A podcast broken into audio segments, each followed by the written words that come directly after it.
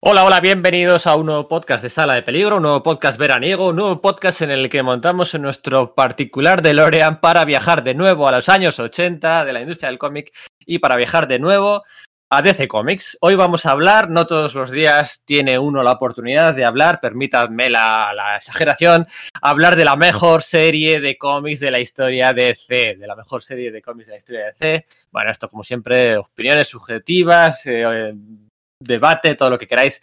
Ahora entraremos a hablar.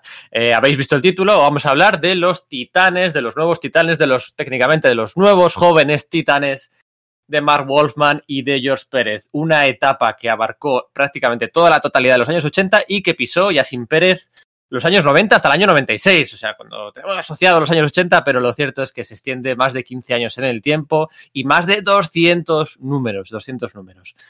Para hablar de los titanes de Mark Wolfman, de George Pérez, para hablar del contrato de Judas, para hablar del terror de Trigón, para hablar de Nightwing, para hablar del origen de Donna Troy, para hablar de Deathstroke, están hoy aquí Sergio Aguirre. Muy buenas, Sergio.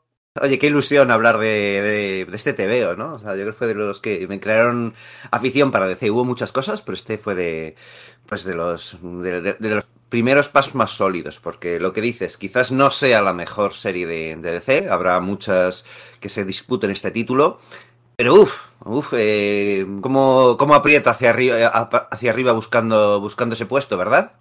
Sí, sí, sí, evidentemente, bueno, coetánea de la cosa de Pantano del Amor, ¿no? Ahí ya mismamente se pueden encontrar eh, encontrar competencia, pero bueno, sí, sí, sí, hay, hay... era una exageración sí, sí, en permitirme que le ponga... Sí, sí, eso es. No, pero lo que, a lo que voy es que de lo que, de lo que desde luego aquí se publicaba, eh, y se publica calidad, ¿eh? pero en, en, su, en su periodo de esplendor, mmm, es que no es muy exagerado lo que dices, ¿no? Luego hablaremos de esos peligrosos años 90. Eh, también está aquí con nosotros Julián Clemente, editor de Marvel en España. Muy buenas, Julián. ¿Qué tal? Fantástica familia, ¿cómo andamos? Fantástica, sí, sí, pues bien, bien, con ganas de hablar de, con ganas de, hablar de los titanes. ¿Y tú? Muchas ganas, muchas ganas. Me he estado, me he estado repasando como, sobre todo los 50 primeros, a que, a que negarlo, y, ha sido un baño de, de, un pasado completamente glorioso. Y, mira, antes, antes del programa hablábamos de, los recuerdos que, que tenemos de, de la infancia. Y, y, y, lo bueno que tenemos los lectores de TVOs es que eh, los TVOs nos conectan con la infancia. Es decir, gente que, que no recuerda muchas cosas, eh, nosotros creo que las recordamos cuando repasamos los TVOs que leíamos de críos y, y, y, eso mola, porque son TVOs que en muchos casos nos han acompañado toda la vida. Sí, muchos de nosotros tenemos seguramente, yo recuerdo leer algunos de estos cómics de los titanes, recuerdo en qué autobús lo leí, o en qué situación, en qué kiosco lo compré, o sea, al final todo ¿En qué peluquería se... o eh, dónde lo compraste? Sí, sí, un montón, ¿eh? Yo además tengo la mayor parte de, de ello en, en, la edición de 5 y algunos ejemplares los tengo realmente cascados y recuerdo por qué era en concreto y tienes toda la razón. Afloran, afloran ahí las sensaciones. Eso es. Bueno, mi nombre es Pedro Monge, este es el podcast de Sala de Peligro. Esperamos que sobreviváis a la experiencia.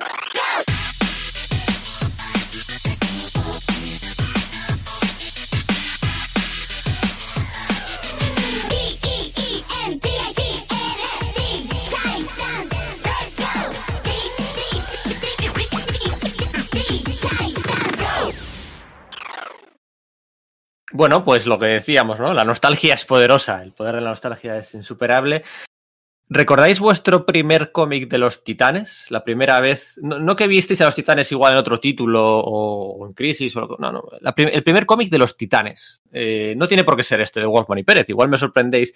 Y yo qué sé, Nick Cardi o yo qué sé lo que me vais a contar. El primer cómic de los titanes, ¿cuál, cuál, cuál es? Hostia, lo de Nick Cardi, fíjate que sería complicado eh, viviendo en España, ¿eh? Que te haya caído encima un, un TV de Nick Cardi. No sé, no sé si esto lo llegó a publicar Novaro en su momento. Claro, pero... podría ser la, la única baza, ¿no? Que alguno de Novaro llegase, pero yo no, sí. yo no soy consciente de ellos. Sí, uh -huh. sí, sí. Pa para mí, eh, eh, yo, yo creo que, que los, los conozco, no, no con el primer número de cinco, sino con un retapado de los cinco. A lo mejor si esto creo que se publicó por el 84, 83 pues el retapado sí, debió salir un año después, en el, en el 85 a lo mejor.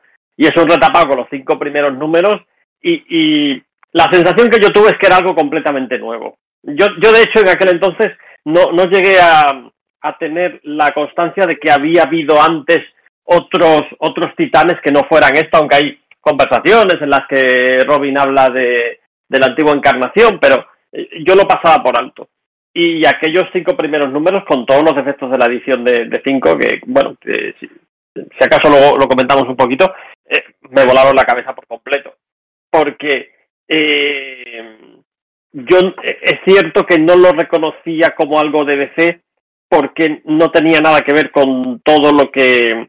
Tú, veías los TVOs de DC de aquel entonces, que eran los de los de 5, y bueno, pues te encontrabas, pues eso, eh, a Flash peleando con eh, la, peonza o, a Superman en la época de, fíjate, también de Mark Wallman, pero no era en absoluto equiparable a lo que estaban haciendo en los Titanes. Los Titanes era eh, todo emoción, todo trascendencia en todo momento y y caracterización de personajes. Eran unos personajes desde el principio muy bien caracterizados y, y es, es imposible no engancharse con, con ese TVO en cuanto lo, lo empiezas a leer.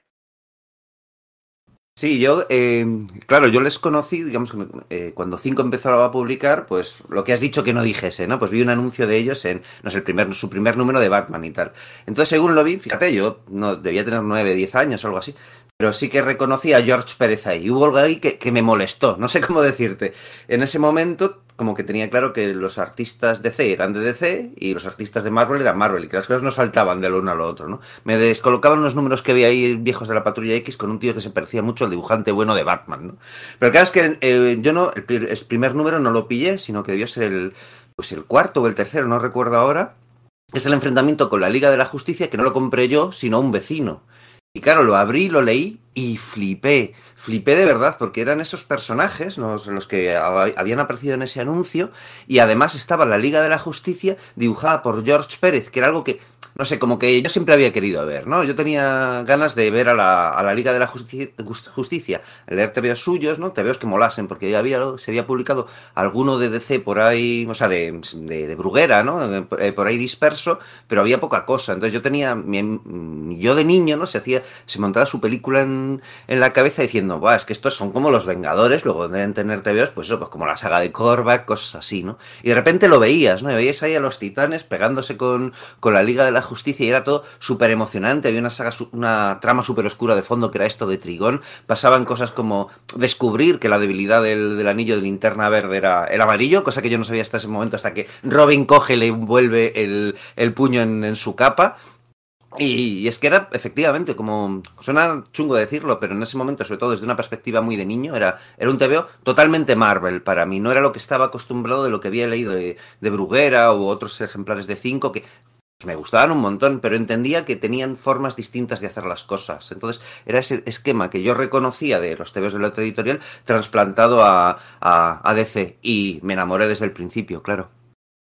Las comparaciones entre los titanes de Wolfman y Pérez con la patrulla X de Chris Claremont, para que os situéis un poquito, ¿eh? la primera aparición de Kitty Pride es en enero del 80, ¿vale? O sea, prácticamente el año 80 es la saga de Phoenix Oscura en los X-Men y la, primera aparición de los Titanes es en octubre del 80, o sea que va más o menos más o menos eh, a la par a partir de ese momento, ¿no? Bueno, Claremont llevaba ya cuatro años en, en la serie, pero bueno, a partir de ahí para la par. Las comparaciones fueron continuas, aunque lo cierto es que Mark Wolfman siempre decía que él no lo veía, que él veía las comparaciones con los cuatro fantásticos, ¿no? Que él, ese sí. sentimiento de familia o ese sentimiento de, bueno, aplicado a los sidekicks, que es más de DC, pero que él sí que procuraba eh, aplicar un filtro más eh, de los cuatro fantásticos que de los X-Men, aunque era inevitable que todo el mundo, sobre todo por las ventas también, ¿no? Eh, los comparasen. ¿Vosotros cómo lo veis? Es difícil decirlo, porque a mí tampoco me parecía que fueran que, que fueran tan, tan similares y, y luego, echando la vista atrás, eh, la patrulla que siempre ha tenido la ventaja del rasgo eh, identitario de, ser mutantes, mientras que los nuevos titanes no tienen ningún rasgo identitario y yo creo que eso también ha hecho que, que no haya un hilo conductor de sus aventuras, que no sea posible reconocer ahora en los titanes actuales a, a los a los titanes de, de Wolfman y Pérez, que son son realmente los que los que hacen la afición por este por este grupo y, y realmente a, lo que se va a volver siempre que se quiera que se quiera recuperar eh, a la serie o el éxito que supuso la serie en los 80. Eh, yo creo que sí que habría algunas señas de identidad, fundamentalmente mmm, la importancia que se le dan a los personajes femeninos, toda la caracterización de personajes que hay. Hay, hay muchísimos episodios en los que, entre comillas, no pasa nada, de estas cosas que solía hacer eh, Claremont y que le critica, criticaba mucho John Byrne de gente hablando, pues hay, hay unos cuantos, eh, y, y he apuntado unos cuantos además, mientras mientras preparábamos el podcast. Y muchos de ellos de... son gloriosos, son... son bueno, es que son los mejores. De la, de la, de la colección, ¿eh? Entonces, es ese que... rasgo yo creo que sí que efectivamente lo comparten. Uh -huh. Y las sí, barbacoas, sí, sí. ¿eh? la miniserie aquella, las barbacoas y tal, claro, sí, sí. Juegan en, la, en el patio de la, de la torre, igual que en el patio de la, de la mansión. Y bueno, y luego también eh, el detalle de la historia Río. En los nuevos titanes sí, aquí hay un rasgo que me parece decisivamente Marvel, que es que no les importa eh, hacer, continuarás durante toda la saga, no les importa hacer un gran arco de los personajes durante años y años, y eso no era habitual en DC. En DC lo habitual era encontrarte, pues eso, una, una aventura cerrada donde que no afectaba en absoluto a, a, a la vida privada de, de los personajes. Y en ese sentido, yo no les veo tanta relación con la Patrulla X, pero sí con la manera de hacer las cosas en, en Marvel. Yo creo que además con el tema este de la comparación con la Patrulla X viene a todo lo que acaba de decir Julián, porque firmo cada una de, las cosas que ha dicho, ¿no? Quizás abundaría un pelín más en el tema de que a menudo las, las historias están construidas a partir del personaje, ¿no? Que eso también pasaba mucho, de, de alguno de los personajes, quiero decir, ¿no? Y luego había, hay otro factor que creo que es fundamental, y es que por lo menos para mí, en esos años, ya George, George Pérez y John Byrne eran eh, los, pues los dibujantes que más me gustaban, eran los dibujantes superestrella. Entonces, uno en ese momento, eh, también igual es un tema de percepción por publicación, ¿no? Porque claro, eh, John Byrne deja la Patrulla X justo en ese momento y George Pérez empieza con los Titanes. Pero la percepción que hay es que la Patrulla X está dibujada por John Byrne, y los titanes están dibujados por Pérez. Se han repartido las dos grandes estrellas del dibujo de, super, de, superhéroes de ese momento. Se han repartido uno en Marvel con la Patrulla X y el otro en DC con los nuevos titanes. Y eso también. Cuidado, eh. Cuidado que, que, cuidado que el primer número de los titanes coincide con el segundo número de los cuatro fantásticos de John Byrne, ¿eh? Ya había dejado la patrulla X. Sí, sí, sí, sí es, es, verdad. Pero, bueno, pero, pero bueno, de alguna sí, forma, sí, acababa de terminar lo, lo, unos, te seguías asociando la imagen de la patrulla X a, a Bern, ¿no? Aunque sí, luego, claro, había, había, calado en el, en el, imaginario colectivo. Eso ¿no? es, eso es, eso, es, eso es a lo que voy, ¿no? Y entonces, pues decías, bueno, pues, eh, pues vamos a, a el, el equivalente en DC porque siempre estás tratando de, de, de, trazar equivalentes entre DC y Marvel, ¿no? Estás ahí que si no, la cosa del pantano, el hombre cosa, eh, eh, la Liga de la Justicia, los Vengadores, todo esto, ¿no? Entonces, pues digamos que su equivalente te parecía que era ese, porque claro, en Marvel en ese momento no había unos nuevos guerreros, entonces si tenías que pensar en cuál era el equivalente de la Patrulla X, te parecía que era eso, porque, bueno, luego hablaré de la Patrulla Condenadas y, del, y del, de, de, la paja mental que sí. monté yo con, con eso, que, que, que, creo que os vais a divertir cuando lo, cuando, cuando lo oigáis. Sí, sí, sí, sí. Pero sí, yo creo que es que, es, que, que entiendo por qué se tenía ese sentido. ¿Por qué no se, y el por qué no se, no se hacía ese paralelismo para con, con los cuatro fantásticos y con la patrulla X? Es decir, los mutantes efectivamente tenían ese rollo identitario de, de bueno, pues somos, todos somos mutantes, ¿no? Pero desde lo visual, cada uno tenía un uniforme distinto y una apariencia distinta, no sé cómo decirte, suena un poco de coña, pero a veces funcionas, eh, funcionas así, sobre todo cuando eres niño, ¿no? Mm. Y, en, y la patrulla X, en cambio, pues cada uno, pues, o sea, y, con los nuevos titanes, pues pasaba lo mismo, es decir, en plan de que no, cada uno tiene su uniforme y su propia backstory de algún modo, mientras que los cuatro fantásticos sí que los veías de entrada como un núcleo, eh, pues desde pues, con los uniformes, el origen común, etcétera. Obviamente el origen común también está en la patrulla X, pero sabías que cada uno tenía una historia eh, peculiar de cada, de cada, personaje, aunque todos eh, obteniesen los, los poderes del, del, mismo modo. Y con los titanes pasaba un poco eso. O sea, cada uno era de su padre y de su madre. Entonces, bueno, pues eh, se juntaban, se juntaba ahí en esa pues, Torre de los Titanes, que estaba la pista ahí muy clara. La Torre de los Titanes en el fondo era el, el edificio Baxter, ¿no? Pero claro. quizás, eso quizás costaba un poco verlo y con lo que quizás porque todos estábamos muy flipados con la, con la patrulla X en ese momento y buscabas cuál era su paralelismo en DC. Sí, hay, hay que tener no, perdón, Pedro, hay que tener en cuenta una cosa que para mí es muy importante, de hecho fundamental, que es el contexto en el que leemos estos, estos tebeos, y no es el contexto americano. Tú, tú dices, es que en el mismo mes que aparece Kitty Price, en el mismo mes en Estados Unidos. Es decir, yo no recuerdo eh, en qué mes estaba leyendo el primer número de, de, los Titanes, pero probablemente ni siquiera estaba leyendo la Patrulla X porque en ese momento todavía no la estaba publicando ni siquiera Forum, que la publicaría eh, más tarde. Mm. Y son lecturas que ahora está todo muy normalizado, muy reglado, pero en aquel entonces, pues a lo mejor eh, cuando yo leía el número uno de los nuevos titanes, caían en mis manos dos números de vértice de, de la Patrulla X, que los recuerdo perfectamente. Además, era el, primer viaje a, Japón y que luego van, o que vienen de la Tierra Salvaje. Y mmm, las identificaciones y las uniones que hacías entonces no tienen por qué ser las mismas que estaban teniendo a cabo los, mmm, los lectores americanos. Os cuento otra. Si os dais cuenta, el nombre de la serie es eh, Nuevos Jóvenes Titanes.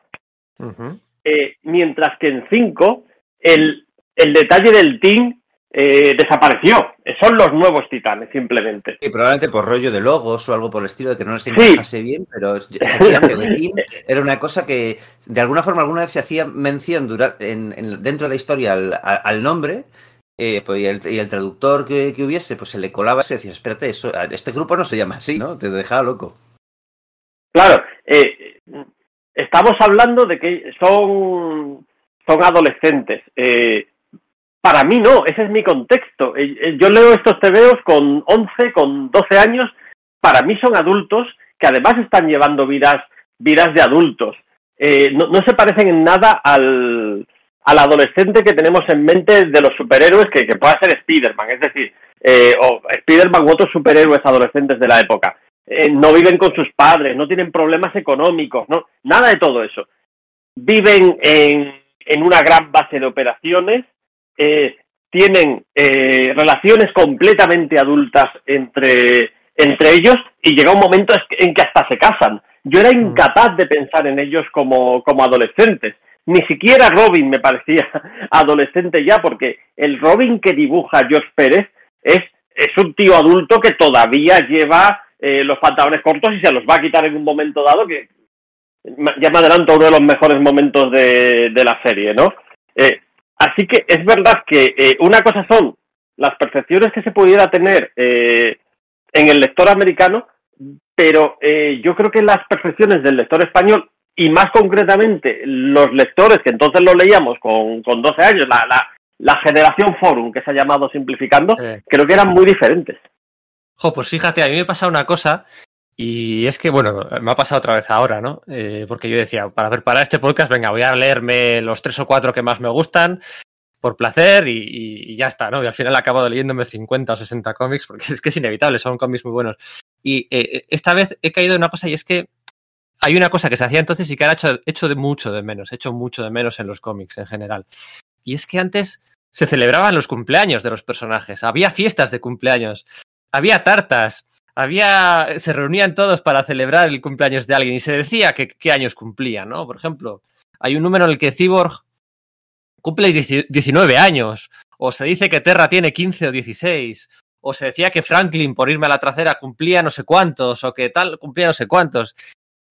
Y yo eso lo echo de menos ahora en los, en los, los cómics de hoy en día, en el que el statu quo claro, ya... Ahora es como que una, es, es, como una trampa decir cuántos años claro. cumple un personaje, ¿verdad? Entonces así claro. que no, no, se hace, ¿no? Ahí no, en ese momento no se, no se caía en que eso pudiese ser un, pro, un, un problema a futuras y, y, efectivamente se hacía, ¿no? Sí. Eso es, eso es. Y, y sí que servía pues para anclar un poquito pues eso, la edad que por, tenían los personajes, ¿no? Porque en el caso de Garth o de Terra, eh, bueno, eran menores de edad. Luego hay un momento en el que saltó la polémica, ¿no? Con que si Deathstroke se estaba acostando con una menor de edad y todo aquello. Luego, luego llega. Pero fíjate, esa polémica es estrictamente americana.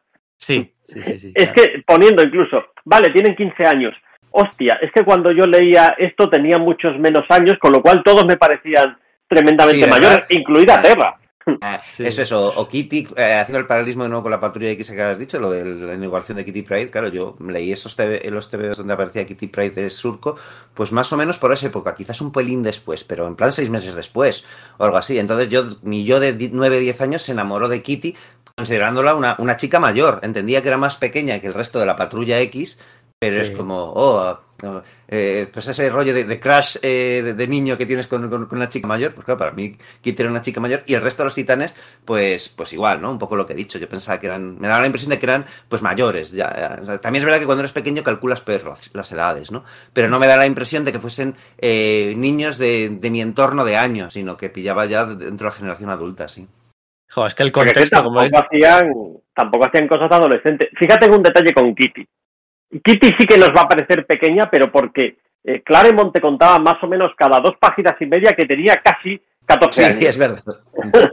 y, y además veías el contraste, el contraste, la relación esta maternal con Tormenta y demás, pero los nuevos titanes no es eso, los nuevos titanes se relacionan eh, entre ellos y, por ejemplo, la inmadurez que podemos que podemos asociarle a Changeling, eh, yo lo leía lo que pensaba, vale, este tío lo que es un salido de, de pelotas. Justo, eso, no era porque fuese pequeño, sino porque era un, un. Sí, sí, sí, sí, sí. Lo de que decía Julián del contexto, que el contexto lo es todo, es, es cierto, ¿no? El contexto lo es todo. Y ahora que comentaba, ya estoy pensando, ahora que comentaba Sergio lo de John Byrne, a John Byrne sí que se le, sí que se le conocen varias colaboraciones con Wolfman en, en, en Marvel. Pero estoy haciendo memoria ahora y Wolf- Mark Wolfman y Josh Pérez colaboran en algo en Marvel. ¿Llegan a colaborar en alguna serie en Marvel? Porque no recuerdo bien. ¿Os suena? Estoy haciendo memoria. Eh, coinciden en los Vengadores, pero, pero cada uno hace su cosa. Sí, es que el rollo es que eh, Wolfman era editor de los magazines en blanco y negro cuando George Pérez entra y, por ejemplo, le mete mucha caña a Pérez según está dibujando pues, los episodios de Los Hijos del Tigre y del Tigre Blanco y tal, porque dice, este chaval sabe narrar muy bien, pero se le pira la anatomía, se le pira la perspectiva, pero en ese momento, claro, el guionista es Bill Mantlo, ¿no? De hecho, como que Pérez dice muchas veces que, que eso que, que Wolfman le, le dijo, ¿no? Lo de la anatomía, la perspectiva, el hacer fondos, en concreto el hacer fondos, fue lo que desencadenó la, la semilla de, de la pesadilla de todos los, los entintadores después, ¿no? Ese rollo de dibujo cada ladrillo, ¿no? Pero era editor. Yo creo que coinciden en, en un, pues en algún anual de, lo- de los cuatro fantásticos. Y, y- y- y mira, lo estoy mirando y también unas páginas de un, de un What If de, de Nova, como, como, como escritor y como, y como dibujante. Pero no, principalmente se conocían, pues, por, pues eso, pues, porque había trabajado para él como, como editor. Es decir, no tenían una carrera Claro, y se que- van juntos de Marvel a DC ni nada de eso. Es que la recta es hasta el 200 de los Cuatro Fantásticos con, bueno, con, con Keith Pollard espectacular, con Marv Wolfman, eh, pero ahí George Pérez yo creo que ya no estaba, había estado Se antes. acaba de ir con, o sea, Sí. yo creo que con, la, con el fin de la etapa de Len y yo creo que se coinciden en un, en un anual, pero es que uno de los, pues lo diré, de, los, de los siete de Salem, pero ya, Ah, ya, eso puede es, sí, sí, sí, sí, sí. Puede ser, puede ser. Pues mira, me parece fascinante, ¿no? Porque al final, eh, dos autores top en lo suyo que no habían coincidido como, como tándem creativo, ¿no? Guionista, dibujante, casi nada en Marvel y de lo primero que hacen en DC y lo hacen. Son grandes amigos, ¿eh? O sea, eh, vamos, o sea, no han tenido luego ningún pique, no han tenido ninguna mala palabra, agradecimientos eternos. Mm, Bueno, bueno, bueno, eso, eso sobra decirlo. Y mm, Está el anual 14, efectivamente, de, los Cuatro Fantásticos con, con los siete de Salem. Es un anual del, del 79. Y, y detalle, el detalle menos anecdótico es que te vas a los créditos. Eh, Mark Wallman, eh, script y editor. eh, con Josh Pérez, coargumento y Josh Pérez dibujo.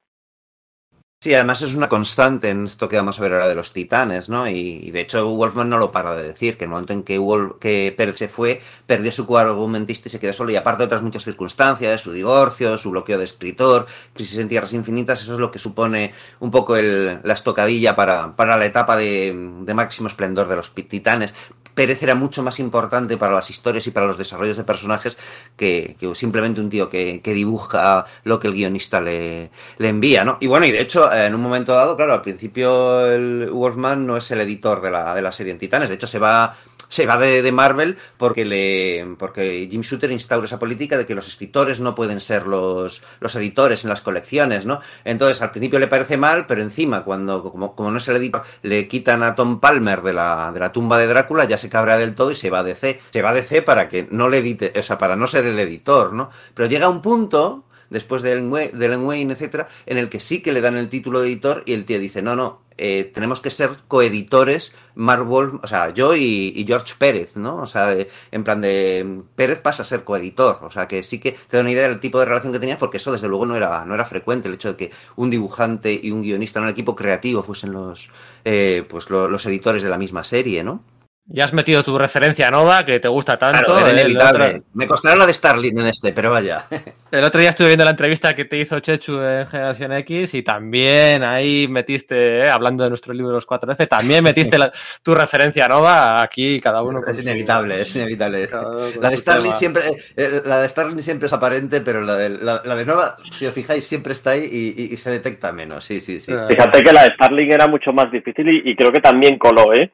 Pues, pues sí, sí, seguramente. Qué tío, qué tío. Gracias a, gracias a Mira, eh, una, una cosa que es un poco de, de, salseo, pero por contextualizar la salida de, de Mark Wallman de, hmm. de DC. En una entrevista de 2005, ¿eh?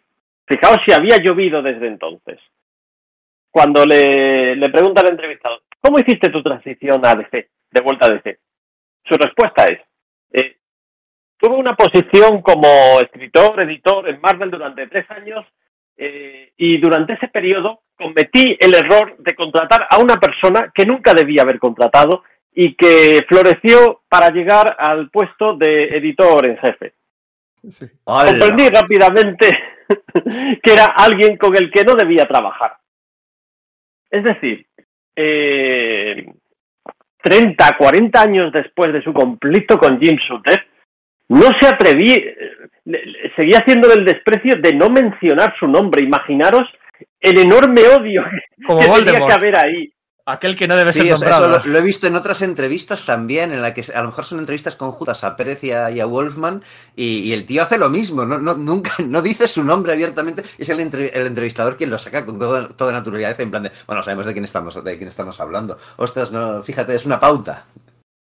Sí, de James Shooter. Oye, eh, de todas formas, Josh Pérez no se va por, o sea, ahí se van, yo qué sé, eh, Doug Moens, Mark Wolfman, Roy Thomas. Bueno, a ver, Roy Thomas se va, pero no se va porque sigue haciendo Conan. A mí, eso de que. Y con George Pérez pasa lo mismo. O sea... Sí, la, la, vida negra y tal, sí, sí. A ver, eso de que se van, bueno, a ver.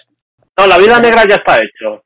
La vida negra está hecha hace tiempo. Se publica en Marvel Fanfare, eh, pero eran, eran eh, números de, inventario que tenían. Entonces lo que pasa es que luego le hace las portadas cuando se publica o algo así. Dice, no, esto es lo último que voy a hacer para Marvel o algo así, ¿verdad? Y, termina el número. De hecho, de hecho, ya está haciendo los titanes. Ya está haciendo los titanes y es como una especie de, favor personal.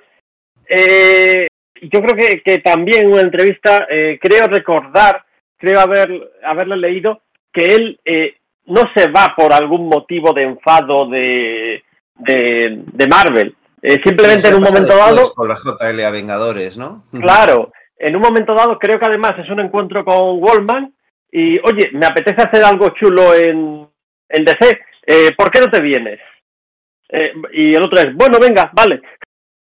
Claro, pero él se va además porque le dice esto Wolfman, claro, Wolfman se ha ido a DC y entonces él dice, bueno, lo que no quiero es hacer eh, series de team up, ¿no? Y justo le ponen series de team up. Él dice, me cago en la leche. Entonces lo que él propone es como colección, dice, vale, estoy haciendo dos colecciones de team up y quiero salir de ahí.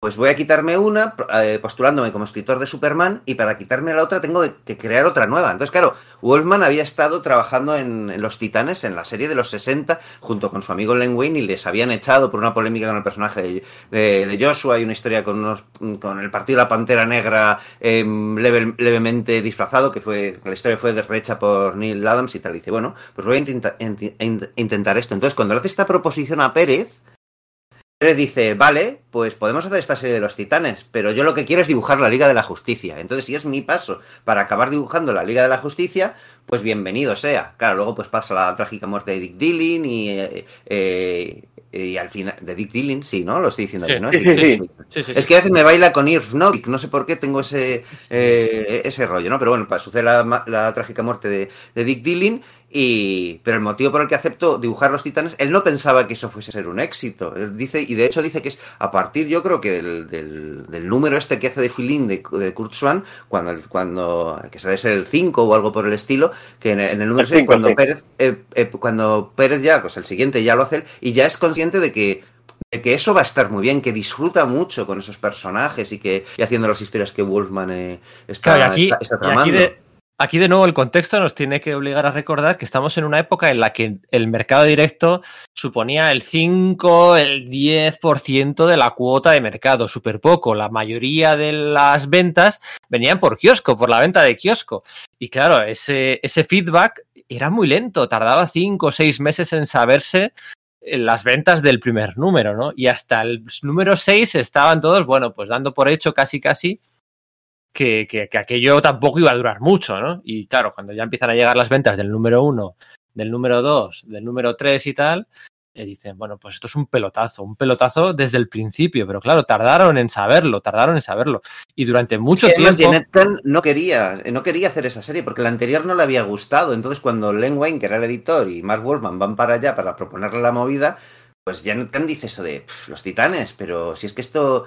Es que esto no, nunca ha gustado. ¿Qué vais a hacer para que, para que esto, para que esto cale entre el público? Y Len Wayne lo único que lo dice, aunque lo dice rotundamente, es lo vamos a hacer mejor. Y esa convicción es la que le lleva a Janet Kahn a dar la oportunidad, pero es que en el fondo nadie daba un duro por esa, por esa serie, excepto Había-.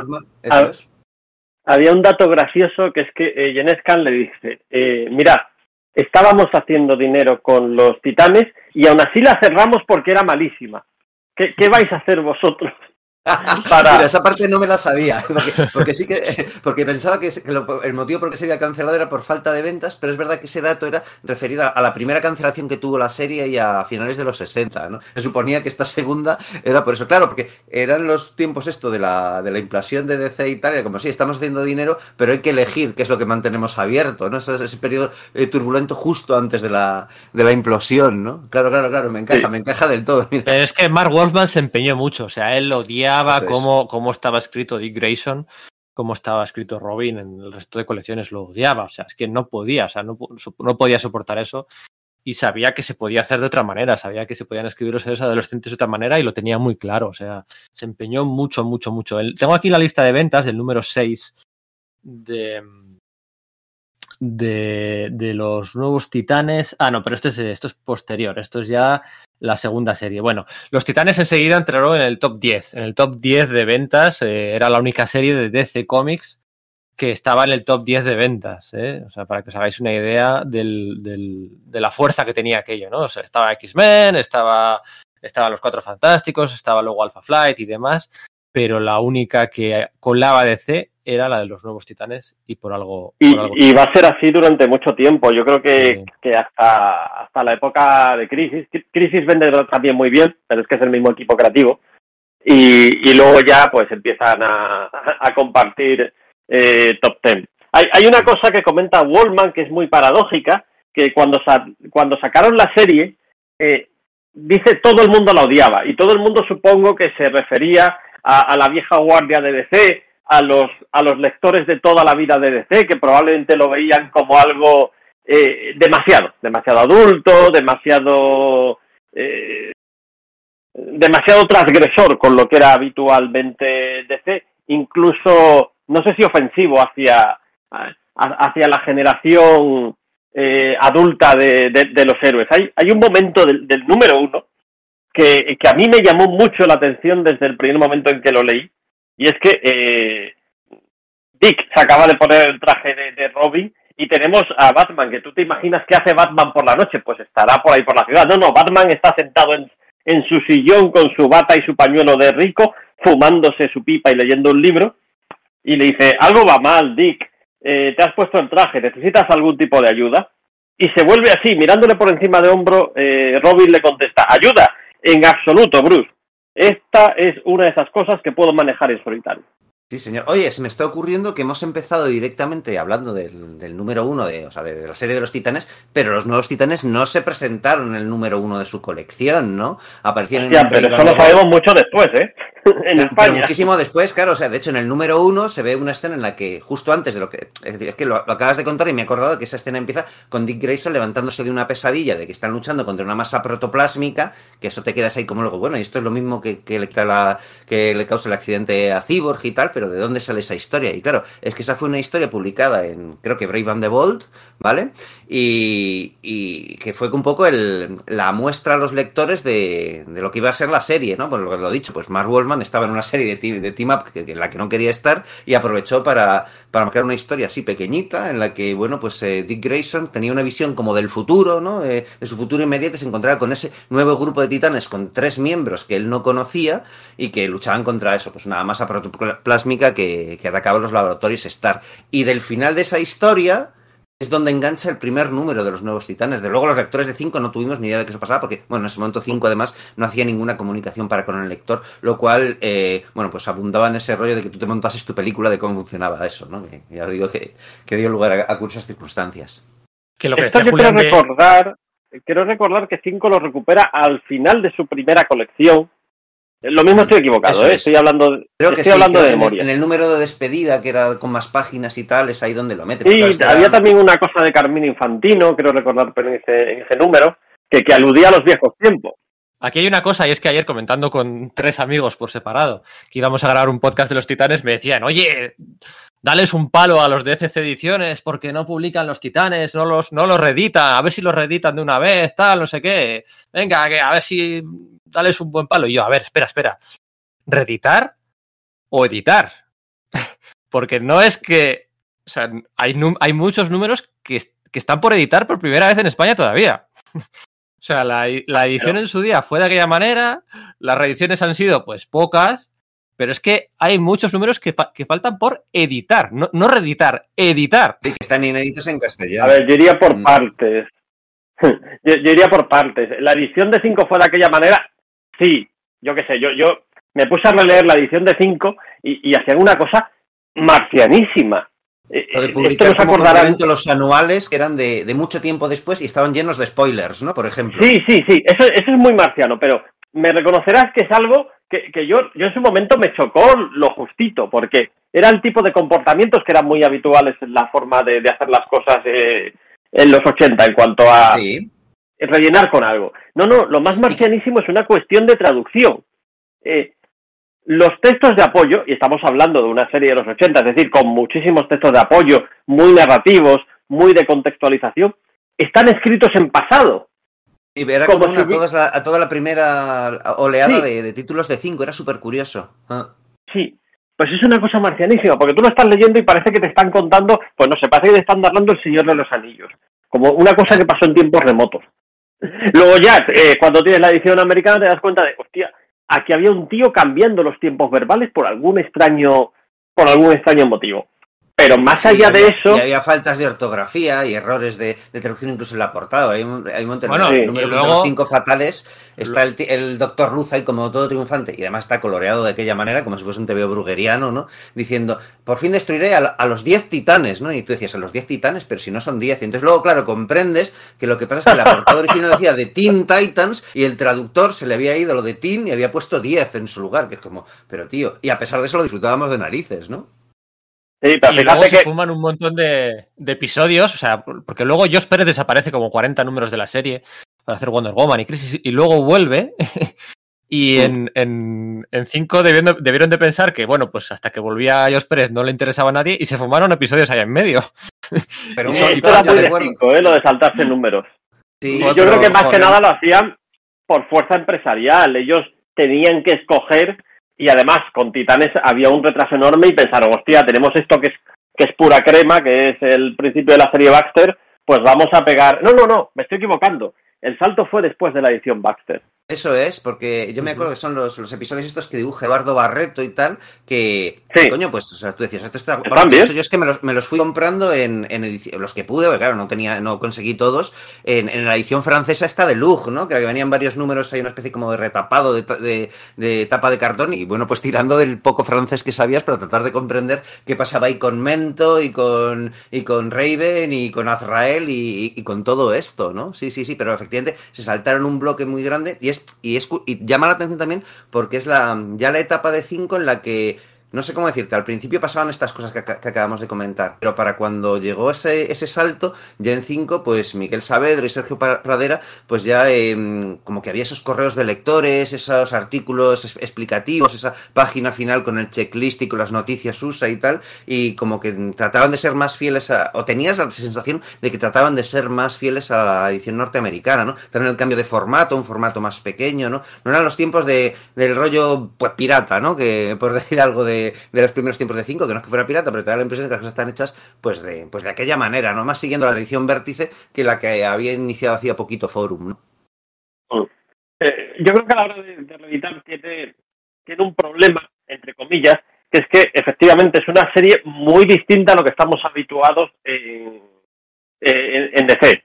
Es, es, una serie con muchísimos números, con una continuidad eh, muy intensa con mucha coherencia porque hay un mismo dibuja, un mismo guionista y casi un mismo dibujante, aunque en Pérez se va mucho tiempo, pero incluso eh, en lo gráfico hay una hay una coherencia eh, enorme que el estilo ese detallista y luego luminoso que tiene que tiene Pérez se mantiene incluso cuando él él no está. Así que eh, yo tengo aquí la, la edición americana. Eh, ediciones americanas hay, hay un par. Hay una en en, en Omnibuses hay cuatro, cuatro creo recordar, eh, sí. donde está prácticamente todo hasta, eh, hasta un lugar solitario para morir, creo recordar.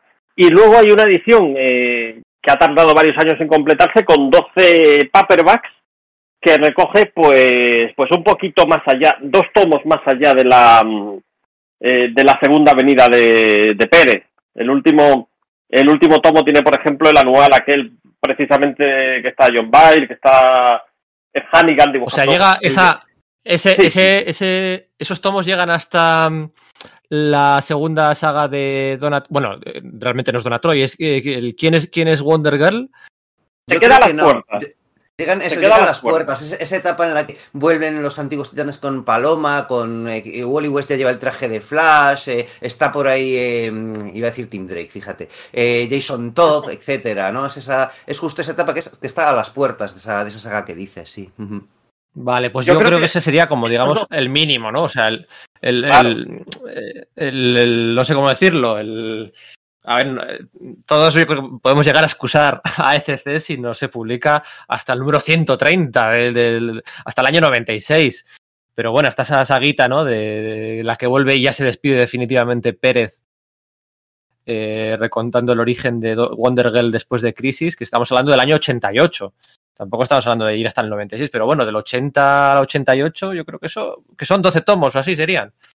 Sí, a ver, 12, 12 tomos, son tomos son tomos sí, bueno, sí, cortitos, de, no, porque de... son con un gramaje, 240 páginas tiene el primero, por ejemplo. Eh, no sí, sé, me, cojo, me cojo uno al azar. El, el sexto, pues, está alrededor de las de las 200. Eh, lo que pasa es que es eso, yo creo que, que desde, salvo, eh, yo qué sé, Superman si considera Superman más lo de, lo de viernes y lo que sigue pues realmente no tiene ninguna colección que tú digas, hostia, es que son años y años y años, con lo cual es verdad que si no tiene nada con lo que equipararse, tiene mucho más difícil encaje en, en el mercado. Lo que pasa es que yo creo que es, que es un TVO que cualquiera, cualquier comprador de clásicos Marvel, y hay alguno en España, yo creo que se tiraría en plancha por él, porque efectivamente eh, es una serie muy identificable con lo que hace Marvel en los en los 80 eh,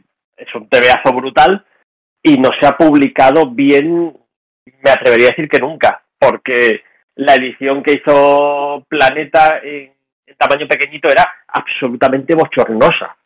Sí, bueno, eso, bueno, eso dio para memes durante años y años, ¿eh? esa, esa edición. Luego Planeta sacó otra al final, antes ya casi de perder los derechos, en dos tomos en tapadura naranjas, eh, con, pues no sé, el primero tenía, yo creo que tenía 18 capítulos y el segundo otros 12 y la miniserie aquella de Tales.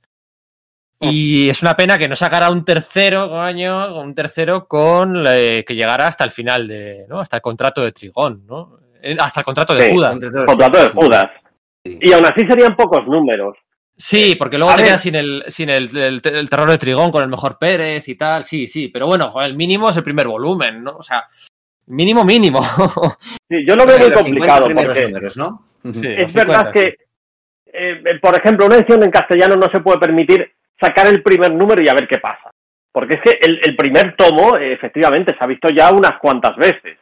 Eh, porque luego, eh, también es verdad, no sé si los primeros números se han reeditado en algún tipo de coleccionable de estos que, que hay de DC, que hay un montón de coleccionables, me pierdo un poco. O Contrato de Judas sí que se ha reeditado Sí, yo tengo, veces. yo tengo un par de ellos, los primeros números y el, y el contrato El- de, Judas, precisamente, de Judas. estos que, saca, pues, saco- que sacan con Salvat o algo así en tapadura. Sí, yo los tengo Claro, eso, eso está disponible, con lo cual alguien que se quiera meter en esta aventura eh, no le puedes sacar el primero a ver qué pasa, porque a lo mejor el primero ya lo tiene, pero si tú le dices, oye, pues va a salir uno cada dos meses, eh, a lo mejor se lo piensa de otra manera.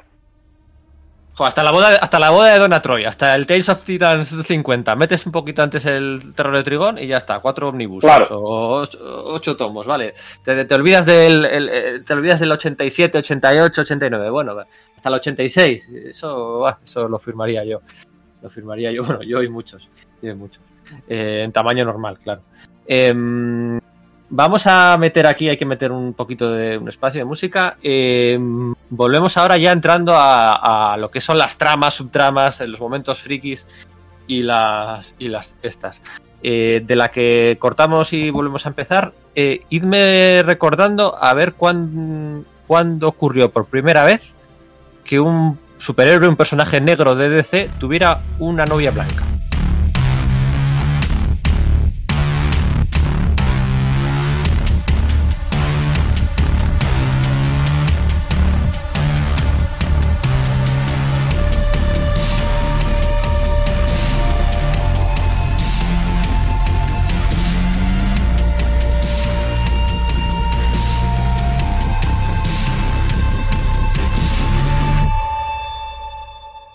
Decía antes Julián que la serie de los titanes había molestado a algunos de la vieja guardia. Eh, claro, aquí había temas como, bueno, luego veremos el hermano sangre y las sectas que tanto se, bueno, se propagaban por Estados Unidos de los años 80, ¿no? El temor que había a las sectas venía representado por el hermano sangre, ¿no? Los números aquellos de los que morían los chavales con la portada del número 26 o 27 y con ese chaval muerto en la portada el tema de Terra, los adolescentes fumando, acostándose con mayores. Y bueno, pues, eh, pues eh, lo que decía justo antes, de yo no recuerdo, yo creo que Cyborg es el primer caso de una pareja, ¿cómo se dice? Una pareja interracial, se dice, ¿no? Eh, eh, ya como hay que hablar, hablar, con cuidado, creo que sí, ¿no? Pareja interracial, eh, un chico Sí. negro con una chica blanca o al revés, ¿no? Yo creo que es el primer caso de la historia de Marvel y DC. Eh, Lo que pasa es que no es exacto, porque en Vaya. el fondo Cyborg y, y Sara, ¿no? Se, eh, se. Sara, pero luego te- Sara, sí, es. Sí, es que, es que acabo de recordar que luego tuvo otra, otra novia, sí era de color, que era Sara Charles, que era la que le ayudaba en su rehabilitación y tal. He dicho, ostras, me estaré confundiendo. Sí, Sara Sims, ¿verdad? No acaban Sí. de ser novios nunca. Tienen unas- una, una especie de tensión romántica entre ellos. Está el tema además del, del ex de, de Sara y tal. Pero, pero efectivamente, o sea, la idea o la que todos los lectores teníamos es que de alguna manera de que acabarían siendo novios, ¿no? de que acabarían estando juntos y que comportaban un poco de ese modo, de que no se atrevían a dar el paso. Era algo que estaba tratado, yo creo, con muchísimo gusto y sí, levantó ampollas, por lo visto, en, en Estados sí. Unidos. Y Wolfman, también la defensa es un poco de aquella manera, la que hace, dice, no, no, pero si es que no entiendo cómo la gente se pone aquí, si ya he metido un, un, un romance no ya interracial, sino interespecies con, con Robin y con Coriander, ¿no? Que Coriander de- desciende de los gatos y es como, bueno, sí, de acuerdo, eh, de acuerdo, Mark Wolfman, pero... pero en Bueno, fin, ahí que- se formó otro pollo, ahí se formó otro Eso. pollo bien gordo. Pero no por eso, se, se- se Bueno. formó por la, por la alegría sexual que, que- que de- que desplegaban, ¿no? Bueno, por una escena de cama, ¿eh? Sí, es sí. decir, en el recuerdo, en el recuerdo están todo el día follando. Sí. te, te bajas a leer los tebeos y hay una escena de cama que, que, que, por cierto, estoy buscándola, no acabo de encontrarla, no, no, no recuerdo en qué. Creo que es en el número uno de la, de la edición Baxter, ¿no? Antes de lo del terror de Trigón. Pero es que ya antes de eso hay momentos en los que se ve claramente que están Robbie y, Coriander, no sé si la mansión Dayton o en- como metidos en el jacuzzi. Y en un momento dado coge Cory, se levanta y se ve que está en pelotas y que Robin coge a, a- corre a, a taparle para que Gar Logan no se vuelva todavía más loco de lo que ya se está volviendo, ¿no? Lo cual te da la idea de que los dos estaban en pelotas ahí metidos y pues con toda la alegría del mundo, ¿no? Mira, ya Eso es muy pronto. la, la, la, escena de cama es en la Torre de los Titanes y es en el, en el número uno de la, de la serie Baxter, lo que es el, el, el tomo 9 de la edición americana, para, para entendernos. Pero, a ver, es que eh, sabes que están eh, teniendo una relación completamente adulta prácticamente desde, desde el, no desde el primer número, pero el 4, el 5. Bueno, el primer beso es, es antes. El primer beso. Es. Bueno, el primer beso es ya el número uno, creo recordar. Claro, eso. Pero luego lo que digo, esto que no recuerdo, no soy capaz de ubicar exactamente dónde está escena en, en, el jacuzzi, pero es que es dentro de los diez primeros números o algo por el estilo. O sea, igual es pues en el un día en sus vidas. No, ahí no me encaja, pero sí. por ahí andará. No sé cómo. Mi número favorito. Eh, oh, es que es la leche. Es la Mira, leche. el primer beso es el número dos. El número dos. Que, que, que, además, es, ese rollo este que tienen con, con Cory, que, es muy que es muy heredero de la tormenta. Aquí sí es muy heredero de tormenta. De, no, como vengo de, en el caso de tormenta, de, un país completamente diferente, con costumbres totalmente diferentes, en el caso de Corian, de, otro planeta. Eh, allí tenemos unas costumbres que no tienen nada que ver con, eh, con, la Tierra y de eso que, eh, que no exista el pudor. eh, yo creo que Corian era, era un, que es un personaje absolutamente fascinante por muchas cosas, pero es verdad que la primera impresión que tienes que es un personaje eh, de una sexualidad mmm, que se respira en cada viñeta. Sí.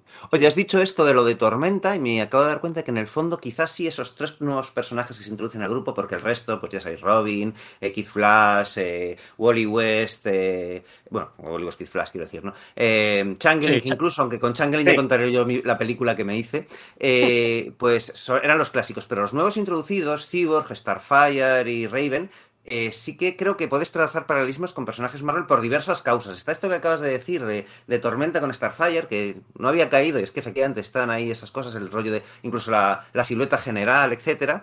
Con Raven, por lo visto, el tema es que a Wolfman le querían obligar a hacer un personaje que fuese el Doctor Extraño de DC, ¿vale? Aunque el Doctor. Fate andaba por ahí, pues como querían obligarle a algo así. Entonces él era un poco reticente, entonces salió con este personaje, Pérez le diseñó con un traje que fuese, digamos, poco práctico para el, para el enfrentamiento físico y de alguna forma cumplía ese, cupo, ¿no? Pero venía algo así como, venga, pues el Doctor Extraño. A mí con Cyborg lo que me pasa es que no puedo evitar, de hecho lo pensé según vi el anuncio de, de Cinco en el que anunciaban la serie, que era una especie como de, de Deathlock superheroico, ¿no? Cosa que se queda un poco, o sea, más superheroico, menos grim and gritty, por decir algo, ¿no? Cosa que de alguna forma a mí me parece que queda un poco subrayado con dos cosas, ¿no? Que, bueno, pues eh, Deathlock era, o sea, eh, Deathlock fue creado por Rich Buckler y en ese momento George Pérez era el asistente de, de, Rich Buckler, ¿no? Y de hecho el nombre inicial de Deathlock iba a ser Cyborg, pero no lo utilizaron porque había una novela por ahí muy popular en los años 70 que luego fue la base para la serie esta del hombre de un millón de dólares, de 6 millones de dólares y tal, y el nombre no se utilizó y luego fue ese nombre lo fue utilizado para, para este personaje. Entonces quizás eso subraya un poco que, que sí que era unos, que sí que era una serie un poco Marvel, no sé cómo. Cyborg, Cyborg en los primeros números, si recordáis, luego cambia mucho, bueno, y al final ya es un Robocop, ni, ni te cuento. Eh, pero en los primeros números se balanceaba como Spider-Man con un cable metálico que le salía, sí. se balanceaba de, sí, de, edificio a edificio, ¿eh? Ojo, luego te, Eso es, luego y saltaba y era un atleta, era un atleta, lo de eso tal no robótico, eh, eso es, y se balanceaba como Spider-Man, igual, o sea, es que luego va cambiando todo. Y además tienes, tienes la idea de que es el como el, el hombre fuerte del grupo, ¿no? El, el, brick, ¿no? Como el, no sé, la cosa en los cuadros fantásticos y tal, pero en realidad su nivel de fuerza no es tan grande. Hay un momento en que le están haciendo la, la prueba, está esa, esa splash page del contrato de Judas, donde está con, esa, con ese bloque de piedra que está bajando y él soportando, le dicen que, que soporta unas 5 toneladas. Y en ese momento tú ya eres consciente de que Wonder Girl, por ejemplo, levanta mucho más, que es mucho más fuerte, en realidad. Claro. Ya sabemos que la fuerza entre superhéroes, pues depende del guionista, ¿no? Pero que no es, que su atributo principal no es que sea muy fuerte, ¿no? Sino su versatilidad y lo que dices, el hecho de que es un atleta que ha quedado frustrado, pues por, por, por, su, por su accidente, que le ha amplificado y con lo cual no puede estar en competiciones normales. ¿no? Mira, ahora que dices lo de Wonder Girl, también hubo polémica, bueno, lo de la relación interracial, lo de las sectas y tal, hubo polémica también con el romance de Donna Troy con una persona, con un adulto, con un mayor, ¿no? Y dices, que tenía un hijo de una relación anterior, además, claro, es que... o sea, con Terry Long, sí, sí, sí. Eso es. Y se casan. Eso es. Eso es, eso es. Eh, bueno, antes de entrar ya un poquito, iremos rápido, ¿eh? desmenuzando los primeros números que son súper potentes. Sí que os voy a pedir como siempre nos gusta, que bajemos al barro de lo friki, al barro, ¿eh? O sea, y me digáis eh, no uno, sino eh, no, eh, será difícil que nos pisemos. Bueno, igual todos decimos el origen de Donna Troy, pero vuestros dos momentos favoritos, vuestros dos momentos, números, ¿qué, qué me decís? ¿O Pero- imágenes. o- Es que yo, es que yo me he apuntado 10. Claro, bueno, pues venga, a Es ver. que a yo ver. me he apuntado 10. Eh, mira, eh, un listado muy Nos vas a rápido. pisar. Seguro. sí. Número 4, cuando dejan colgada a Raven. Eh, número 8, un día en sus vidas. Probablemente mi, mi número favorito. Sí. El, el número 16, Starfire desencadena la, la empatía con, con Donna. El, el número 20, Dermot and Dad, eh, de Wallman y Pérez, en el que Wallman y Pérez eh, aparecen en las últimas páginas. El número 26 y el número 27, que para ellos es un, eh, eh, es un hito, el Runaway, el de los chicos perdidos. El número 38, Who is Donna Troy, que este es eh, para, para muchísima gente el, el mejor número de toda la, la colección. Y para mí, mira, me voy a parar en la lista. El número 39 es para mí el que lo tiene todo. El número 39 es Crossroads, es la marcha de Robin y Kid Flash con, con la portada aquella de ellos marchándose y el fondo en blanco que se ha copiado mil veces. Sí, me suena de algo, ¿verdad, Pedro? Sí, a mí también me suena, Sergio, a mí también me suena. Es, es la por- es, es el número de la doble página que copia Ron Liefeld para, eh, para X-Force. Sí, es verdad, para la apertura de X-Force, ¿verdad? Sí. Ah, Sí. Ahí está. Y, y es el número de, de Terra Descocada, eh, que está en bata con, con Destro. Así que es- este TVO lo tiene todo. Yo me voy a ir a un par de escenas en concreto, no a números y tal, pero sí que recuerdo, pues eso, al nivel barro super friki y tal, diré que, que hay una, una escena que a mí me voló la cabeza de pequeño, que era, pues de- creo que es del anual 2 de los Titanes, ¿no? Cuando el, el- el que sirve para, como presentación del vigilante Adrian Chase, el, el Punisher de DC, por decir algo, ¿no? Que están todos Sí. estos secuaces de 3 al cuarto que ha contratado el monitor, que luego sería súper importante para Crisis, atacando a los Titanes, ¿no? Y hay uno que va con un bazooka, de hecho se llama bazooka, ¿no? Que, que, que- y que masca chicle y hace pompas, ¿no? Que con su bazooka consigue volarle las piernas a Cyborg, que a mí eso me impactó mucho de pequeño, ¿no? El rollo de ya estás acostumbrado a que tipos artificiales por sistema te los revientan para poder reconstruirlos y tal, porque ahí no pasa nada, pero a mí me impactó mucho. Entonces, como que el tipo además, como le ha volado las piernas, le tiene a su merced, ¿no? Y está a punto de, pues, de acabar con él, además le lanza algún insulto racista o algo por el estilo, y cuando parece que está todo perdido, se ve esa viñeta en la que Cyborg lanza su, su puño eyectable, ¿no? En plan, pues Machine Man o algo por el estilo, aplastando la, salida del bazooka y revienta muriendo, o sea, reventando el, bazooka, muriendo el malo y él perdiendo su, su mano. Pero eso a nivel como friki de pelea superheroica a mí me, volvió loco, ¿no? Y luego me encanta, me encanta, me encanta la escena de- del número de, de Red Star, de Leonid Kovar, ¿no? El final, ¿no? Con esa frase de, eh, sí, ella era mi prometida y hoy era el día en el que nos íbamos a casar. ¿A qué? Se me está poniendo Oh. pelos de punta según lo digo. No sé, pero ese te veo de verdad que que, me... que se, que se lo dice a Wally. Uf, sí, sí, sí. Eso sí, es, porque sí, Wally y él se llevaban mal desde su primera aparición en los años 60, etcétera, y ahí como que estaba eh, como recrudecido el, el riganismo de, de Wally West y el encontrarse con un personaje soviético y tal, y esa frase final que deja a Wally con una cara de ostras, la he cagado con todo el equipo, de verdad que me parece una forma de, de terminar un TVO bestial, bestial. Sí, sí, sí. Yo se lo he leído ahora, claro, después de todo el coronavirus y tal. Y. Y. Uf, uf, ¿verdad? sí, sí, sí, sí, sí. Sí, porque el segundo año de la serie, Wolfman y Pérez eh, recuperan muchos conceptos clásicos de, de los titanes de, previos, ¿no? Eh, utilizan ese año para recuperar muchas, muchas cosas. Ah, yo sí tengo que elegir dos momentos o tres momentos. Uno sería el número 8, un día en sus vidas. Para mí, eh, decía Julián, probablemente mi número favorito. Bueno, yo quito el probablemente. Eh, para mí es mi número favorito. Eh, dos, la viñeta en la que en la viñeta en la que Donna Troy y Dick Grayson se dan la mano como amigos en el número del origen de Donna Troy. Al final se dan la mano los dos después de ahí, ese, esa viñeta, ese primer plano de las dos manos, a mí me parece es tierno, mm, conmovedor, es, eh, simplifica, explica tantas cosas que, para mí es una de mis viñetas favoritas. Y luego ya me voy al segundo volumen, a la saga inicial, Uh, con ese George Pérez desatado, completamente desatado, con aquellas portadas directamente coloreadas, sin pasar por la tinta, sin. Bueno, impresionantes. De hecho, para mí ese es el, el, el culmen de George Pérez como dibujante, esas, Sí. esas cinco portadas. Su ápice creativo, ¿verdad? Sí, o sea, Sí. que esos cinco números, de- es- yo creo que nunca ha dibujado mejor y luego ha seguido progresando como dibujante y creo que no nos podemos quejar nada viendo su trabajo en JLA Vengadores y tal, pero es No. que es, creo que es lo mejor que ha dibujado Pérez en su vida, sí. Sí, sí, el mejor. Tenía, las manos muy calentitas entonces y, Sí. y, y son, son espectaculares. El contrato de Judas al final mm, pincha un poquito en el dibujo. Se ve que va rápido. Es que además le pasa una cosa. Sí, es un anual, es, es como, es una saga que termina en anual de una saga y le pasa dos cosas. Primero que, o sea, eh, la mitad está entintado por Dick Giordano, que bien, ¿no?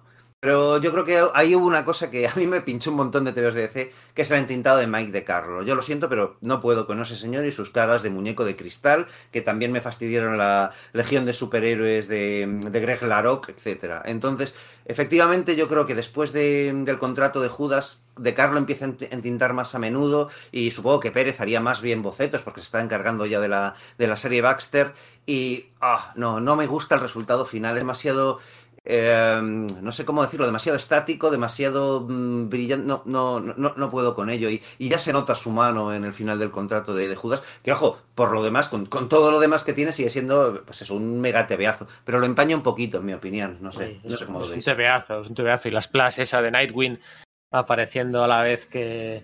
Que divide de- con la de Jericho, y, bah, sí, sí, sí, Jericho. sí, sí, sí. Ah, sí, sí, sí. Brutal. Eh, pero la, eh, la imagen que yo decía del terror de Trigón es la en el número cuarto, creo que será el super el número cuarto, es cuando todos los héroes ya están poseídos y aparece una silueta eh, con un fondo amarillo, aparecen todas las figuras en negro con los ojos en rojo, unos, unos puntitos, ¿eh? los ojos en rojo, poseídos por Trigón. Esa silueta, y luego al final es- en la, en la página luego están silueteados en, en- en rojo. A mí esa página, esos números con, con sus dobles malignos, con su chúpate esa Jim Starlin, eh, con su todo en, la, en la guerra del infinito. Eh, eh, me parece, me parece, me parece brutal. Esos son mis, mis números favoritos. Y venga, empezamos ya un poquito a repasar así el primer año, aunque sea, que es donde es una sobredosis una orgía de conceptos nuevos que aparecen ahí por primera vez, que bueno, pues que van a ser imitados una y otra vez durante mucho durante mucho tiempo. Decíais de, en plan de broma, eh, bueno, decíais en serio que, que Rob Liefeld efectivamente homenajea barra copia la primera página de, de su X-Force, que es la del ataque de los titanes. El ataque de La los copia, es decir, es- está calcada directamente. Eh, puedes decir puedes decir que es un homenaje eh, consciente y sin referenciar, pero Bueno, no- no puedes decir que- que se parezca. atravesándose a sí mismo y a otro como, como en el Ronin de Miller, ¿no? Esos, esos préstamos que, se, que se permitía Rob. Pero claro, es que Rob es un gran fan de los titanes. De hecho, su John Blood en el fondo era una propuesta no, no aceptada por DC de, de re- de renovar a los titanes, ¿no? Y, y- y ahí no es que no le puedo culpar que sea fan de los titanes, ¿sabes? Bueno, ¿a, a siempre- nos hemos juntado los tres aquí, ¿sabes? Es no un, es, es un gran fan de los Titanes y de George Pérez. O sea, Rob Liefeld compró a George Pérez los los originales, sí. sí. de la, del JLA Vengadores que empezó a dibujar George Pérez antes de que Jim Shooter lo aprobara. Y que de los luego 80, ¿no? de los 80 y le compró las 20 páginas eh, Rob Liefeld. O sea, es un. Y bueno, eh, Deathstroke. eh, Deadpool, sí. Deadpool. Aunque luego, yo, eh, sí, lo que pasa es que yo creo que esa. que alguna vez Fabián Níciez ha dicho que en realidad la idea de, de Rob era hacer un. quería hacer una mezcla entre, entre Spider-Man y Boba Fett. Y entonces el resultado final, según lo vio Fabián Níciez, fue como, tío, es que este es Deathstroke. Y hasta hizo la, la coña poniendo el nombre de Wade Wilson y, y demás. Pero creo que, que, que la idea de, de Liefeld, en concreto en eso que parece tan evidente, iba por otro lado. Y, y- y claro, pues la gracia está en que el resultado es pues, pues tener a, a, una, a una parodia de- del personaje en Marvel, ¿no? De, de Deathstroke. Es un villano o un antihéroe. Aparece en el número 2 con, con su hijo Ravager, con... Ay, no me sale la traducción de Hype. eh, Y, eh, aquí lo vimos como La colmena. colmena, ¿no? la colmena, Eso eso, es. un ac- Eh. acrónimo de colmena que, que no, que no recuerdo cómo, cómo desglosaban en 5. Y lo que pasa que Deathstroke o sea, va a ser un personaje más de la serie. O sea, como los... los- Sí. Ah, Como es, Donald. eh, es un villano de, de arriba abajo cuando, cuando entra. Y, y pues casi puedes decir, es el, eh, Trigon mediante es el gran villano de, de la serie durante mucho tiempo, probablemente hasta el juicio. Hmm. Sí, o sea, es como que Trigon eh, origina eh, la, la, formación de los titanes, pero quien vertebra la serie al final es Deathstroke, ¿no? Sí. Sí, porque... Bueno, Deathstroke, que en el fondo se le empezó a conocer así eh, más tarde, es decir, en el set número 2 ya se le llamaba Deathstroke, pero el, el, nombre completo era Deathstroke de Terminator, ¿no? Golpe mortal al exterminador. Pero en la serie habitualmente se le llamaba Terminator, o sea, el exterminador, ¿no? Aquí en 5 lo, le, le, la traducían como sí, el exterminador. Y yo creo que cuando es llegó que... las, las, películas de James Cameron, decidieron, bueno, vamos a tirar de la otra parte del nombre, y en vez de llamarle Terminator, vamos a abundar en lo de Deathstroke, sobre todo porque yo creo que para el 92 es cuando se, cuando se publica su colección propia y a lo mejor por temas de copyright no pudieron llamarla Terminator y deciden utilizar ese nombre que, que en el fondo llevaba sin utilizarse pues como 10 años, ¿no? Y que había sido atisbado en el primer número, pero que en el fondo al personaje se le conocía como Terminator durante todo ese tiempo. El, el número 2, que, es el, que es el número en el que en el que muere el hijo y que, que, que, luego esto va a desencadenar el odio eterno a los titanes que, que un poco culminará en el contrato de Judas, ¿no? El título es Today the Terminator.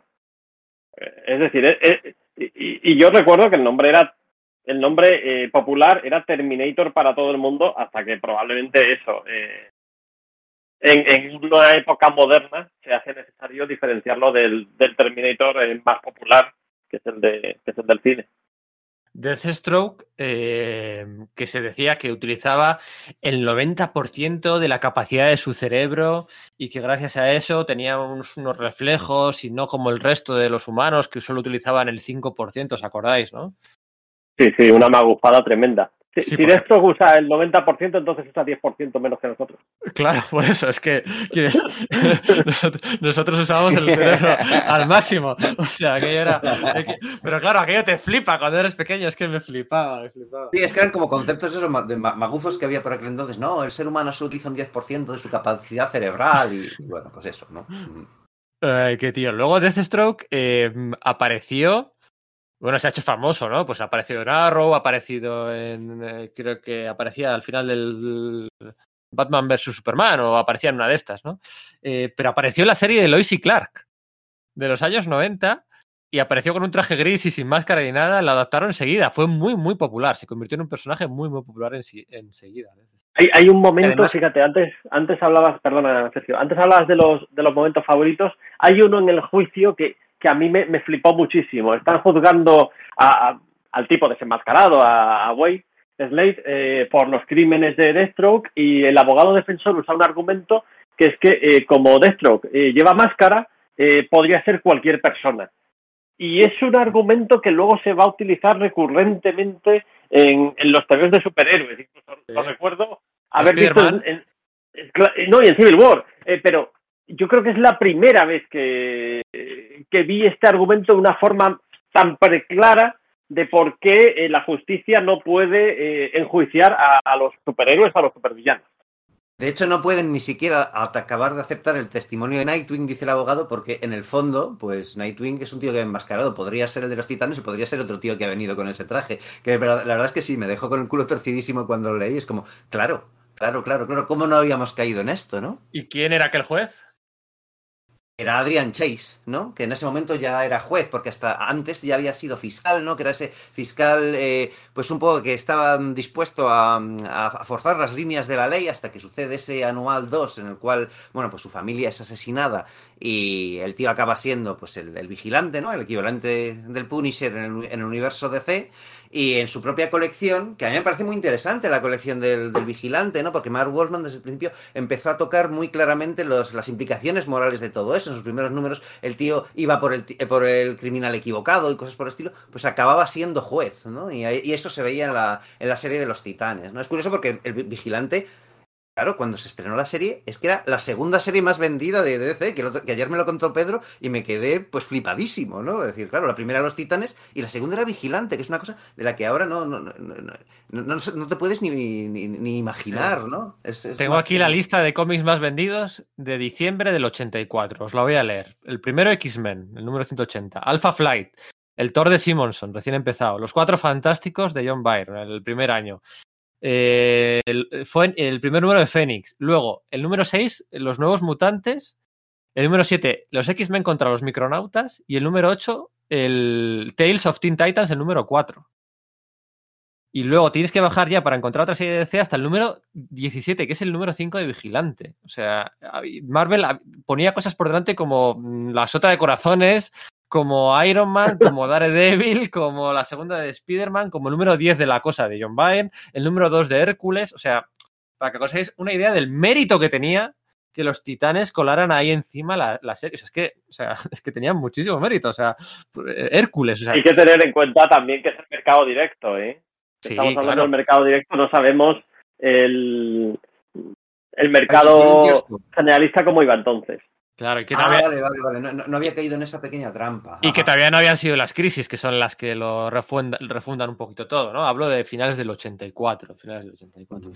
Sí, pero fíjate cómo, cómo, cómo cambia la historia, lo que queda y lo que, lo que se olvida.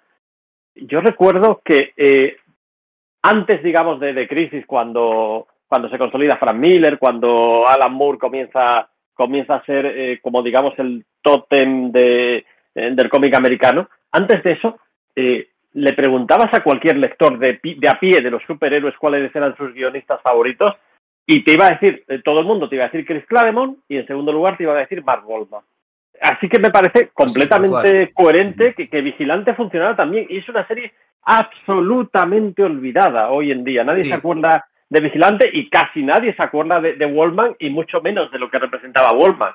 Eh, porque estamos llegando a un momento en que incluso el propio Claremont eh, se está desdibujando muchísimo su, figura. Eh, pero claro, volvemos otra vez sobre el contexto. Julián, dime. Personajes adaptados al cine o a la televisión. El que más tiene es Stan Lee. El segundo que más tiene es Jack Kirby. Hasta aquí digamos que casi no tiene ni mérito. El tercero es Mark Wolfman. Ahí lo tienes. Y, la, y, lo que se ha peleado por eso, el pobre hombre. ¿eh? El tercero. Y el cuarto, Len Wayne. Personajes creados, adaptados directamente al cine. El tercero es Mark Wolfman. Que tú dices, bueno, pues va por años, porque este año eh, David Michelin tiene a Matanza, tiene a Veneno, tiene a eh, Scotland es suyo, Máquina de Guerra, bueno, James Rhodes es suyo, eh, te puedes a pensar y luego hay muchos que, hay que, que, parece que no, pero tienen muchos, pero el tercero es Mark Wolfman y por el que más pasta ha ganado debe ser Deathstroke, precisamente. Y por el cameíto ese en Batman vs Superman, ¿no? O sea, a Starling le pasó lo mismo con, con la identidad secreta de la KG Bestia en esa misma peli, ¿no? Sí, sí, sí, no, porque ha salido en Arrow mucho, la serie de los Titans Go y no sé cuántas historias. Bueno, para el número 3, después del número 2 de, del que aparece Deathstroke, para el número 3 yo ya me canso de Raven. O sea, yo para el número 3, o sea, yo es un Deus es máquina. Muy intensita, ¿no? Es un, intensita eh, y es un Deus es máquina continuo, porque siempre parece que va a morir alguien, no sé qué, no sé cuál, y llega Raven, le absorbe la mierda que tenga adentro, la, el trauma, el no sé qué, ah, la ha curado a otra cosa. Y eso se empieza a repetir mucho, mucho. No sé a vosotros si os cansa o no, pero a mí Raven yo era un personaje que funcionaba lo de la distancia, porque además, en el, mismo número 3, que es el primer número, eh, fijaos que lo claro que lo tenían. En el 3 ya están haciendo eh, cosas que no son muy de superhéroes. Están en la, en la azotea tomándose unas copas y, y pronto eh, en el número 2 estaban, estaban en la piscina. Y Raven sigue con la manta de arriba abajo, mientras los otros están que tienen que pasar un calor enorme. Eh, pues claro, era, un personaje que estaba como, como al margen. Eh, lo que pasa es que también era la chica rarita de la que quería saber alguna cosita más. Y de hecho era un personaje que creo que no estaba diseñado para que al principio eh, fuese agradable al lector. De hecho, es poco después cuando se produce esa revelación de que en el fondo los titanes se han unido eh, por manipulación psíquica de ella. Ha utilizado sus poderes mentales, eh, sus poderes empáticos, para obligarlos a estar juntos, ¿no? Entonces creo que precisamente el juego de Wolfman es como, este personaje no va a gustar a los lectores, pero va a ser muy importante, hacerlo un poco desagradable. Sabes que tiene buenas intenciones, sabes que, sabes que su corazón, pues digamos, es puro, ¿no? A pesar de la herencia de Trigón pero efectivamente era como, bueno, y viene y lo arregla. Y además eso, esa falta de fisicidad, ¿no? Lanza el, el pues el, su, su, forma astral y, toda la pesca y es ahí donde a lo mejor pues puede pegarse un poco y tal. Pero sí, eh, cansado un poco. Entonces creo que es precisamente por eso, por lo que es brillante, que Wolfman es, consciente de ello y empieza a utilizarla bien a partir de ese número. No a utilizarla bien, sino que sea el, el, el eje de la gran historia que va a contar a continuación, ¿no? Sí, porque bueno, todos recordamos el terror de Trigón, ¿no? el relanzamiento del volumen 2 en el 84 como una gran saga contra Trigón, pero bueno, ya, ya ha habido otra saga de Trigón previamente, que es la que empieza el número 5 así. Pero antes, bueno, está el cameíto ese de, con de los, los cinco terribles, con la Liga de la Justicia, con, bueno, es que yo espero, es que, es que podría estar todo diciéndolo, está espectacular ahí, es que madre mía. Oye, es que eh, acabo de caer en una cosa, espera, es que acabo de, de, tener un momento sí, sí. Claro, de Fearsome 5 eh, son como los Frightful Four, ¿no? O sea, los enemigos sí. de los cuatro fantásticos eh, utilizan también la doble iteración en, en, en inglés, ¿no? Lo de. Claro, sí. Madre mía. sí, sí, sí. Estoy repasando esos números. Yo recuerdo el número. Eh, el número de la, de la liga. Que, el número de la liga no, el número, el número siguiente que es el número 5, eh, que es cuando ya todos se han enfadado con Raven.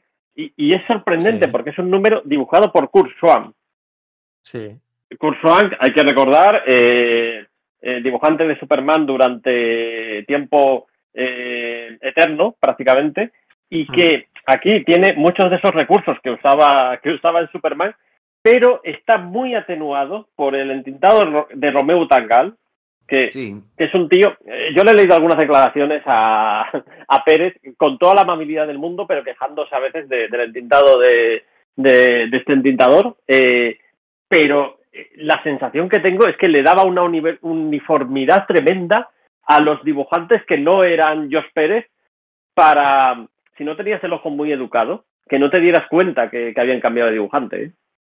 Es curioso porque esto que dices de Romeo Tangal, yo siempre soy súper defensor suyo, que te lo diga Pedro, que, que algunas sí. tiradas de pullas hemos tenido. No sé, como que Tangal y, y, Pablo Marcos para mí son los entintadores definitivos de, de Pérez, aparte, sí. bueno, pues el mismo y tal, ¿no? Pero no, no, no sabía esto. Y con Swan además tienes la doble coña de que era el dibujante favorito de George Pérez, ¿no? O sea, él le, le sustituye su, su ídolo en ese, en ese número. Y es verdad que todo es o sea, fíjate que es un mega combate contra Trigón y contra un gran secuaz suyo que tiene todo para ser algo, aplastante y lleno de, de, dinamismo y tal. Y se, le ve, se ve que no, se ve que, que, la cosa es muy, muy, muy estática, no funciona. Piensas en ese número si lo hubiese dibujado Pérez y uff, creo que, que, estaríamos hablando también de uno de nuestros números favoritos y sin embargo, creo que ninguno se nos ha ocurrido meterlo en esa lista, ¿verdad? Es que fíjate, yo creo que cuando Pérez vuelve, se quiere desquitar de no, no diría amateurismo, porque ya, ya, es, un, ya es un dibujante eh, completamente desarrollado y, espectacular en estos números. Pero es verdad que lo comparas con, con lo que llega a hacer eh, 50 números más tarde y, no hay color. Y los tres primeros números de la serie Baxter, él, él mismo se entinta. Él mismo se entinta y hace todos esos efectos que, que entonces nos parecen extraordinariamente novedosos.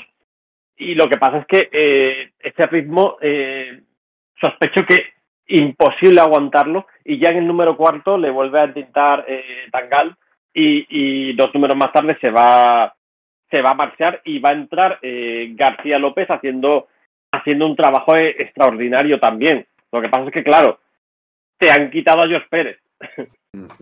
Ya llegaremos a eso porque yo ahí tengo además, me, fíjate que me flipa García López, pero tendré mis, reserva, mis reservas con, con, ese cambio, ¿no? Vamos a seguir si queréis con la... Pero, pero con espera, la... tú estás, o sea, a ver, en, en, la saga en la que salía, ¿cómo era? ¿Era Azrael o cómo, cómo se llamaba el...? Sí, Azrael, el, y, Azrael. y, los titanes originales y es, todo esa esto. Saga, esa saga del, del, número 6 al 10 o... Bueno, creo, creo que primero hay un número de Dan Jargens y luego. Sí, es verdad. El, el, el epílogo de, de la saga, sí. saga de Trigon es de Dan Jarvin, que está bastante verde, el pobre. Eh, ah. Sí, que era el del desfile. Bueno, no me acuerdo, ahora no me acuerdo bien. Eh, y, y, luego meten cinco números de José Luis García López, que son gloria bendita. O sea, mm, o sea se ha ido Pérez y no, no lloras. O sea, lloras después, pero en ese momento no lloras, de verdad. Sí. Es que, bueno, no, luego... no, no lloras, pero sí que es verdad que. Bueno, ya lo, luego lo hablaremos, pero tengo. Siendo José Luis García López uno de mis dibujantes favoritos, tengo que. Bueno, lo, lo, luego lo aplicaré, ¿no? Vale. Pero lo que ves es eso, que, en esta, que en esta, eh, está ese feeling que hace Cartson en la serie original de 1980. Entonces, cuando vuelve Pérez, yo creo que es lo que dice Julián, que Pérez dice, vale, esto está funcionando, esto ya se dedica más a los personajes.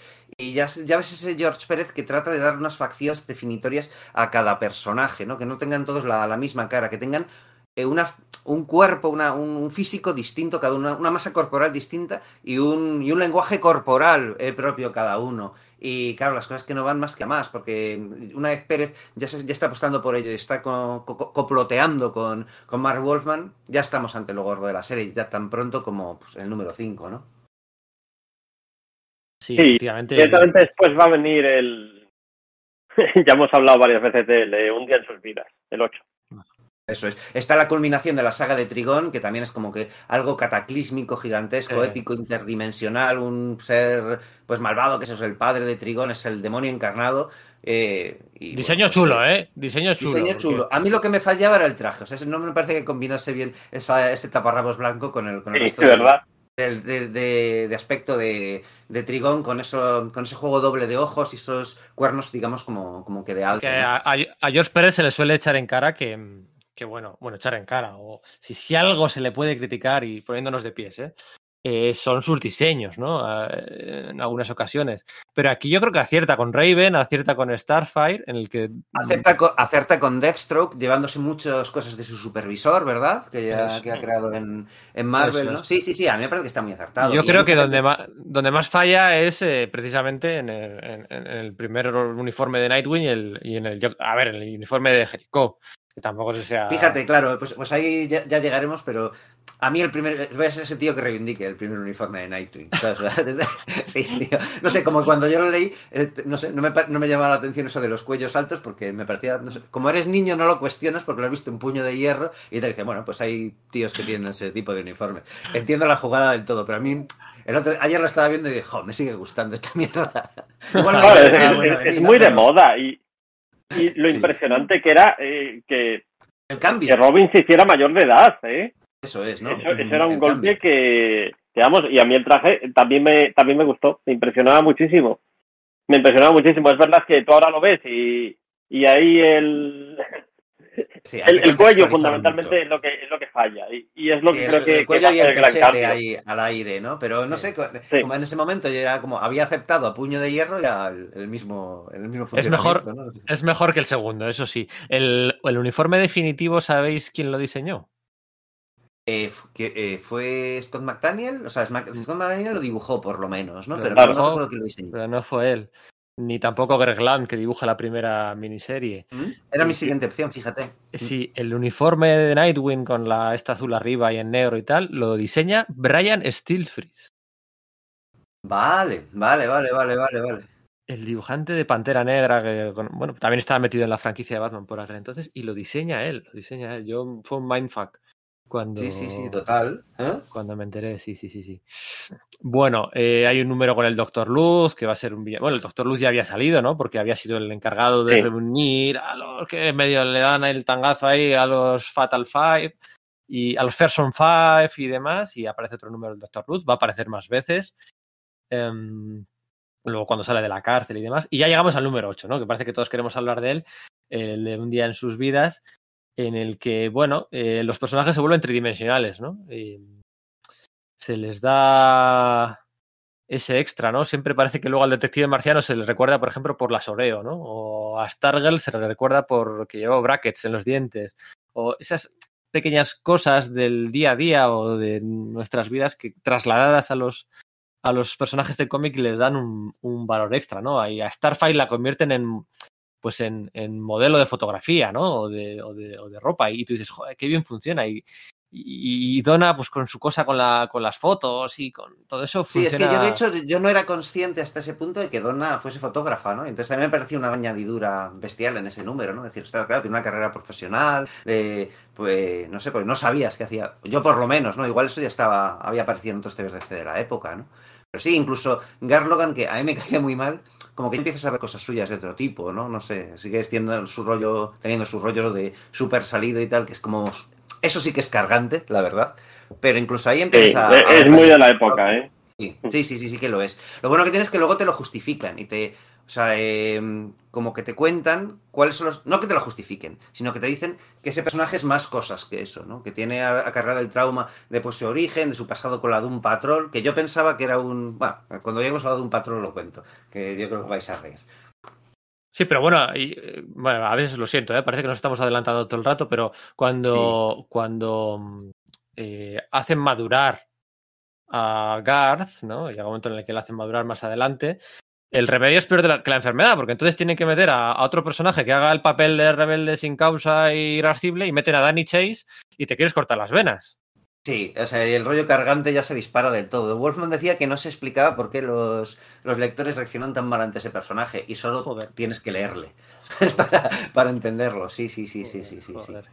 Pero ese número de Un día en las vidas es bestial. Y el final, ¿no? Porque claro, todo está contado como una carta de Wally West a sus padres, contándole la historia de, pues, de sus amigos, la gente con la que está parando y tal ese punto final de coge, cierra el sobre y dice, va, se lo voy a llevar yo mismo y sale corriendo, de verdad que me, o sea, me, iluminó una sonrisa en el rostro bestial y me ha seguido pasando todas las siguientes veces que lo, que lo he releído. Pero, este es el número 20, el, que, el que tú estás diciendo. Ah, lo, es verdad, sí, sí, sí, sí, este, ah, ah, ah, vaya, vaya, vaya metida de cuezo, tienes razón, sí, sí, sí, sí, sí, sí, sí, es verdad.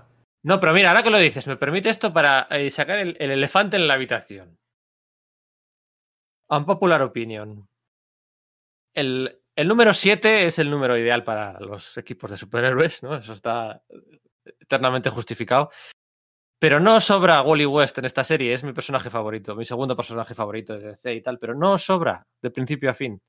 Sí, de hecho a Wolfman también en declaraciones suyas lo dice que era con mucho el miembro más poderoso, es decir, que en ese punto pues él tenía los mismos poderes que, que el Barry Allen pre-crisis y tiene que estar permanentemente lastrándolo y, se nota porque en cuanto puede se lo quita del medio. Ojo, a mí me gustan mucho las interacciones que tiene Kid Flash con, los personajes durante todo este, este primer periplo, el rollo con Raven, luego lo de Francis Kane, eh, lo que tiene con, pues eso, con, con Red Star cuando aparece, eh, su rollo de que es mm, como más estiradete que los demás. A mí me parece que, no sobra porque Es capaz de, meterle un nicho de caracterización. Pero a nivel miembro superheroico es como, uh, sí, sí queda un poco fuera. Y de hecho es que es de los primeros que se pierde, ¿no? Sí, a mí me sobraba eh, Gar, pero Sí, eh, pero es que yo, le tenía mucho asco al personaje, de verdad que sí, no me sobraba del todo. Yo prefería con mucho a Kid Flash, ¿no? Que a que a, que a, que a, Logan. Pero entiendo lo que dices y, sí es verdad. Se nota que es que lees los TVOs y ves que, que Wolfman tiene una especie como de, conflicto, de le uso eh, aquí. Eh, ¿Por qué no hace estas cosas que, que, ha demostrado hacer antes? ¿no? Sí, eso sucede. Pero a mí no, sobrarme no me sobra. No, no, no, iría tan lejos como para decir eso, ¿no? Yo, recuerdo que, que, este conflicto que tiene con, con Raven de eh, el, estar enamorado, pero porque ella le había influido eh, mentalmente, eh, me, chocaba mucho. Era como, joder, qué, cuadriculado es este tío. Mm. Pero, pero al margen de eso, yo creo que, fue mi primer contacto con, con, el personaje y luego no hay que olvidar que, que Wallman es el que, no, no recuerdo si la decisión la tomó él, creo que sí, es el que escribe la historia en el que este tío se convierte en Flash. Sí, sí, al final de Crisis en Tierras Infinitas. Que todavía no había empezado. O sea, estamos hablando de números tres años antes de que empezara Crisis en Tierras Infinitas. Falta una tres vida. años. Falta una vida. Eso es, eso es. Eh, estaba repasando el número 7, que es justo antes de Un día en sus vidas. Tiene una cosa que es muy de TVO superheroico, muy, de Marvel además, que es eh, el, el, corte de, de, la Torre de los Titanes donde ves todo lo que hay dentro. Esto es muy anecdótico pero reconocedme que este tipo de cosas era lo que nos flipaba de críos y que ahora ya no se hace. Es que Wolfman y Pérez ya lo. Y, no, y, Pérez no, y Giffen ya lo habían hecho en el número 201, ¿no? Después de la confrontación esta con el Doctor Muerte, con los cuatro fantásticos ya refundidos y tal, eh, vueltos a su estatus más canónico, les llevan ahí al edificio, es, al edificio Baxter, y el edificio es el que les ataca, de hecho, ¿no? Y te muestran ahí como para los lectores que se hayan enganchado por, eh, primera vez ese, mismo tipo de, de, pues de corte, ¿no? De, especificación técnica, por decir algo, ¿no? Que se haya visto mil veces en la serie, ¿no? Y claro, aquí coge y te hace lo mismo, porque además la Torre de los Titanes va a ser muy importante. Eh, pues eso, por el ataque este de los Fearsome, de los Fearsome Five, los, los, los, cinco terribles, ¿no? Y, y, lo que va a pasar con, con el padre de Cyborg, ¿no? Es un edificio muy icónico y sin embargo es no sé, arquitectónicamente es una aberración. Sí, sí, sí, sí, del todo. Pero bueno, no sé, es ese rollo de irrealidad. Bueno, irrealidad, pero fíjate que la pusieron en Nueva York, ¿no? O sea, decir, que de nuevo ahí se va un poco a, lo Marvel y se renuncia a ciudades ficticias habituales en los cómics de DC, ¿no? Sí, además creando, creando un paisaje muy, eh, eso, muy, muy icónico. Tú, tú la ves ahí con, eh, con la bahía al, al fondo y, y es como es como DC generando su propia su propia iconografía dentro de Nueva York. Sí, es verdad. En el- los siguientes números hay unos enfrentamientos contra unos marionetistas y tal, que controlan la mente de algunos de los titanes, a los que Raven eh, les, les limpia la mente y les vuelve a recuperar otra vez más Raven liberando Bueno, el pero es que control era lo, de que, la lo que podía hacer ese personaje. Joder, ¿no? Esto tío, podía pero es hacerlo que- físicamente. Cualquier personaje a punto de morir, controlado mentalmente, siempre el Deus es máquina de Raven. Bueno, eh, paso. Eh, y ya luego se lía otra, ya se lía, se empieza a liar todo lo de Donna Troy con la llegada, es que esto, madre mía, con, recuerdo, dos años antes de Crisis, eh, con la llegada de los titanes eh, eh, Primordiales o. primordiales, sí, Mitológicos, ¿no? Los de la mitología griega, eso es. de los griegos, eso es, ¿no? Que ay, quizás el, todo lo que sepamos sobre Donna Troy no sea todo lo cierto que, que, que- que- que era, ¿no? Aparecía por ahí Gaea y, y compañía, ¿no? Hyperion, Eh, todo esto, sí. Los, los sí. titanes originales rebeli- rebelándose contra los dioses griegos que, claro, tenían presencia en el universo C por, a- eh, por vía Wonder Woman y las Amazonas, y por tanto era lógico que se reflejase eso en, con Wonder Girl, ¿no? Sí, no sé si aquí George Pérez ya le entran ganas de, de hacer Wonder Woman, porque todo, toda la manera en la que enfoca Wonder Woman de, de recrear la, la mitología clásica está ya aquí presente. Y no sé, ves, ves el Olimpo que hace y, y es el mismo que nos vamos a encontrar en, Wonder Woman. En Wonder Woman, evidentemente, elevado a la potencia, porque estamos hablando del, del Pérez posterior a Crisis, pero ya hay aquí mucha semilla de lo que va a hacer luego.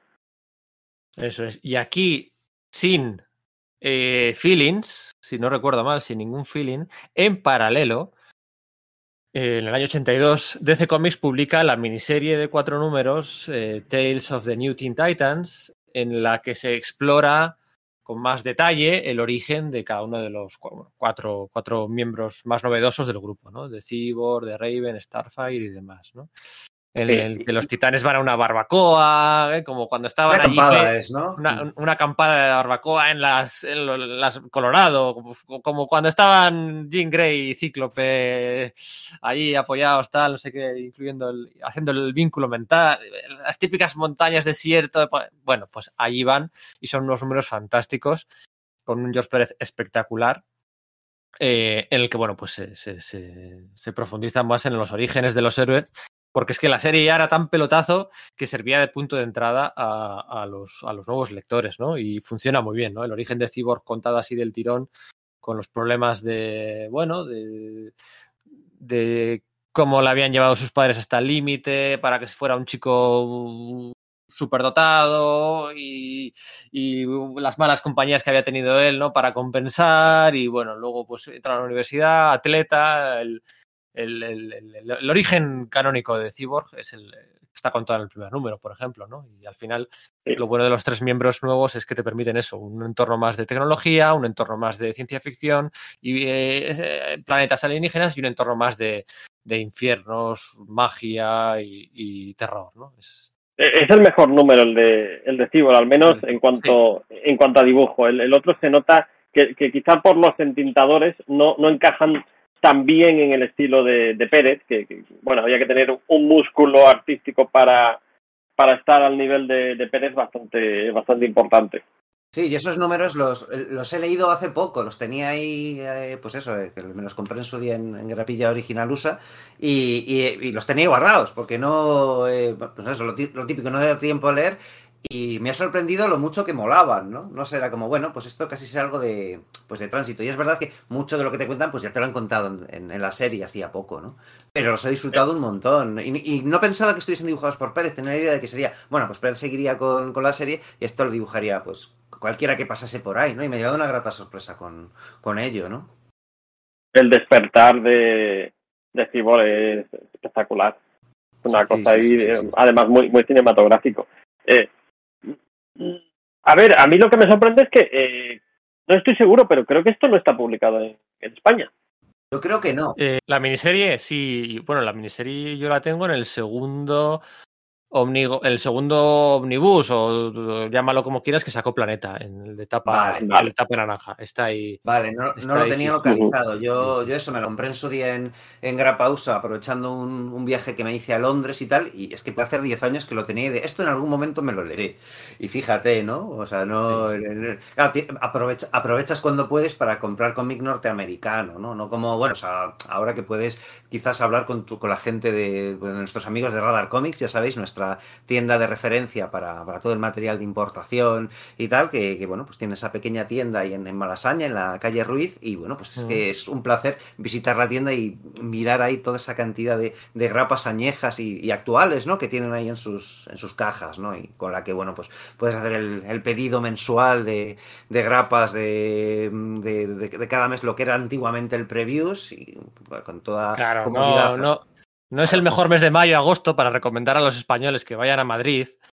Pero bueno, si queréis evitar encontraros con vuestra expareja eh, por vuestras ciudades y queréis ir a Madrid, la visita obligada del corazón de Malasaña, ¿no? En la plaza del 2 de mayo, ahí está Radar Comics, ¿no? Podéis, podéis ir allí a comprar todo el material de importación que queráis. Y además, este mes de agosto, tanto para las tiendas online como para las compras allí, por cada. Atentos, ¿eh? Es que esto parece mentira, pero lo voy a explicar. O sea, parece mentira porque es impresionante. Por cada 5 euros de compra, os regalan uno de los cómics del Free Comic, Free Comic Book Day de este año. ¿vale? ¿Compráis 20 euros? Pues podéis elegir 4, 4 distintos. ¿Compráis 50? Pues podéis elegir 10.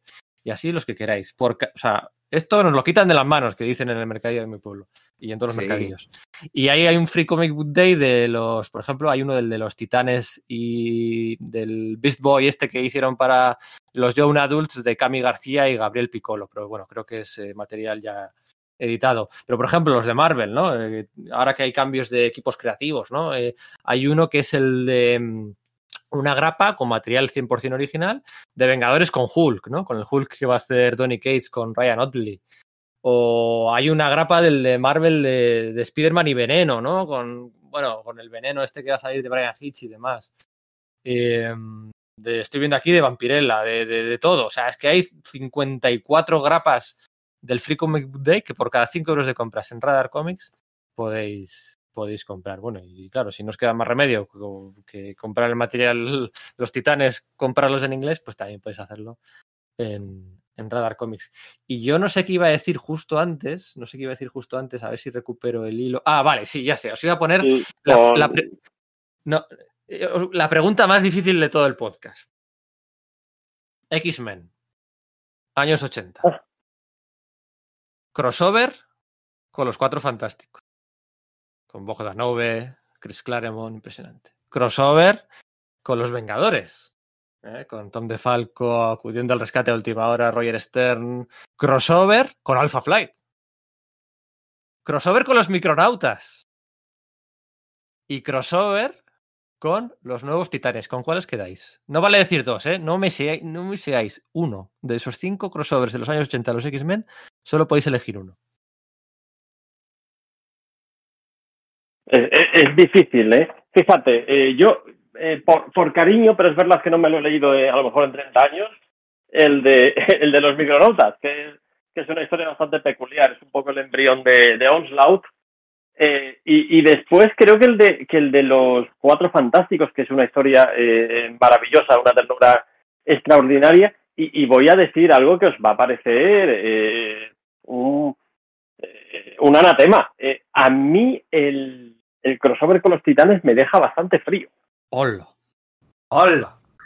Son dos autores que me flipan, que no me pueden Sí, flipar ¿eh? más. Vaya tela. Pero me Es que, bueno, mira, vamos a hacer una cosa. Para, para, para dejarlo un buen término. Tú has dicho eso. Has dicho dos, al final has hecho trampas. Y son los dos que yo había seleccionado. Pongamos que tú te quedas con el de los micronautas y yo con el de los cuatro fantásticos. O al revés, ¿vale? Porque. Venga, Venga, por el ejemplo. de los micronautas porque es muy difícil conseguir. Sí, yo lo, yo lo tengo repe- repetido, uno lo, lo- o sea, decir, lo tengo hecho migas, o sea, decir, y el otro lo, tes- lo tesoro en plan de esto, esto, a ver cuándo vuelve a salir, ¿no? Y es el, y es el que el que saco de Nunca, de mi bolsita para, para mirarlo en plan de súper atesorado, ¿no? Y a mí este TVO me flipa, pero es verdad que el, de, que el de los Cuatro Fantásticos es que me parece una de las mejores historias de los Cuatro Fantásticos, ¿no? Pero después sí que iría este de este con los titanes, de verdad que sí. Eh, no sé, me parece bestial lo que lo que Walt Simonson hace ahí, ¿no? El, eh, mezclar a Darkseid, que en, ese momento no estábamos tan, tan saturados de, de, Darkseid como villano recurrente del universo DC, sino que casi atesorabas cada aparición suya y bueno, pues eso, cómo integra las cosas, ese rollo de Garfield, Logan o Changeling diciéndole a Logan, no, te miras Logan, ¿no? Pues igual somos familia. Y el otro como, dándole una respuesta súper ese tipo de rollos, o el cómo Deathstroke coge, le viene, le viene Coloso y haciéndole en el de judo, porque obviamente Coloso es infinitamente más fuerte pues se lo quita de en medio, ¿no? Pues no sé, cómo, cómo está narrado todo eso. No sé, y Starfire, Starfire besando a Coloso para aprender un nuevo lenguaje y Kitty Pride súper, súper, súper enfadada. Sí, sea... sí, sí, sí, sí, A mí sí me gusta mucho. Además, con las cintas de Terry Austin que le quedan muy bien a, a Walt Simonson, no, no recuerdo otras veces que, que, hayan coincidido ese tipo creativo, que seguro que las hay, ¿no? Pero no. A mí sí me flipa, de verdad que sí. sí sería el tercer. Simonson está brutal. Simonson está brutal. Sí. A, mí, a mí se me queda un poco pequeña la historia. Y, y también es verdad que, que, para entonces yo ya había yo, yo ya había leído el, el primer Superman Spider-Man, que probablemente para mí sea el, y probablemente, junto con el de Hulk y, y Batman, los mejores cruces de, de, Marvel y DC. Y este como que, ostras, eh, me demandaba eh, más, más páginas, Comprendo. más tamaño, eh, pero que era que, pero ¿cómo puede ser un cruce de los dos eh, supergrupos más importantes del momento? Eh, que, que, no hay duda, eran estos dos.